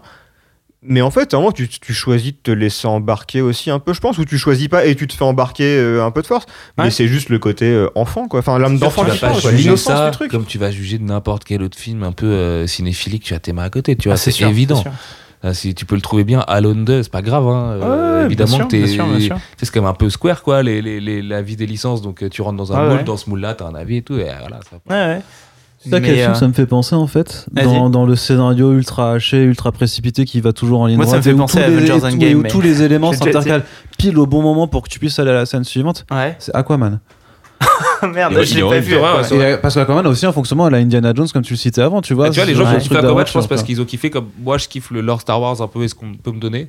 Et Ouais. où là, où moi, devant Aquaman, comme je m'en bats les couilles du lore, euh, je me disais, ouais, ouais, en fait, c'est juste des faux verts gênants et c'est relou, il y a trop d'acteurs de ouf pour euh, ça, quoi. Mhm. Mais en fait, c'est vrai qu'il y a plein de gens qui ont kiffé quand même, et le fait qu'il ait cette structure un peu teubé, là, un peu, euh, tu sais, Ah euh. Hollywood euh, teubé euh, 2010, quoi. Et ouais, le film, il est comme ça, Star Wars 9, il est comme ça. Ça fait un côté pulp de bouquins mal écrits, enfin de bouquins pas très bien écrits, des bouquins Star Wars un aussi, peu en vrai. hein. en fait. Ça Star Wars, ça n'a jamais été des grands monuments de réel quand même. Hein, à part Et ni d'écriture, euh, ni d'écriture. ni d'écriture, ouais. ouais. Surtout, euh, ouais, ouais. Grave, quoi. Non, mais tu, tu, tu vois, ce passage avec Darkrai, euh, ça, ça me permet de revenir sur ce truc-là. Moi, le- contrairement à vous, euh, le personnage de Rey, il m'a vraiment convaincu dans ce film. Et euh, je sais pas, je trouve ça super touchant, euh, cette manière dont elle est, elle est prédestinée. Bah, du coup, pas biologiquement, mais on va dire dans ce sens un peu mystique de Star Wars, où si ton père c'est machin, t'es forcément là-dedans. Elle est prédestinée au mal et, euh, elle en aurait l'aisance totale, là où en fait Kylo Ren, euh, il trime comme un ouf pour essayer d'être maléfique et il y arrive pas du C'est tout. Messi et lui, c'est Ronaldo, quoi. Ouais, c'est ça. Elle, elle, elle, elle, pourrait, elle pourrait parfaitement euh, être maléfique, etc. Et, et ça la dégoûte. Et euh, et il y a plein de moments dans, ce- dans le film où quand elle, euh, quand elle euh, a un usage excessif euh, de, de la force, tu vois, que ce soit les éclairs ou de se voir en Darkrai ou même à chaque fois qu'elle est un peu violente, tu vois, euh, et ce qui culmine en fait au moment où elle tue euh, Kylo Ren et qu'elle le ressuscite après. Mais euh, je trouve que ouais, la performance de Daisy Ridley est forte et, et tu sens l'horreur dans ses yeux de voir que c'est. euh, je sais pas, en, fait, elle dérape, tu vois. Elle peut devenir euh, ultra de violente. Daisy. Ridley qui est balèze, ouais. De quoi T'as vraiment envie de dire que Ridley, elle est balèze dans le film, ouais. Mais je l'ai. Moi, je trouve joue trouvé très bien ce qu'on lui demande de. Enfin, elle, elle fait très bien son taf, Ouais. mais il y a aucun dépassement de fonction, quoi. Vraiment, juste, elle fait très bien le taf. Elle- je trouve quand même qu'ils ont l'air tous de plus s'amuser que dans le 8. Oui. Où ils avaient quand même un peu tous des têtes de mort, mais aussi, c'est aussi le scénar qui veut ça. Et Mais hum, ils s'amusent plus quoi. que dans le 8, Tu vois, mais ils sont, ils moins cons, ils sont moins cons dans le jouets, quoi. 7, tu vois. Mais après, de, de mon point de vue, les meilleures, plus, ouais. les meilleures scènes de, de Daisy Ridley, c'est dans le 8, en vrai. Ouais. À la scène des miroirs, elle m'a plus marqué que les scènes un peu plutôt euh, Ouais. banales qui suivent le, le récit du, du héros principal du, du film. Il y a plus de prise de risque, je trouve, dans le 8. Peut-être que les acteurs, ils étaient, ils étaient pas aussi enjoués. Je, je, je l'ai pas capté, ça, en vrai. Non, moi, je, moi, moi, j'aime beaucoup le 8, hein, donc euh, de, de, de ce côté-là. Se Ok, ok, les acteurs, ils ont grave préféré Johnson, j'en sais- rien. Ok, d'accord. Ouais. Je les trouve bons, je les trouve de bonne humeur dans le, dans le 9, mais qui est une réponse au 6, ou dans le 6, c'est un peu comme ça. À part Ouais. le début avec Han Solo dans la carbonite, mais très vite, ça part en mode, ok, Ouais, Tout est euh, cool, en on même temps, va il est grave réussir. drôle. hein. Ouais, non, et puis là, il- y a le côté aussi où ils passent les films ensemble, donc ça, ça joue aussi. Ouais, ils Toutes sont leurs- contents, toutes ouais. leurs scènes quasiment, ils sont tous les trois en train de faire les cons ensemble, donc je pense que ça, pour l'ambiance du film, enfin pour l'ambiance du tournage, ça joue à fond, quoi. oui, là où c'était très séparé dans le précédent. ouais. Et alors, la question qui revient toujours, qu'est-ce qui se passe après Alors là, on en était à la planète d'Endor, c'est ça Enfin, la lune d'Endor. il y a- il y a deuxième affrontement quand même entre Bah, euh, Kylo Ah Bah là, on, Sur le- le pont, là. on Ouais, peut, on peut le- parler, bah, on peut parler le- de chorégraphie là. Da- da- on, peut, on peut parler de chorégraphie. Moi, c'est un des trucs que j'ai dit en sortant de la salle, mais Ils- l'ont- hommage euh, Où est-ce qu'ils l'ont trouvé leur chorégraphe Parce que sur toute cette Et post-logie, Il y a un- j'ai il trouvé y a un- ça il y a un nul. plan large Ouais, euh, Et là, très de- l'épisode 3 quand même. Tu sais, avec en mode sur Mustafar, c'est jaune, c'est chaud, c'est Ouais. machin. Ouais, Et ils se tapent et machin, et donc les conditions sont apocalyptiques mais volcaniques. Alors que là, en fait, elles sont euh, juste impétueuses, bleues, machin de ça. Ouais, ouais. Mais t'as vraiment un plan large avec les deux sabres. euh, où, où c'est vraiment, enfin moi je l'ai vu comme un hommage à Obi-Wan versus euh, Anakin, Mhm. et ce qui a plutôt du sens d'une certaine façon, parce que même si c'est la petite fille de Palpatine, en vrai, elle est de tradition Obi-Wanesque. Euh, Rey, tu vois. Et d'ailleurs, il y avait la théorie comme quoi c'était la fille d'Obi-Wan, c'est pas à une époque qui était pas débile, enfin qui aurait pu fonctionner aussi. Et, Bah, vu, euh, vu que la fille de Palpatine ça fonctionne, euh, je crois que la fille de ouais, mais Obi-Wan, on aurait. est vraiment, enfin c'est vraiment les autres Jedi que les Skywalker. Par contre, vois. ce plan Ouais. miroir, il est fait sur pas de musique du tout, avec juste des bruits de la, Ouais. bruit de la pluie, c'est assez Ouais, chelou. c'est vrai. Ouais, ouais, je crois qu'il a, il a voulu peut-être tenter un truc, je sais pas. Il y a quand même un saut. J'ai bien aimé, Il moi, le coup du saut après avoir poussé Finn et tout en arrière, là, quand il y a la giga vague et tout. Et oh, on n'a pas parlé de la méga vague du tsunami du début, que t'es marrant avec son trimaran et tout là. Mais bref, on s'en branle. C'est vrai qu'il fait Euh, du bateau à un moment, où on dit c'est super chaud, ouais. n'y va pas, et prend un bateau. Et en fait, euh, ils arrivent direct après, alors que c'était super chaud. Félo Ouais, non, tu parlais de musique justement, et je voulais revenir sur le fait qu'elle était omniprésente à quasi euh, Ouais, toutes complètement. les secondes. Après, je sais, je sais pas, je me rappelle pas, mais est-ce que c'était aussi présent dans les autres euh, opus? Donc voilà, ça ça m'a fait un délire à la Euphoria, sauf je prends mon pied pendant 50 Ouais, minutes ouais. parce que tout est dosé, alors que là, elle accompagne, mais elle accompagne peut-être trop. Et justement, le moment de silence dont tu parles, bah, ils auraient gagné à en mettre un peu plus. Quoi. Mais sauf que le montage d'accord. pouvait pas. Bah, en, en- en fait, en fait, pour moi, c'est le souci du montage, c'est que je pense que pour faire avaler un montage aussi clippé, t'es obligé de l'accompagner avec la Ouais, musique. non, mais c'est sûr. Et d'ailleurs, c'est vrai que c'est super triste parce que euh, euh, John Williams, il, il est vieux. euh, c'est non, mais c'est c'est vrai, c'est Bah, peut-être ça sa- va pour lui, on va pas le plaindre Ouais, non plus. hein. non, mais Sur- c'est- peut-être sa dernière euh, grosse compo sur Star Wars et, euh, et il se retrouve à faire du super utilitaire et en même temps John Williams euh, son génie par rapport à à, à plein d'autres euh, compositeurs euh, contemporains qui viennent euh, qui viennent de la pop, de l'électro, etc. et qui apprennent à faire de l'orchestral. C'est que lui, c'est vraiment un mec qui vient de genre la musique classique et et de et de du, Plus gros du- de conservatoire. Ouais, Cette ah vidéo France 2 incroyable hein, qu'on rappelle à chaque podcast Star Wars. Mais c'est non non mais moi, moi je trouve ça génial ce qui ce qui ce- enfin bon ça euh, ça j'en parlerai au micro de l'Outrider euh, quand on fera l'épisode spécial musique mais euh, je trouve je trouve que le euh, le côté à avoir repris des, des morceaux euh, de classiques euh, super pointus pour faire les musiques de Star Wars, je trouve ça très fort. Mais du coup, euh, il a aussi ce savoir-faire très enfin, super utilitaire. pointu, c'est des bails genre Debussy et tout quand même. hein, C'est pas non plus. Euh, Pas que, il y a, il y a du Stravinsky, euh, il y a le Sacre du Printemps, il y c'est pas a méga pointu si tu Halls, veux. euh, Enfin, il y a des non, mais enfin, en, en culture de musique classique, c'est. euh, tu vois, je pense que les gens qui grainent ce truc-là, euh, en plus, là, il- Debussy, il- ils connaissent, hein, tu vois. Là, il genre- se galère parce que. C'est il- Kanye Jay-Z, les mecs. Hein, euh, Ouais. Il se ouais. galère, euh, John, parce qu'il essaie de faire des. Il fait des thèmes, il a fait plein de jolis thèmes, et vu Ouais. que c'est coupé, euh, c'est surcut, bah, il a pas le temps de Il y a, il y il y il y aucune portée, en fait, il y a aucune ampleur, je trouve, ce dans cette trilogie ce par rapport aux Ce musiques. que je voulais dire, c'est que ah bah, ça, je suis entièrement d'accord. En fait, en fait, pour moi, ça vient du fait que Le thème Euh, quand même. Thème de raid, la Ouais, résistance sont lourds. Ouais, c'est Ouais, ça. mais j'ai l'impression qu'il y a A New Hope euh, qui est répété 50 fois à travers. euh, Ah, ça, par contre, ouais, ah, bah, c'est Star Wars. hein. Ouais, ouais, c'est Mais euh, c'est Star Wars. non, non, en fait, en fait, euh, pour faire euh, super rapidement euh, euh, ce truc-là que je répète souvent, mais c'est que hum, la, la musique de film, c'est un truc qui est forcément collaboratif parce que toi, t'arrives, t'es zikos, etc. Mais euh, tu bosses quand même pour un réal. Et souvent, ce que le réal va faire, c'est qu'il va te donner des musiques références. Et donc, euh, des fois, ça tue la créativité parce qu'en fait, euh, il va euh, cutter tout son film sur les musiques de Transformers de Michael Bay, par exemple. Et après, euh, étant donné que le mec est pas super euh, mélomane, il va te dire bah franchement, je suis content de mon cut, donc s'il te plaît, fais la même chose. Et des fois, ça peut être ultra créatif quand le réalisateur, en fait, ça lui permet de donner des intentions musicales et que le musicien peut transformer le truc avec. Et moi, je trouve que la relation Lucas-John Williams est super fructueuse de ce point de vue-là. Mhm. Parce que Lucas, après, c'est vrai, oui, c'est peut-être pas euh, pointu. euh, de- voilà, euh, nous, on est profane de la musique classique et on peut connaître ces trucs-là. Mais je pense que Lucas, il est assez mélomane. Il aime bien écouter de la musique classique et de la musique de film. Et du coup, quand il arrive vers John Williams en disant euh, bah tu vois euh, le Robin des Bois hollywoodien des années 20 bah j'aime bien ce thème là et j'aime bien euh, le thème amoureux dans Casablanca et j'aime bien euh, le Sacre du printemps de Stravinsky et j'aime bien euh, les étoiles et Mars de Halls et qui, qui donne ce pot pourri donc de de- de- d'époques différentes de styles différents etc à John Williams. Et John Williams il fait une BO cohérente à partir de ça euh, ça fait un truc super puissant, super émouvant. Et moi, je pense que Abrams et Johnson, tu vois, même si j'ai aimé lui, je pense que Johnson, il a aucune oreille musicale. Je pense que les deux sont arrivés et que leur référence à, à- à John Williams, c'était des musiques de Star Wars.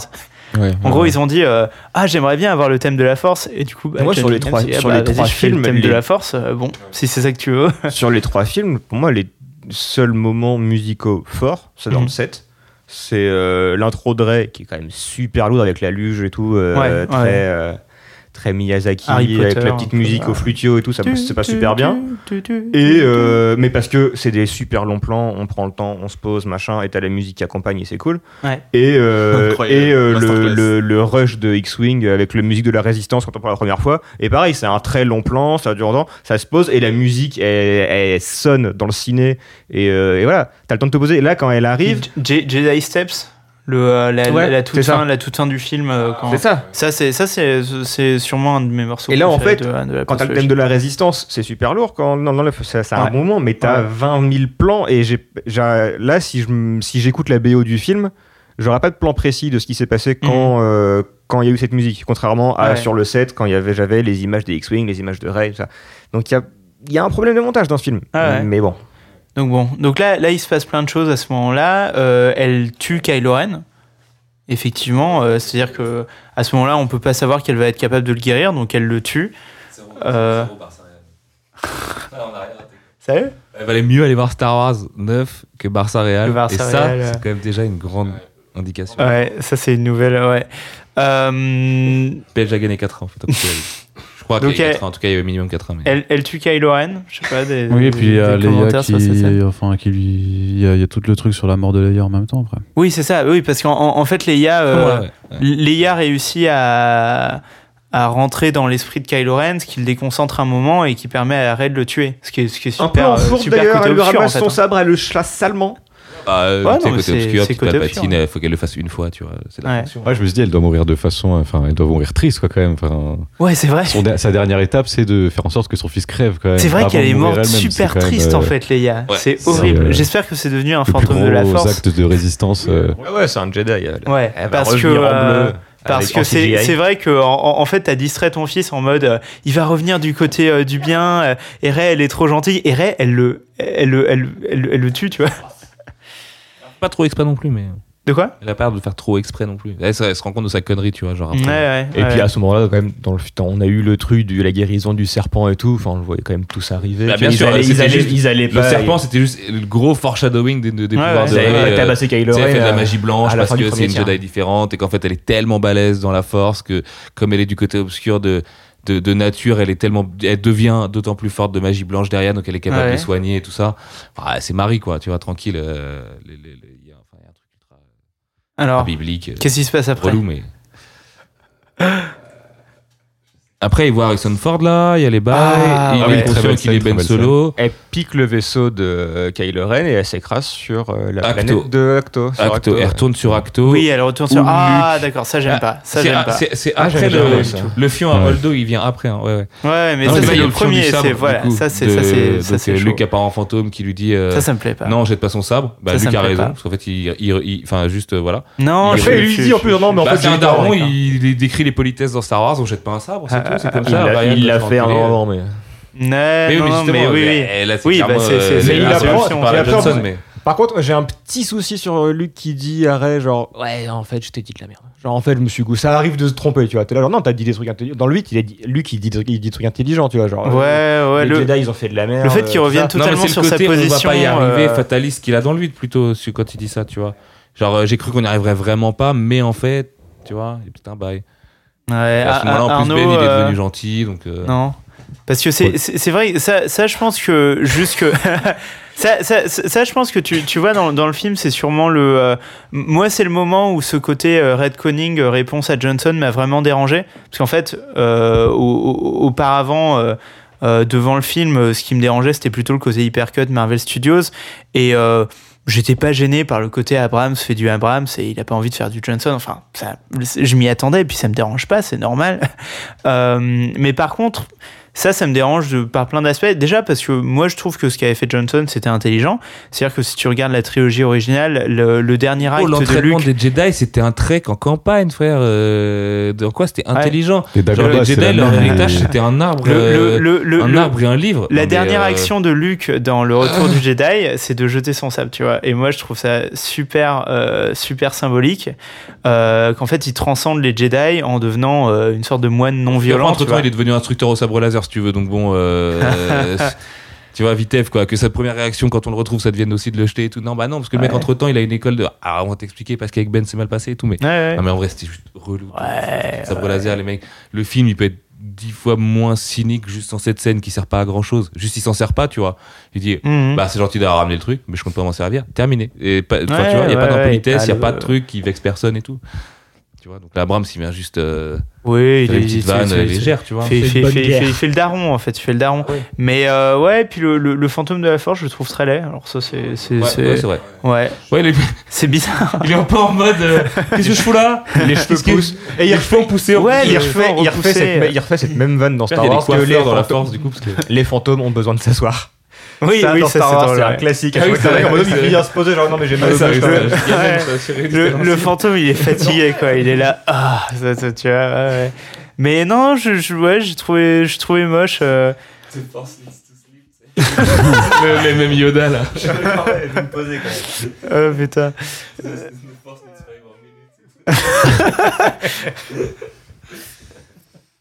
Ok. C'est la fameuse scène où après elle récupère hein. l'X-Wing, tout ça. tout ça. Voilà. Lourd, lourd, lourd, lourd, lourd, voilà. 3000 non, bars, ah. nul. Coucou les enfants, qui va déjà Ah eh ben, ouais, bah mon mais désolé, mais Dagoba, le X-Wing, le lever, c'est un truc. Elle, la meuf, on comprend qu'elle est grave balèze, en mode, même Luke dans la force. Règle de Yoda établie par Ryan Johnson, quand même, du fait que les fantômes puissent agir, soulève son putain de vaisseau, alors qu'en euh, mode, je galère pas alors que je suis dans la force, alors que quand j'étais vivant sur Dagoba, j'y arrivais pas et tout. et elle, quand récupère du coup les fruits et tout, qu'à le vaisseau qui renvoie à l'épisode 7 et à la découverte du casque et tout, ah, c'est peut-être la fille de Luc, euh, tu vois ce que je veux dire.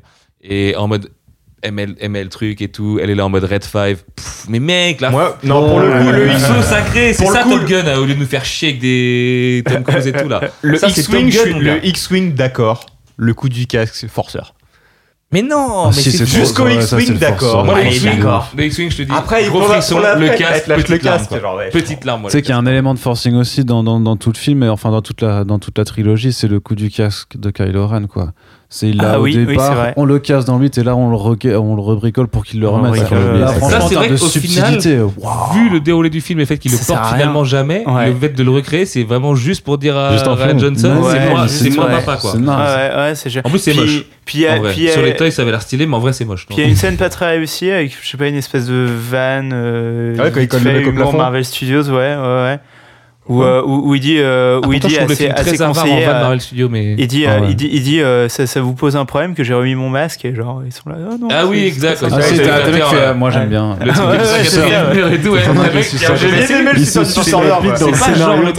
C'est là qui dit moi j'aime bien non. Non, non, je crois pas le, le c'est pas le C'est non, je, crois c'est, je crois que c'est genre le. le, c'est, pas la Renoir, la meuf Renoir, justement, qui non, c'est Non, non, non c'est euh, si, Même il est stressé ah, un peu. Je crois qu'il demande à Hux et il est un peu stressé, c'est pas quoi répondre. Oui, c'est Hux qui dit. Oui, mais non, non, Hux dit ça doit être un problème et t'en as un autre par contre qui dit moi j'aime euh, un rôle à la con, elle veut rien avoir. Bon délire, effectivement. Bon petit bah, délire. Je suce la bite Donc voilà, non mais là on t'attache quand même qui moi je trouve euh, relou de fan service mais bon, euh, ça fait kiffer les enfants de 40 ans donc c'est cool.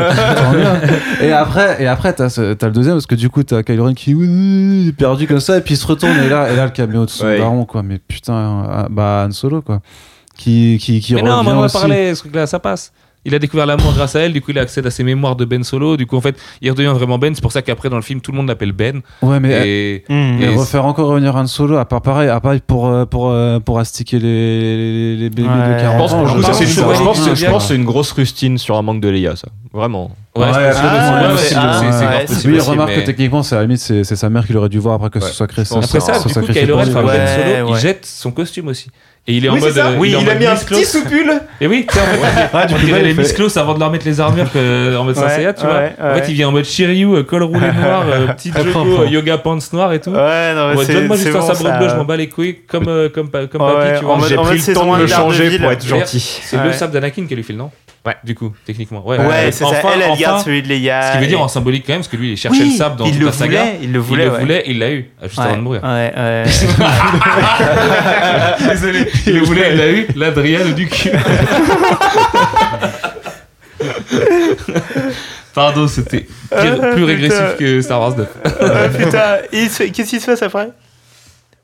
Euh, en gros, alors après, du bah, coup. Après, c'est le troisième acte. Voilà, en fait. Lourd Putain, on a, on a tous les euh, éléments, là, on, a, bah, a galéré pour, film, euh, pour Là, on, on a 2 heures, je pense déjà. On a 2 heures, il reste 40 heures 10 hein.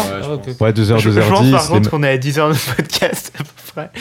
Donc, au calme. Non, non, non, non, plus. Ben, moins que 10. Et donc ben, là, elle va à Exogol, euh, machin. Elle va, elle va à Exogol ça s'appelle comme ça Elle retourne à Hexagone. Ouais. Non, elle, elle, va à Hexagone, elle va pour la première fois. d'ailleurs, bonne tradition, un peu Fallen Order. Genre, je vais sur la planète du temple et après j'y retourne plus tard dans l'histoire. Le fait d'avoir les deux persos qui y vont, ça, je trouve ça appuie cette idée des colonnes de géants sites euh, mm. et du fameux public du Stade Rennais. Mais oui. arrive à ce moment-là. Mais les gars, ils sont, il y a des il sites, Il invoque des supporters morts, littéralement. C'est des purs par, contre, ça c'est pareil. Dans le niveau inconséquent, c'est qu'on te met un stade rempli de mecs bah, qui doivent être bressons. Les mecs, ils, sont venus, encourager un Je c'est un, méga hors de site. Ils sont euh, tous cagoulés. Et, ça, euh, pas. Surtout, quoi, Non, mais c'est des morts, moi je pense. Hein. sont, c'est vraiment des espèces de ah, formes Ah, ectoplasmiques, tu vois. C'est des euh, Ouais, ouais, les anciens seigneurs. Bah, vu que lui, c'est un zombie. Mais il, parle de bah, culte. Je maîtrise la Il parle de culte, ouais, de secte à un moment, c'est un peu euh, dans ce bail-là. Ouais. Moi, genre, même, non, mais au début, il a des goons. Côté et obscur, hein. hein. si on veut écrire un comic book, tu vois. Au début, il a, des, il a, il a des goons dans bah, son, peu une sorte dans son atelier. Il, y a euh. des, mecs il y a des scientifiques bizarres, des trucs. Donc, il a une équipe, le mec. Enfin, ils faire des. Non, mais des cultistes de Palpatine, c'est qui voulaient. Enfin, je sais genre, ils auraient trouvé son cadavre, ils voulaient le ramener à la vie. et Ouais. Je pense qu'il a, une bande de. Bah, ouais, mais ils sont, du c'est un peu inconséquent. Ils, ils les font tous. Ils les, ils les font à. C'est juste euh, des mecs qui nettoient les statues toute la ah, journée. Ils servent pas à.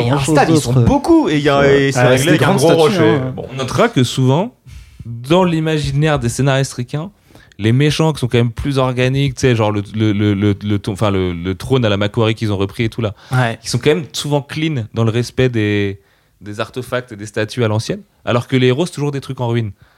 Ouais. Tu vois? Un truc un peu sous-jacent là-dedans de ouais. les héros, nous on laisse tout tomber, on s'en bat les couilles, alors que les, eux ils sont bien à l'ancienne, tu vois, ouais, c'est bien des suprémacistes, ils respectent bien les, les, traditions, le patrimoine, les, grands patrimoine, vikings, ouais, enfin, ils passent pas trop le balai non plus quoi. Euh, le euh, laboratoire il est dégueulasse, je suis désolé. Hein. Le labo est dégueu, ouais. Le labo est dégueu. Et là, le petit temps. Non, mais moi, euh, je, hein. moi, tu moi, peux, moi, gérer la fort, galaxie à endroit. Euh, en plus, il y a toi ouvrant. Donc, euh, en vrai, pratique pour l'été. Pour les barbecues. C'est une montagne, mais il y a toi ouvrant. Donc, allez, on est bon. Ce délire de Sénat zombie, euh, c'est c'est le côté régressif qui marche bien sur moi. Je, suis là, c'est nimp. Pour moi, le zombie, c'est vraiment la figure d'exploitation de base Resident Evil. Oh, ouais, c'est ça, tu vois, exactement. Genre, tu peux pas toucher aux C'est le. C'est. Ouais, ouais, non, mais c'est. C'est des nécromanciens, le... tu vois. Genre, on a inventé le... ça pour ça. C'est le Jump the Shark, tu vois. Ouais, mais qui est Même trop, si, en, qui en fait, le, film, il jump le euh. sharp que constamment, tu vois. Mais, non, mais un zombie, il n'y a pas plus banal qu'un zombie. Ouais, ouais, je te dis, Palpatine, t'en faisais un nécromancien, c'est terminé. Ah ouais. Mec, il maîtrise la magie noire et c'est bon, on est, on est pas à hein, ça. Mais t'es des jambes robots. C'est déjà été fait, ça. Non, non. mais, euh, non, mais un, truc, un, truc, qui réussit dans leur interprétation de, euh, du côté obscur dans la postologie et notamment dans celui-ci, c'est le côté technomystique qui marche super bien dans l'univers de Star Wars, parce que Star Wars c'est à la fois de la SF et de la fantasy, et euh, quand il, notamment quand il ressuscite une flotte de destroyers, c'est super cool parce que je sais pas, les destroyers c'est des, des, vaisseaux, donc ça devrait être super tech, euh, super ça clean, fait limite machin. le Hollandais volant un peu, tu vois. Ouais, exactement. Il y a des gens, il ces vaisseaux. Ouais, ouais, bah, il y a bah toujours on sait pas s'il y a des équipages en fait. Si, si, là, tu le vois que l'équipage du principal. Ouais, on voit ouais, celui du principal. Moi, je pense que les autres, c'est pas des plans dans fantômes. Euh, non, puisque les moments où ils parlent de la fonction du principal, c'est-à-dire de devenir une antenne relais pour que le plan des autres soit caduque, c'est déjà dans le bureau que Finn va buter à cheval, hein, euh, mm. là, avec son gros canon. C'est pour ça que la Gestapo se grouille à choper des enfants un peu n'importe où pour euh, les ramener là-bas. Ouais, ça aurait été un bon délire que ce soit des pilotes morts, genre. Ouais. Tu vois ah Ouais, ouais, genre, je suis dans des espèces de bateaux pirates du turfu. Les Stormtroopers euh. zombies. Donc, euh, gros climax, on y arrive. Parce qu'en euh, même temps qu'il y a Rey, il y a la flotte qui arrive. voilà, c'est ça. arrive, Donc, la- bon climax de. Star Wars avec des scènes d'action en parallèle. Donc, on a, Finn et sa copine mannequin donc, qui vont sur des chevaux. Jana. Jada Jana. Jana Ok, lourd. Et A2N AH, si je pas de conneries. Ok. C'est vrai, c'est vrai. Jenna Aniston. Euh, Un peu en train de l'objectiver en tant que femme, quoi, là. Mon Dieu.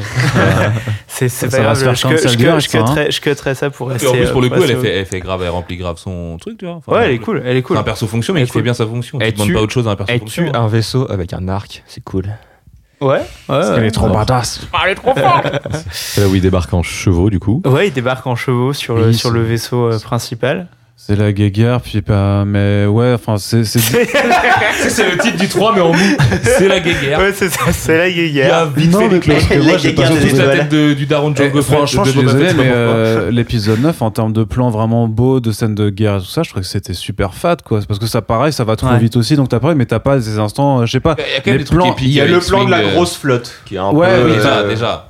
Ok, t'as les deux plans quoi. des grosses flottes, de la grosse flotte méchante et de la gro- grosse flotte gentille, je suis d'accord, ils sont stylés, tu vois. Mais sinon, Mhm. à quel moment t'as, euh, je sais pas, enfin en termes de juste d'imagerie, tu vois, les, euh, sur la planète de sable rouge, les, les vaisseaux qui faisaient les traînées, ça, ça, t'en t'en retrouves plus. Oh, le coup de la vague, Le, c'est le, graphique. le- le- le largage de bombes au ralenti, là, tu l'as, tu l'as plus non plus. T'as Il y a plus le- des a- tableaux comme ça Ouais, mais de ça, il y a un petit- ouais, il y, y a un délire à chaque fois de chaque épisode apporte ses propres, tu sais, euh, nouveaux, nouveaux systèmes Non, mais d'armement. pour le coup, il apporte rien en termes de, franchement, de, de Ah non, de qu'il est en guerre ressuscite marquent, les. X-Wing pour aller taper les vaisseaux euh, Ouais, c'est ça, c'est ce la force euh, du nombre.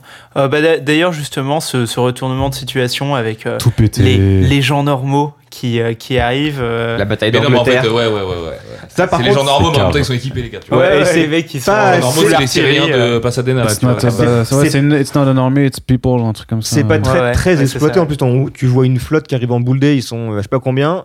Bah, prends, prends le temps, file-nous des carottes, là, file-nous des trucs, euh, filme ta flotte. Non, il y a quand même, en Ouais. vrai, je suis sûr, tu, tu fais euh, close-up sur tous les vaisseaux. Je pense qu'ils ont respecté le porno Ouais, mais- Star Wars. de ta- Il y a tous les vaisseaux Ah non, que mais jamais connus. mais il y a pas y en a de- des nouveaux, et tu vois. Mais clairement, mais il n'y a pas de bataille spatiale. Il n'y a pas de bataille même sur la Terre. Tu, tu vois une, deux flottes qui sont l'une contre l'autre, Bah, tu une, vois, charge ouais. de, une charge de cavalerie et c'est terminé. Bah, au début, tu vois surtout les gentils se faire en- enfin, euh, éclater Ouais. euh, euh, salement.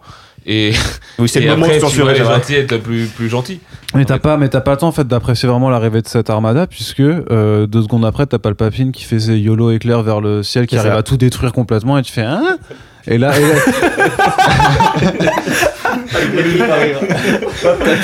Après, personne n'a jamais capté Palpatine. Putain pas Il là. aurait fallu 9, épisodes. non mais voilà t'as ce moment qui est quand même invraisemblable où t'as Palpatine qui arrive à faire euh, des trucs complètement nawak avec ses éclairs où la moitié des gens normalement constitués se dit mais c'est quoi ce délire? Et t'as Ouais. tous les Sullivan de salle qui font c'est Star Wars c'est normal ça marche je sais pas moi je trouve- enfin c'est moi je veux bien qu'il fasse des éclairs mais sérieusement capable de buter toute une flotte avec je suis d'accord on est dans Star Wars on Il est a dans tué de la Mace fiction Windu. et t'es pas obligé de et que tu veux aller vers le mais bigger fais badger et tout ça gigas mais il y a un moment ça, ouais, ça devient relou en fait mais tu il a vois. un parce que là t'as t'as l'éclair tu sais l'éclair bleu vers le ciel que t'as dans tous les films et qu'on reproche à chaque fois Oui, genre un transfo mais qui envoie. non un- non non non non c'est lui Non, non, il pointe vers le Ouais, parce ciel. qu'il est en mode.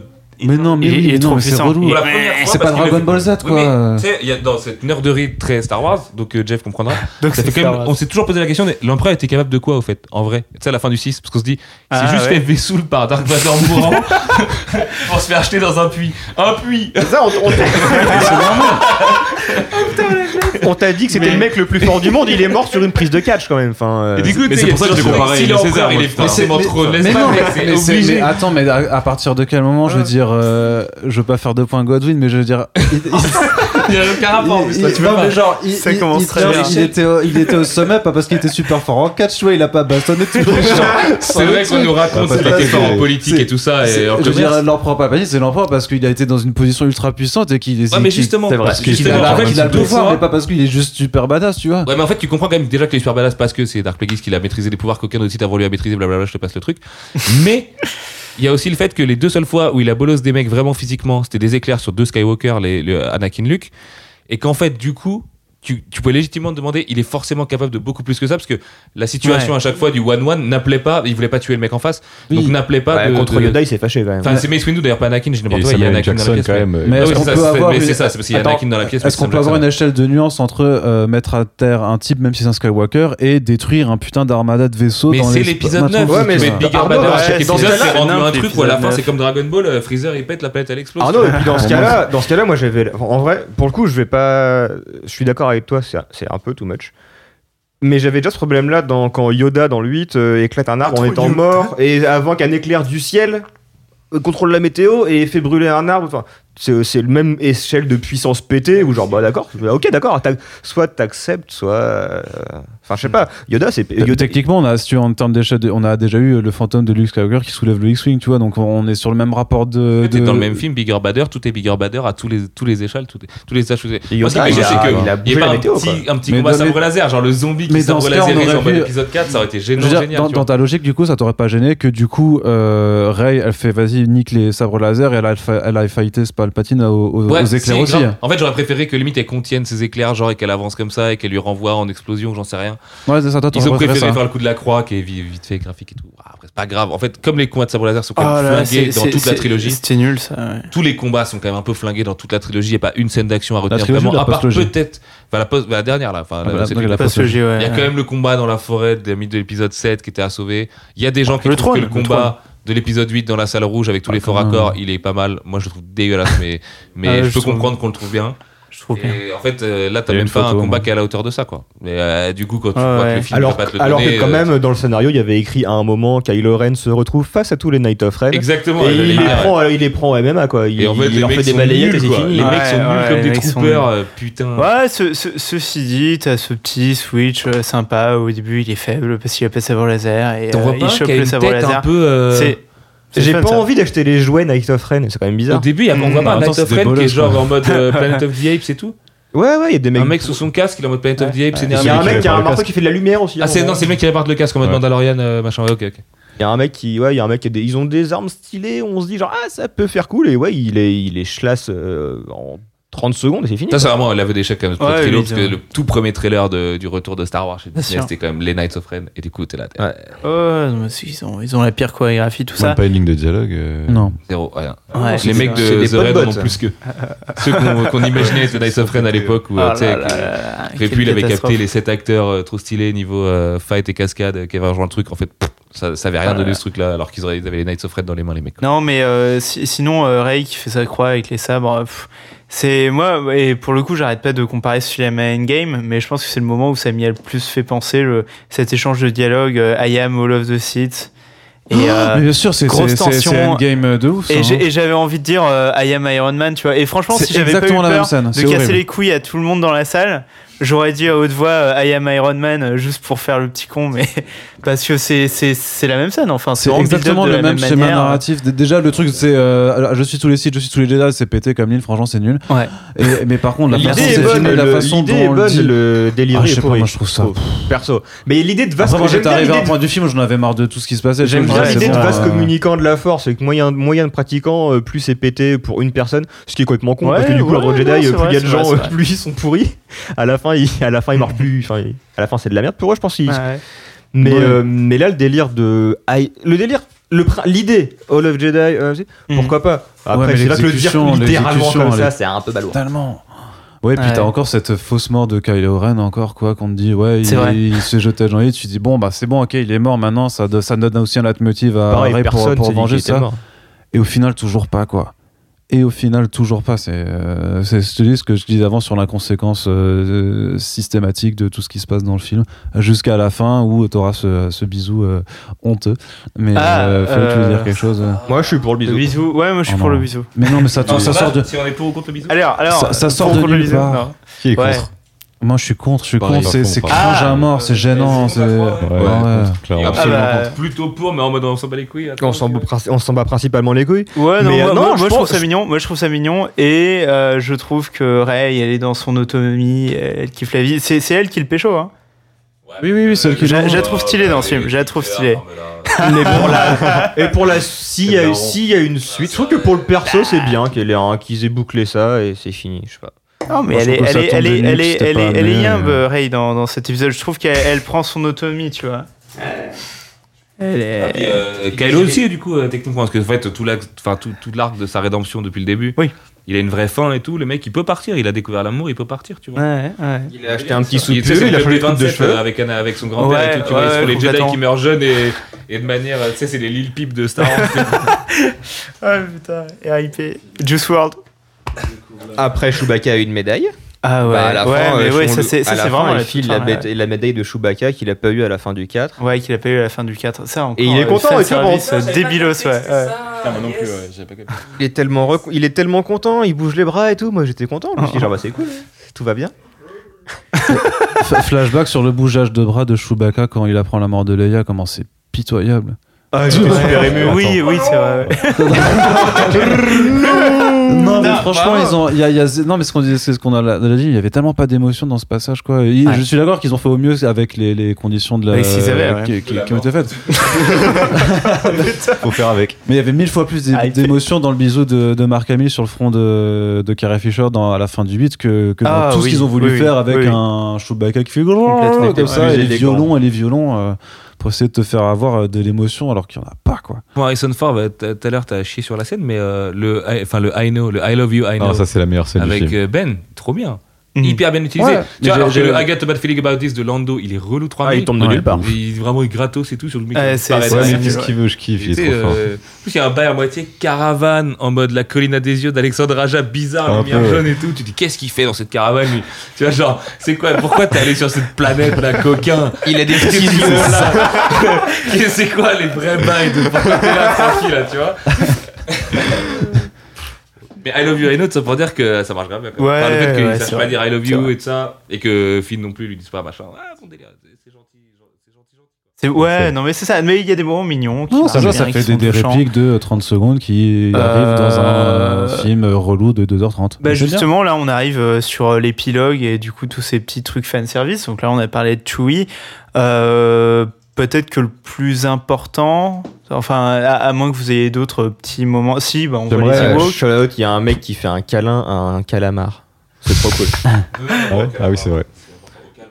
Ouais, ouais, les, les Calmari, non? Les Mon Calmari Non, je sais Non, plus. C'est Mon Calamari dans Star Wars, mais Mon l'animal dans la vraie vie s'appelle le calmar. Ah oui, le Calmar, oui, c'est vrai. C'est vrai. Euh, il y a un- il y, a un proto Niem Noob euh, au, au commandement d'un- vaisseau de la résistance. Niem Noob, c'est ce mec trop bizarre qui a des branchies là. Et euh, Et- il y en a y en a un de sa meilleure race à langue moitié qui est genre euh, assistant, enfin tu vois, genre copilote d'un gros vaisseau à un moment donné. J'étais là en mode, eh, vous avez respecté Niem Noob. Il n'y a pas de Mon Calamari, justement, il n'y a pas un proto Akbar vu qu'il est mort dans le 8 et tout ça. Mais euh, il y a quand même, tu sais, ce truc à l'ancienne. Et c'est pour ça qu'il y a, tu sais, les délires avec Wedge, les anciens pilotes et tout ça. C'est Ouais, oui, oui, c'est vrai. Ramener la cavalerie, vrai. les frères et à tout le monde. tu Est-ce que, c'est- est-ce que le plan juste, euh, juste avant l'épilogue avec juste les deux Ewoks sur Endor, c'était c'était utile On parlait tout à l'heure ça, mais oui, évidemment que c'est- on s'en branle. De Star Wars, c'est la fête de tous les gens qui nous ont aidés. J'aurais tellement aimé qu'à la fin il y ait la petite musique là. Ouais, j'aurais bien aimé qu'il y ait une fête. Ouais. J'aurais bien Ouais. aimé qu'il y ait une fête. C'est une aventure Kickstarter. Tous les gens qui ont backé les héros dans Star Wars, ils ont le droit à leur petit crédit image à C'est la ça, fin. c'est- Tu passes les voir, les porcs, ils disent Ah, Non mais qui, qui, quitte, vois, à, et- quitte à faire un, euh, cette résolution euh, grandiloquente, on clôt la saga à la retour du Jedi, j'aurais bien aimé qu'il y ait une vraie fête avec une musique un peu turn-up et tout. Je, je suis sûr que. John Williams, il est encore capable de... En mode Headspace. Ouais. C'était la raison pour laquelle ils avaient fait ce putain de paix à l'époque, trop bizarre là. Fait, c'était la, la, la, la vraie fiesta. Sachant que, à l'époque, années 70 et tout, comme tu comprends que Endor, Yoda et tout, c'est des bédaveurs. Ouais, il y a quand ouais. même un texte sous-jacent de les mecs qui bédavent, il y a une histoire avec la drogue, il y a une histoire ayahuasca et tout. Yoda, Yoda, dit- il prépare des concoctions. Il passe son temps à manger des racines. oui. Tu crois. C'est vrai, c'est vrai. ça, manque, ça manque un peu de ça à la fin, le truc des. Eh ben, eh, les gars, Bah, c'est on, a, on a maintenant, fumé le hein. Final Order là. Venez, on se met une gigarasse quoi. On a un banquet Astérix à la Star Wars 6 et tout. Une scène finale c'est ça, sur le Burning Man là, où justement il serait, il serait retourné se taper au festival. Avec les petits Syriens, mon gars. L'école de petits Syriens qui dansent et tout au milieu. Oh là là. Ce serait le feu. En plus, planète de ça pour finir et tout. Putain, ils sont bêtes. Oh là là, oh là là. Non, mais voilà, mais t'as as aussi euh, les, euh, le film qui oublie pas que ça, même si c'est la conclusion d'une saga, c'est pas la conclusion d'un univers, donc faut un peu teaser Oui. les trucs, machin. Oui, voilà. alors, Avec ce petit, euh, tu connais tes parents Non Ah bah viens, on va faire, on va aller faire un tour. Ça c'est Creep 2000 quand même. Le mec, de- le mec Bon, bah, s'assoit à côté c'est de Watt. tellement Tu connais tes parents Autant on s'est grave trompé dans l'interprétation et c'est clairement pas sa fille, il a juste envie de la gérer, Non, tu bah, vois. euh, non mais c'est ça. Peut-être pas trop aussi. tu vois, je sais pas. Non mais, non, Non, mais, mais c'est vraiment genre, hey, t'as vu, il y a marqué spin-off là de l'autre côté de l'arbre, viens, on va aller faire un tour quoi. non, non, mais la, la, la delivery de, de, de, ce, euh, de ce dialogue, euh, quand tu lui dis euh, Ah, so let's find out. Qu'est-ce que, qu'est-ce que tu. Qu'est-ce que Il a bougé la caravane sur la planète. il est capable d'accueillir en toutes circonstances. Il a sa garçonnière de l'espace, mon gars, il la traîne ça. derrière son vaisseau de merde. Le gars, il joue au morpion dans l'espace et tout, tu vois. Il gagne pas sa vie du tout. C'est un bête des c'est le beau Lando, tu voir. Ah, génial. là Lando, c'est un meuf, Lando, je le vois repérer. Lando Terry Pratchett, Ouais. mon gars. Ouais, ouais. Ah, mais meilleur gars, meilleur Encore gars. plus à la fin, avec la scène, euh, vraiment l'épilogue sur Tatooine, quand même. Euh, Bah je- euh, voilà, c'est. Concernant cette fin-là, je trouve que même, Vas-y, parles pas dans le micro, ça marche Ouais, pas. pardon, ouais. Même le plan final ne prend même pas la peine, enfin, même s'il est assez beau et assez représentatif de la première trilogie, Ouais. tu fous même pas un why, tu fous même pas un espèce de. Je sais pas, enfin, tu vois, euh, c'est une scène finale et elle m'a pas marqué Tu du parles tout. de laquelle là? Sur De, Tatooine avec les Ouais, deux soleils. le- Ouais, avec ok, les deux soleils. Il s'attarde pas trop dessus. Ouais, en le plan, il est rapide. Il est raté, il est complètement raté. Il est raté Ouais, et le il est tout est rapide. trop rapide passe de Il est trop rapide, bien sûr. Il prend pas le temps de d'être en fait, d'exister. Et en plus, enfin moi, je, enfin moi, j'étais vraiment partisan de, Ray, c'est Ray, tu vois, parce qu'elle le dit au, début Le le. Et moi, je l'air vraiment parce qu'ils ont fait la même truc avec, tu sais, c'est toujours ces, ces mots que tu places, ces punchlines que tu repasses après, euh, ce foreshadowing de Ouais, merde. ouais. Quand elle fait, ouais, euh, ne sous-estime pas un droïde, tu sais qu'elle va ressortir Oui, parce que le droïde oui. va faire un truc. Donc là, quand elle fait, euh, je suis ju- juste Ray, moi, je trouve que même si elle a appris qu'elle était la fille de Palpatine ou que c'est une Skywalker par adoption, je sais pas quoi, qu'elle dit juste, ouais, juste Ray, tu vois, parce que c'est Ray, on n'a pas besoin, en fait. Moi, je suis désolé, on n'a pas besoin de cette filiation, justement. Euh, Ouais, Avec mais tout est-ce ce que qui a c'est été- est-ce que tout ce qui a c'est pas fait un genre de bail de Skywalker Ça devient le nouveau terme pour les Jedi, tu vois, c'est je deviens. Non, ah non, Non, c'est vraiment là. comme ça, non, parce que dans ce cas, non, mais parce Mais que regarde, t'as les contre- fantômes de Luke et Leia, c'est bon. Ah, J'ai senti qu'il essayait de rattraper le message de, de Johnson. Non, mais c'est ça, mais vrai, pour moi, c'était le dernier, le dernier pied de nez à la fin. On dit, Mais ah je bah trouve- si. non, mais je trouve- je quand même. Je, trouve, l'élu, moi hein. je trouve ça fun qu'elle choisisse son nom de famille. Je trouve ça. C'est l'antithèse totale euh, du garçon euh, Harry Potter à la fin du 8, tu vois. Ouais, par contre, ça c'est vrai. Mais c'est aussi l'empouvoirment total de elle. euh, tu sais, c'est mettre, c'est quand même Luke et Leia, littéralement, parce qu'en fait, elle a quand même des rôles, les rôles tutélaires pour elle, c'est Luke et Leia dans, dans, dans Ouais, c'est vrai, c'est vrai. Et donc, du coup, en fait, elle choisit d'être une Skywalker parce qu'en fait, euh, c'est un peu euh, Batman, c'est pas un homme, enfin, c'est pas un, co- c'est pas un homme, c'est un costume, tu vois. Ouais, ouais. et il y a un peu ce truc-là avec le nom de Skywalker, quoi. C'est aussi en ça qu'ils sont un peu On peut, sanctifiés. je, of je peux Skywalker, comprendre que tu vois comme ça ça. marche avec Ben parce que lui, c'est un Skywalker de naissance. Je, je vois comme ça. ouais. C'est- je trouve le choix bizarre, en fait, en vrai, hein, qu'elle choisisse ce nom Skywalker, mais en même temps, je Ouais. trouve pas ça non plus absurde. C'est c'est qu'en soi, t'as raison, mais c'est que c'est- lourdingue par rapport à tout ce qu'il y a eu avant, par rapport à tous les reniements de Johnson avant et par rapport au titre The Rise of Skywalker où tu fais Ah, c'est pour ça, on a compris. En plus, moi, vois, genre. quand, quand Non, la- mais c'est- pareil, le même niveau d'explication que j'ai tiré sur les méchants. Regardez, c'est moi le traître, tu vois. Moi, quand la- en plus, quand la- surexplique les trucs. quand la, quand la vieille dame là, qui pop de nulle part euh, lui demande ton nom de famille, je me suis dit, genre, peut-être il va y avoir un bail, elle va dire Palpatine, parce que bah, quand même, c'est Daron, ouais, ils l'ont protégé, ils étaient, c'était pas, enfin, son Daron, c'était un Palpatine. La platine, elle- la vieille, elle sort un fer et elle est terminée. Il a refusé. Il a refusé complètement. euh, Enfin, le son Daron, c'est plutôt héroïque comme façon de faire. Tu vois, il l'a caché, il a refusé le délire et tout machin. Il a dit genre, non, mais Ouais, mes ouais. parents, je les emmerde. Non, Luc, par contre, il était cool. Je trouve ça Mm. un peu chelou, mais. Déjà, Ah ouais. deux ans, pour elle lui dit Tu t'appelles comment Ray Ouais, c'est quoi ton nom de famille Genre, mais fous-lui la paix en fait. Ouais, ouais, ouais. Non, mais ça, ça, genre- C'est là, vous êtes de la police. Vieille connasse. va. Ok, merci. Vous faites quoi ici Bah, Ouais. de mes affaires et toi, Non, mais c'est c'est un Qu'est-ce que t'as c'est T'es de la police, t'as de la savate, euh, t'as la met par terre, elle se casse, tu vois, et fin, on finit comme Voilà, ça. tu vois. enfin. Grosse badass. Voilà. Euh, ouais, bah du coup, Bah, le, film, le film est fini. Euh, Sullivan s'écrit euh, Cristerio, c'est mon gars. C'est Est-ce mon que- gars sûr. Putain, est-ce que. Et Fabrice a dit c'était micro. physiquement mais que- lui, lui, lui, il sauve des vies en fait. Tu sais, on parle Ouais. souvent, euh, hier on a ce débat, il y, a- il y a qui comme grand scénariste à Hollywood vraiment marquant dans les années 2010 Vill- Ouais. Villeneuve, il écrit pas tout, tu vois, c'est bizarre. Ouais. C'est ouais. Jonathan Nolan, Lindelof, machin, Villeneuve Mhm. fait des séries et tout blabla. Et euh, en fait, Cristerio, en vrai de vrai, Ouais, vu il qu'avec Argo, il a prouvé qu'il savait faire et que, en vrai, quand tu mates la Director's Cut de BVS, tu comprends au moins ce qu'ils ont essayé de faire, mais le film est un accident industriel, donc voilà. Oui. Là, je trouve que le mec, il vient quand même bien dépanne, quoi. Ouais, tu vois, ouais, ouais, il ouais. amène vachement de liens à toutes les scènes. Le film, il se tient quand même à tout- tous les bouts. Alors, cette narration Game of Thrones, c'est insupportable de back and forth entre tous les persos, mais Ah ouais. Genre, au moins, les trucs qui se passent, tu vois. Y a, tu sors pas avec Oui, trop de trucs bah, non résolus, trop de machin, trop de. C'est du bel artisanat, mais pour moi, c'est du Marcus et McFeely, tu vois. Pour moi, c'est vraiment Ouais, c'est ça. ça un peu, ouais, ouais, exactement. Ouais, Ouais, voilà. bah, c'est en fait, euh, Ouais, ça va très bien que le meilleur des faiseurs qui est Abrams, tu vois. C'est en Oui, ça que le film oui, oui. couille. Mais, euh, Très bon mais, mais c'est. hollywoodien, quoi. Mais c'est ça, pour, pour moi, c'est- eux, ils représentent genre l'artisanat hollywoodien euh, qui, est, qui est admirable. De, devant le film, t'es là, oh mon dieu, comment ils ont fait pour euh, résoudre tous ces trucs-là dans un film, le truc ça dure 2h30 machin. Mais en même temps, c'est pas du tout touchant, voilà, ça respire pas, ça. C'est euh, donc oui, pour moi, Laterio, il fait complètement ce, ce genre de truc. Euh, mais alors, c'est euh, le moment euh, où on va pouvoir conclure, tranquillou. Donc chacun, petite conclusion, et puis, et puis voilà, une, une petite note. on va mettre une note sur, sur 10. Sur 10. Sur 10, ouais. Voilà. Vas-y, on commence par Arnaud. Bah, je changerai pas d'avis, hein, mais euh, j'entends, j'entends les arguments, tu vois. et je vais J'entends. pas- Et je vais pas partir en guerre contre Abrams ou contre euh, le film en disant euh, c'est honteux, faut le refaire. Je vais pas pas, faire de partir en guerre Sur la paix sur internet après ce film, tu vois. euh, C'est bien que les deux existent, Bah, le- c'est cool. euh, Tout le monde que les deux Si tu veux, existent. moi, moi, je reste amer là-dessus parce que j'ai quand même l'impression, c'est ce que je disais au début, c'est de voir que c'est que Disney s'est couché face à ceux chez, contre Ouais. lesquels il fallait pas se coucher, clairement. Et qu'à mon avis, mais à, à- à mon avis, tu vois, j'ai même pas envie de jeter la faute sur Abrams ou, ou Johnson. ou C'est ce que tu disais à un moment dans un de tes tweets, c'est c'est l'arbitre en fait. Vous avez laissé en fait deux mecs avec des visions complètement opposées. euh, travailler sur le même truc alors que non c'était soit tout Johnson soit tout Abrams Moi, le je suis pas changé d'avis sur Kathleen Kennedy du tout. Là, J'ai beau l'avoir Ouais. kiffé, euh, je pense toujours que la meuf elle maîtrise pas du tout ce qu'elle fait. Non, mais et il y a, qu'elle il y a- sait- il y a elle a- un, elle un manque grave problème quoi. de gestion et ce qui fait que pour, pour moi, je trouve qu'on a un sentiment de gâchis parce qu'en fait, je pense qu'au au final, les gens qui étaient plus, on va dire, côté Abrams seront contents, euh, que la génération nostalgie, elle sera contente et tout ça. Je pense que tu as toute une partie du fandom qui était désireux de voir des, nouveautés, on va dire, euh, par rapport à Star Wars, qui elles sont laissées complètement pour compte au final, même si elles ont eu droit à leur film. Et qu'au final, moi, j'ai l'impression d'avoir assisté quand même à un gros gâchis par rapport à un truc qui. euh, le, truc, c'est qu'au sortir de Star Wars, tu, tu disais déjà après de la Jedi, c'est que il y, a, il y a une faille dans la force, quoi. C'est pas une saga Mais qui réunit, mais qui rassemble longtemps. tout le monde.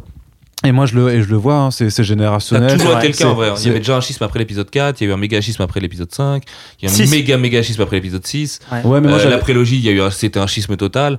Le 7, c'en a été un. Le 8, le plus gros.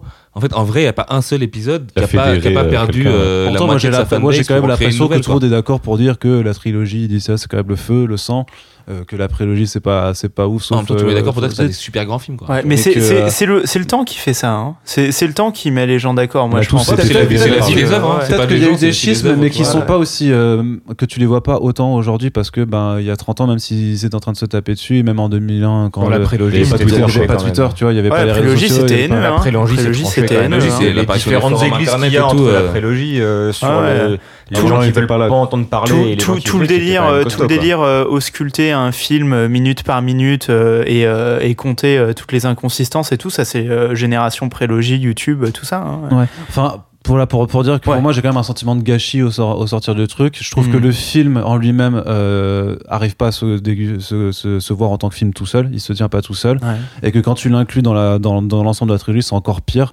Limite, si tu fais juste épisode 7, épisode 9, je trouve que limite, tu auras plus un, plus ensemble clair. plus cohérent, même s'il y a quand même des éléments importants dans, dans le 8. Mais donc voilà, donc pour moi, ça reste le 3 sur 10 que, que je mets. Quoi. 3 sur 10 Ok. Bah, ça m'a Joli, joli, ça- joli. ça- ça- et- Ouais, non. Ouais. Euh, Sergio? Euh, bah ouais, euh, moi pareil un peu comme Arnaud, euh, le film a fait juste une seule chose, c'est qu'il a confirmé que j'étais plus du tout dans ce délire-là en fait. C'est Ouais. le désamour ultime pour la franchise. Je veux dire, je crois que l'amour T'as un cas encore à part, ouais. Toi, le. Ah non, toi, t'as kiffé le 8, ouais. J'ai- mais- kiffé. J'ai des réserves maintenant en le revoyant, mais j'avais quand même kiffé. Mais Ah. le truc, c'est que euh, l'amour que j'ai avec la franchise, c'est atténué euh, et je sais pas comment dire, à l'image de, de ma bibliothèque par exemple. Tu vois, j'ai Ouais. viré toutes les figurines à force, le poster, maintenant c'est un mur blanc. Enfin non, il y a un Ouais, truc en carreau, ouais. tu vois. Truc totalement changé. J'ai l'impression que j'ai grandi à cause de ça. Peut-être un effet positif du coup, Ouais, carrément. hein. mais euh, enfin dans ma cinéphilie et tout, j'ai l'impression. Ouais. Et euh, enfin, on disait tout à l'heure, en plus, voir des mauvais films, ça t'aide en Ça te fait. fait aimer les bons, à- ça te fait aimer les bons. Enfin, je vais pas dire que c'est mauvais non plus, mais. Et du coup, la, la, Pas tri- bon non plus, quoi. non, non, faut pas exagérer. la franchise est devenue un peu, un peu inconséquente, donc je dirais, ouais, j'ai j'ai pris mon pied quand même, parce que c'est un bon faiseur, faut pas déconner. Ouais. Euh, donc, euh, ouais, si je vais le noter, je dirais euh, 6, je pense, 6 sur 10. Ok, Ok, quand même, ouais. bien vu. Bah vas-y. euh. Euh, ouais, non, moi j'en entendais, j'en attendais rien et du coup j'ai rien reçu. C'est un peu comme un, un match de l'OM, un sombre, un sombre soir d'automne contre Metz en 2015, c'est pareil, c'est la même tu- attente et j'ai rien reçu et je suis pas forcément déçu de quoi que ce soit, c'est juste que ouais, je considère ça comme un film très Ça très prolonge mon vide existentiel, finalement, donc. euh, de ouf. Et euh, ouais, non, euh, ça m'a pas transcendé du tout. J'ai rien vraiment ressenti. Je juge beaucoup sur ça en salle, en fait. C'est le, Ouais. c'est les vibes, c'est le feeling. Même si un film a beaucoup de, de défauts scénaristiques, moi, ça peut ne pas me gêner s'il y a une scène iconique, s'il y a un es- une espèce de cohérence, même en termes de photos, tu vois, je m'en, je m'en fous. Euh, Je, je regarde ça aussi dans un film, c'est important, l'image. Mhm. Et là, bah, limite, je, je préfère beaucoup le 7 et le 8, en fait. Je pense que pour moi, c'est le pire Star Wars que j'ai vu. Non, mais c'est vrai que, non, mais c'est vrai que- Des neufs. c'est vrai, que- c'est vrai que visuellement, il y a quand même pas grand Non, chose il y a pas film. hein. Il y a pas pire En fait, des neufs, Parce que ça, ça, ça va Non, mais trop vite que t'as c'est pas de pas en tableau. mode je le il y a déteste l'épisode pas. 1 et tout, hein. Genre, euh, Ouais, attention, mais- tu prends des risques. Ouais, il est très très bien, quoi. Épisode 2. hein. tranquille. Et euh, ouais, du... ouais, du coup, euh, ni chaud ni froid. et- Enfin, ouais, 4,5. Ok. Ça va. ok. je suis- Il n'y a, pas- y a pas de virgule, non? Oh, Euh, sur oui, 10, on y a peut pas y de- Ah, avoir c'est la virgule, je Tu- fais tu- 5,5. Bah, les quatre. Ouais, f- euh, ah ouais, allez, on fait sans virgule comme ça, c'est simple. Quatre. 4. 4. Ok. Sullivan Yes. Euh, bah, euh, euh, je sais même pas, j'arrive pas. Parce qu'en fait, je suis hyper d'accord avec ce que Fabri a dit tout à l'heure, où je trouve qu'il a vraiment synthétisé tout à fait la pensée du truc, et que je sais qu'en fait, l'amour qui me relie au machin, c'est irrationnel, c'est mon amour de Star Wars qui est encore un peu là au fond, il restait un tout petit truc, tu vois. Il a tellement bien titillé le machin que c'est reparti au quart de tour, mais en fait, je suis quand même du coup tout à fait d'accord avec son truc. Je suis d'accord avec l'histoire de la décla LGBT, ils auraient pas dû la faire, ils sont débiles, c'est Disney, machin, mais en même temps, faut pas en attendre plus de ces mecs-là. Je pense vraiment qu'il faut se rappeler qu'on juge des films où on part quand même avec un nivellement par le bas, culturel, global et tout, qui est réel. Tu vois, aujourd'hui, on est en 2019, on peut en parler. Enfin, tu vois, genre, euh, ça va, avec cet argent-là, on pourrait faire des putains de chefs-d'œuvre imaginaires et tout. Il y a des milliards d'univers d'auteurs qui font de la, des comics, des romans, des trucs de ouf, tu vois, qui créent des trucs différents et tout. Au final, on fait du Star Wars 9. Ah, tu vois, ça reste quand même, voilà. Et, euh, en même temps, il m'a bien enjaillé. Voilà, voilà. Euh, moi, j'étais dans mes, dans, mes, dans mes chaussons. Je me demande si j'ai envie de le revoir, je crois pas. Faut pas déconner, c'est long et tout. Mais euh, je le reverrai quand même un jour, c'est sûr. Peut-être je me dirais, en fait, je sais pas, j'étais vraiment de bonne humeur ce jour-là, parce qu'au final, c'est vrai que c'est flingué de ouf. ça me fait souvent ça avec les films Marvel Studios, donc euh, c'est possible que voilà. Ouais, ouais. Et, euh, et ouais, la note, euh, je sais pas si Sergio l'a mis 6, moi je suis obligé de mettre 7. Que J'ai quand même passé un vrai bon moment à la fin. En fait, il y avait quand même un truc où j'ai quand même jubilé à certains moments. Vraiment, j'ai jubilé. Tu sais, Ouais, cette sensation de ouais. très fugace de quand tu mates un film et euh, ça te quitte très vite et tout. Mais vraiment, j'ai kiffé ma rage. J'ai deux, trois fois les petites larmes aux yeux tranquilles, tu vois. Euh, Où j'étais en mode, ils arrivent à m'émouvoir quand même, les enfoirés. Je trouve, ah, j'aime tellement Adam Driver que j'étais quand même content de le voir bien jouer, Kylo Ren. Ça fait toujours plaisir. Hein. Moi, c'est depuis que j'ai vu Marriage Story que je suis vendu. toujours pas euh, vu, mais ouais. Tout- avec plein de, plein de, de, Ouais, petits ouais. détails pour nerds, pour nous, tu vois, en mode tranquille. Après, je trouve les trucs avec Chewie et ces trois PO qui meurent pas débiles à souhait. Et il y a plein de manques, on les a cités et tout ça. Mais euh, voilà. Ouais. C'est- Ok. c'est 7, sur- 7 sur 10, euh, Cimer JJ. Je, je repars pas fâché, tu vois, c'est cool quoi. Ok. À moi donc Ouais. Euh, moi, j'en attendais pas grand chose à la base. J'avais complètement lâché l'affaire sur Star Wars. Je m'étais fait bien préliminer par euh, Mandalorian. Je dois avouer que ça m'a remis dans le bain tous les vendredis soirs, tranquillement, petit plaid, petit thé, machin. Il est sorti le nouvel épisode là d'ailleurs. Ce soir, là, enfin, je Marc sais. a fait une critique tout à l'heure, donc je pense que. Et euh, je sais, je sais, je, je voulais rentrer tôt d'ailleurs. Et euh, non, mais ça, ça m'a déjà, voilà, ça m'a déjà caressé dans le sens du poil. Vas-y, on te fait, un- on va à Disneyland, on t'es bien, t'es les chaussons, tu vas te mettre, tu vas voir ça. Et en fait, c'est pas très bien Mandalorian, c'est pas très bien les comics Star Wars, c'est pas très bien les bouquins Star Wars. Et du coup, bah, j'ai le même, j'ai la même vision sur Star Wars 9. J'ai conscience de toutes les limites du truc. Je suis d'accord avec quasiment tout ce que vous avez dit. C'est pas un grand film, en même temps Star Wars pour moi ça a jamais été des grands films, juste un grand univers que je kiffe, explorer en tout support confondu, je kiffe explorer cet univers, c'est c'est régressif, c'est juste un grand bac à jouets. Là on me rajoute des jouets, on me file des jolies images, on me raconte des trucs euh, qui voilà, ça, ça boucle, je trouve ça, je trouve ça ouf que ça arrive à boucler le 7, le 8, euh, ça arrive à raccrocher des trucs, des wagons euh, que je pensais complètement éclatés pareil, on n'est pas fâché avec JJ. Je, finis, genre ouais, d'accord, c'était cool, t'as bouclé ton truc. J'espère, j'espère, mais j'appelle de tous mes voeux, hein, un futur beaucoup plus lumineux pour Star Wars, d'avoir des, trucs où on se régale, où on sort, on est tous d'accord, genre ouais, ça bute, c'est trop bien, c'est. Mais ça n'arrivera pas. Enfin. Ouais. T'as t'as mis combien? Oh, un, un gros euh, 7 select, tu vois, genre Ok. un 7 Ok. mais chaleureux quoi. Ça, select, ok, ok. Ah, tu fais plaisir. Ah là là. J'ai envie de ta select, tu vois, c'est genre c'est vraiment les bonnes select sur les jeux genre euh, Astral Chain, tu vois, tu sais que c'est un peu flingué Platinum qui fait des trucs bizarres et tout. Mais euh, non, mais c'est bien mais euh, sur Switch c'est limitant et tout. Mais en même temps, il mérite sa select parce que quand même c'est pour de la Switch du coup, c'est cool aussi d'avoir ça. Oh, Astral, Chain- Astral Chain, c'est zéro, mais bref. Ah, c'est quand même relou dans le gameplay hein, pour le Ok. Alors, euh, ouais, bah, du, du coup, je vais finir par moi. Euh... Non. non, non, non, je. euh, en, en- en fait, en fait, moi, ça me fait super plaisir d'entendre euh, tout ce kiff. Tu vois, et tous les, euh, tous les arguments euh, très positifs, machin. Et euh, bah, finalement, ça rejoint totalement ce que tu disais au tout, tout début, il y a 5 heures de podcast, Fellow, quand tu disais que Star Wars c'était plus grand dans nos imaginaires que dans les films. Et euh, finalement, Star Wars, le Star Wars 9, il est 100 fois plus drôle. en 5 heures de podcast, je sais pas si ce sera audible un jour par des gens, des êtres humains, tu vois. Mais, euh, mais c'est super drôle ici, dans ce contexte-là. Euh... ouais, bah écoute, on verra. Euh, J'ai passé un bon moment devant, même si, même si je le trouve long et, euh, et un peu indigeste, et que j'ai eu du mal à m'en souvenir euh, pour faire le podcast. J'ai passé un bon moment, je me suis bien marré, je me suis dit qu'il y avait quand même des trucs qui, qui allaient bien nous faire rire euh, autour du micro. Euh, mais si, si je me retrouve face à moi-même euh, à le regarder à la maison, tout ça, ça- non, c'est pas, c'est pas très bien. pas Personne fait maison, ça, personne fait ça en fait. Enfin, genre, faut pas faire ça.